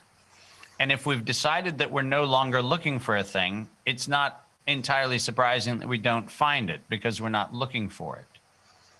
The fact of the matter is, whether it's the RT PCR tests that we decided that there are fragments, which, by the way, I have looked at every one of the regulatory submissions that has been submitted to the FDA to try to figure out what was the gold standard to get the emergency use authorization mm-hmm. and what fragment of SARS CoV 2 was officially the official fragment that was the comparator standard. And the problem is that you can't get a single standard. So the question becomes in a world where there is no single standard, what is it that you actually find? Because if I'm looking for, and why don't I just read this? If I'm looking for CCACGCTTTG, do I add the next strand G or do I go, no, no, no, the next bit is GTTTAGTTCG? and you get the point. The point is that where I choose to start and stop, I can actually say I found it. Oh, I didn't find it. Yeah. And and and I didn't find the match that I projected onto the data because I chose to look at the data in a way that I could not find the match. Influenza did not leave the human population. Influenza was a failed decade long pan influenza vaccine mandate that was desperately, desperately, desperately promoted by governments around the world. They failed and they decided if influenza doesn't deliver on the public promise of getting everybody to get an injection, let's change the pathogen. There are many more they can change. Oh, goodness. We've got tons more to come yes, but now we're on to them. I, I, would like to, to tell you something about this development of the, the, the Drosten PCR test. You know, because we looked at it, I mean, just briefly, not to that extent that you now looked at the patents uh, that you just described. But we looked at this kind of miracle or like, I mean, strange aspect of like the, the Drosten um, uh, test development because he, um, in, in, in, despite the fact that he would have needed to basically through his employer, the Charité, who would be entitled to holding the patents on this, this, uh, you know, his invention, um, he just published the instruction to the WHO, so everyone could see it. So basically, the, the whole invention lost its, uh, you know, the, uh, uh, the possibility to be patented, and that's kind of strange, you know, when you look at it. So we asked the Charité in a, in a Freedom of Information Act um, uh, request. And so they uh, they said, well, um, you know, because it, it, there was so much uh, rush to get get the um, you know this um, the test out because there was this uh, um, pandemic, going, pandemic on. going on. So it was like we didn't look at the finances. You know, we just didn't care. So that's kind of strange as a as a procedure because I mean, basically this this test is worth worth like uh, billions. You know, how could you just? I mean, this is a publicly financed uh, hospital. How can they just uh, give, um, you know, um, yeah. give away all this this whole, whole, thing? And then because he was also in close cooperation with a private company, Tip Molbiol, it's the same with he, with which he had developed all the PCR tests uh, from 2002, from the first SARS and then MERS, Zika, and so on and so on.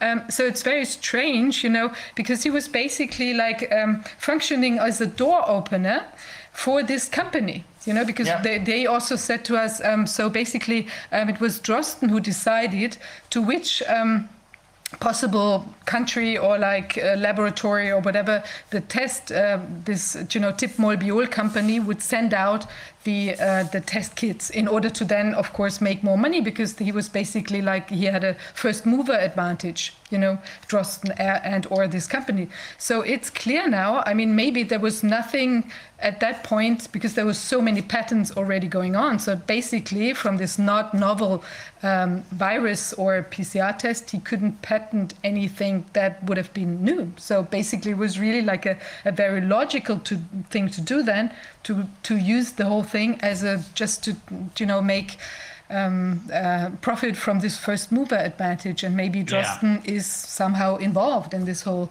oh, yeah. uh, legal. He's, uh, he's one of the most important scheme. people in this scheme because he's well, the one whose whose strings they pulled first. Yeah, you need you need to create the illusion of demand, and there's nothing right now that does a better job of creating the illusion of demand than the urgency of an event that you've manufactured.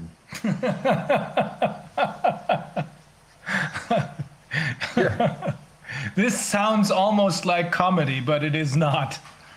Well, it, it, it, it is in that we, we have to realize that part of the reason why it was so easy for us to monitor and track this particular you know campaign of coercion and terror was because we've done it before.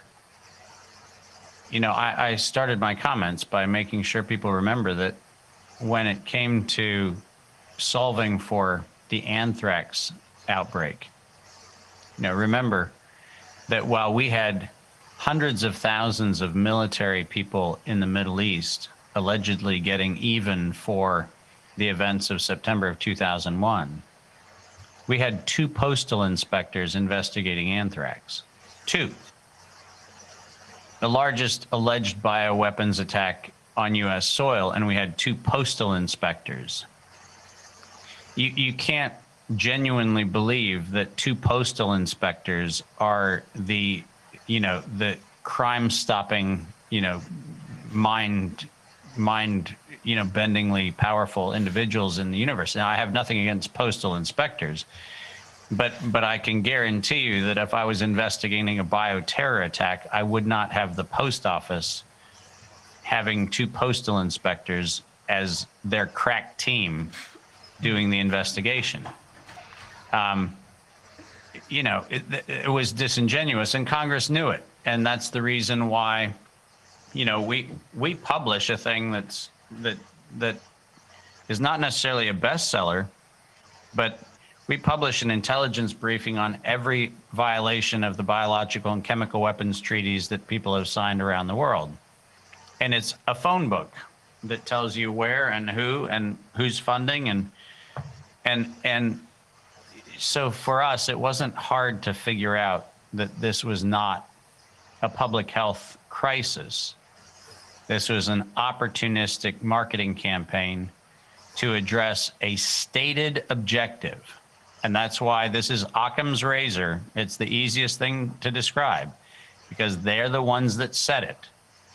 And the Occam's razor reality is they said they needed to get the public to accept a pan coronavirus vaccine countermeasure.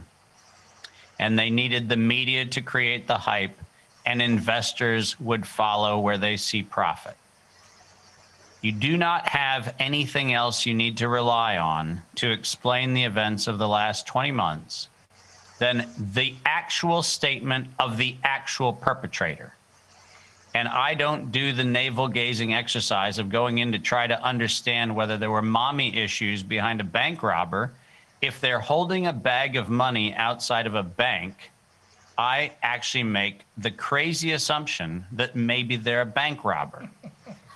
Similarly, if I have somebody who says we need to use the media to hype a medical countermeasure, which is in fact the injection of a synthetic, recombinant, chimeric protein developed off of a computer simulation, if I'm actually going to listen to the motivation for why that might be being done, I will listen to the person doing the manipulation who says, investors will follow where they see profit. I don't need more explanation. Me neither. Okay. This is uh, mind boggling. I'm, I'm really glad, David, that we, we spoke a couple of months ago, maybe three, three, four months ago, um, and uh, we were introduced to each other by um, David, I, I'm, I'm sorry, um, James Henry. Right. And I was trying to find um, patent lawyers in this country who might be interested in this case. Now, there are a few patent lawyers who understand about it, but there's no one, apparently up till now, but maybe this is going to change. Uh, but there was no one willing to tackle this in the context of Corona. That's the problem. But this is not new. I tried to find such a lawyer too, specialized on patents for the Enquete Commission for the German Bundestag some 10 years ago or more than 15 years ago. And we did not find because they were all afraid to be critical on the system because yes. they would be they would be distract they would destroy their own job. This was yeah, very yeah. difficult. Yeah, bear, bear, in mind bear in mind that this is an old problem uh, uh, because the here, here's here's where the problem comes in Ever since the establishment of the European Patent Office, the Germans and the French, not surprisingly, have maintained animosity that has, you know, been just this newest version of of animosity that goes back centuries. But when when the EPO was set up, the role of the patent office in Munich became a very nationalistic issue for Germany.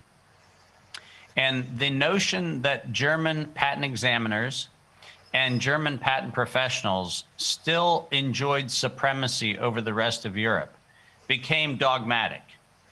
In 2003 and 2004, when the European Patent Office was first audited by my organization, and where we showed that somewhere between 20 and 30% of the patents in Europe were functional forgeries, meaning that they were copied from previous patents the the German representation of the European Patent Office lost their mind at the notion that they were doing anything remotely wrong.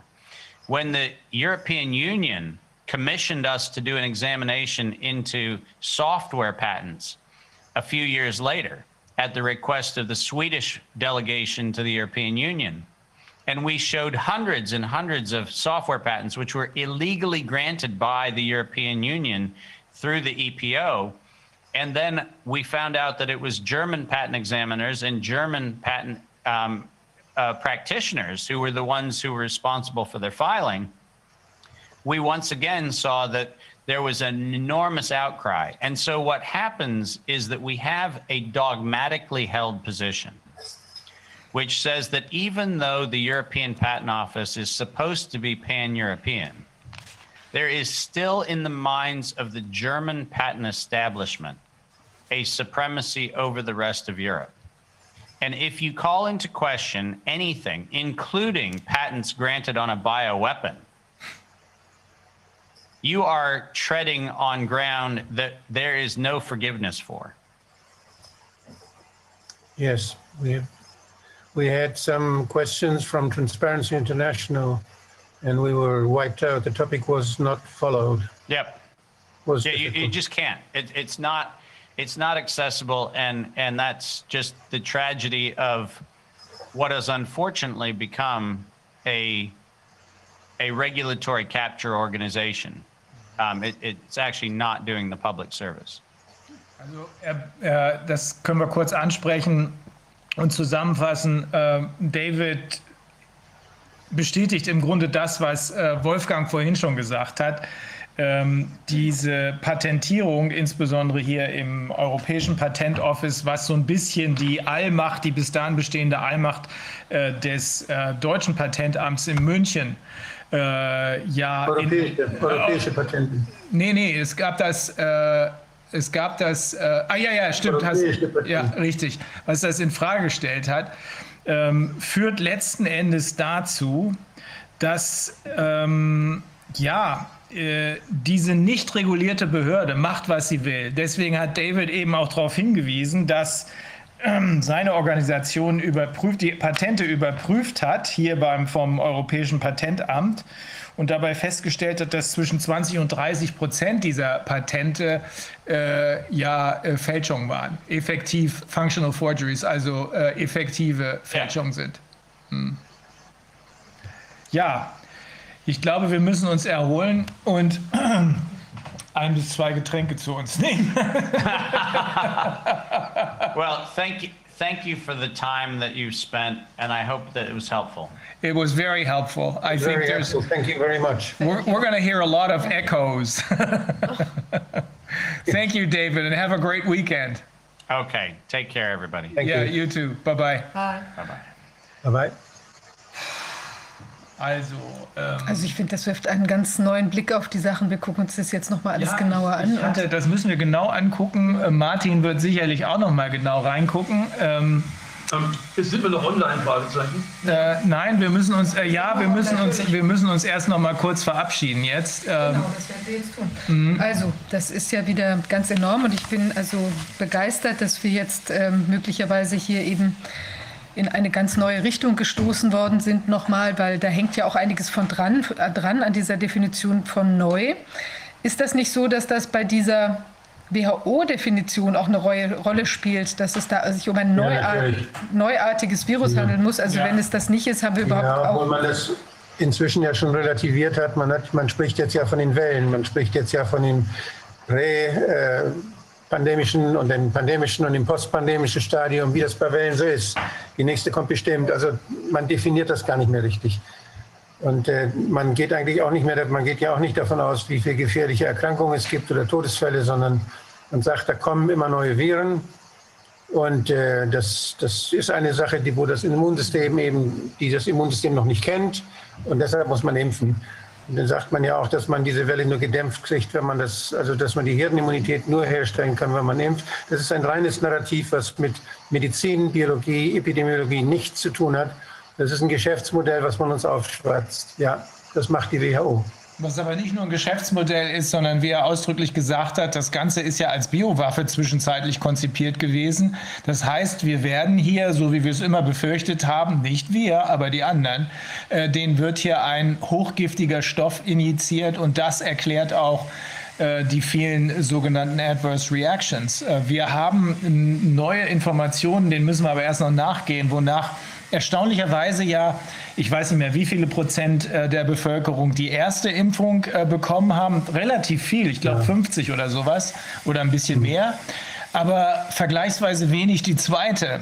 Und die Information, denen wir nachgehen müssen, ist, dass sie nicht alle plötzlich Angst gekriegt haben, sondern verstorben sind. Nicht alle, aber etliche. Ich muss auch noch mal eine Sache erwähnen. Ich habe ja hier schon mal befürchtet, dass wir eben unterschiedliche Dinge im Impfstoff haben und dass wir gar nicht genau wissen, dass wir die Sequenzen nicht kennen, dass wir nicht wissen, welche äh, Substanzen uns hier äh, injiziert werden und äh, dass das nicht unbedingt die sind, die einmal irgendwo festgehalten worden sind.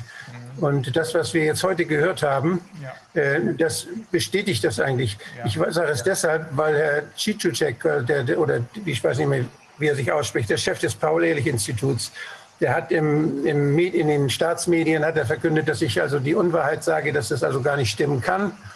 Und er hat dann verkündet, dass, die, dass da ja sehr viele Kontrollen stattfinden, die ja von den Firmen gemacht werden müssen. Das heißt, die Firmen kontrollieren das selbst. Und äh, dann, die, das muss ja sequenziert werden, was da drin ist. Ja. Und das ja. geschieht eben nicht. Und er sagt ja, der Standard fehlt völlig. Der fehlt der Stand, wo, woran man dieses, dieses Konstrukt, dieses Virus, dieses Wuhan-Virus, dieses, ja, woran man es überhaupt erkennen könnte. Das ist ein Computer, eine Computersequenz und da kann man bestimmte Abschnitte rausgreifen. Und was da sequenziert wird, das kann eben sehr, sehr unterschiedlich sein. Und der Standard bei den Impfstoffen, der jetzt äh, die Impfstoffe, die dazu führen sollen, dass dieses künstliche, dass dies, dieses Protein gebildet wird, welches es in der Natur so nicht vorkommt, sondern welches so ähnlich ist wie, halt wie, die, wie ein Spike-Proteine, aber ein bisschen anders. Ähm, das sind Dinge, die, die sind so widersprüchlich und sind so, auch in der Information, die wir kriegen, ist so vielfältig, dass man das nicht wirklich kontrollieren kann. Und deshalb kann man schon gar nicht kontrollieren, was in dem Impfstoff drin ist und man, wenn man nicht mal weiß, was ganz genau drin sein sollte. Also es ist ein sehr schwieriges, sehr schwieriges Feld. Das ist intransparent, aber wir haben gehört, dass es eine sehr gefährliche, sehr gefährliche Substanz ist, die uns da injiziert werden soll. Man kann da eben nur vorwarnen. Ähm, vielleicht darf ich noch was ergänzen. Wenn, also ich habe das Dossier von David Martin äh, nicht gesehen. Ich habe es auch nicht geprüft. Hm, hat, ähm, hm, muss ich also dazu sagen, ähm, bevor ich mich also selber zu irgendwelchen Behauptungen äh, versteige, dass das alles äh, äh, einem Drehbuch folgt, das schon vor 20 Jahren begonnen wurde zu schreiben, äh, werde ich mich also selber da nochmal reinlesen müssen. Ja, das zu betonen ist mir deswegen wichtig, ähm, äh, weil es äh, eine Frage der persönlichen Glaubwürdigkeit ist. Ich habe letztens wieder in Mönchengladbach gesagt, auf einer Rede, dass ich nichts glaube, was ich nicht selber überprüft habe, weder von der einen noch der anderen Seite. Und das ist eben die Schwierigkeit. Wir müssen uns möglicherweise der Vorstellung öffnen, dass wir es mit weltweiter Korruption zu tun haben. Denn am Ende des Tages, wenn es heißt, it's all about money, dann haben wir es ja nichts anderes mit, als mit einer Allianz von Macht und Geld zu tun. Aber äh, bevor ich mit solchen Behauptungen in die Welt gehe, wäre ich dankbar, äh, wenn ich dieses Dossier selber erst mal lesen könnte. Hm, ich glaube, es ist mir jetzt kurzfristig nochmal zugeschickt worden, aber ich hatte nicht die Zeit, es zu prüfen. Deswegen war ich auch in der Diskussion etwas zurückhaltender und werde es weiterhin sein, bis ich es gelesen habe. 36 Seiten oder sowas, aber es gibt noch viel mehr. Aber diese 36 Seiten, davon gibt es sogar schon eine Zusammenfassung, hat einer unserer äh, Helfer äh, mir vorhin geschickt.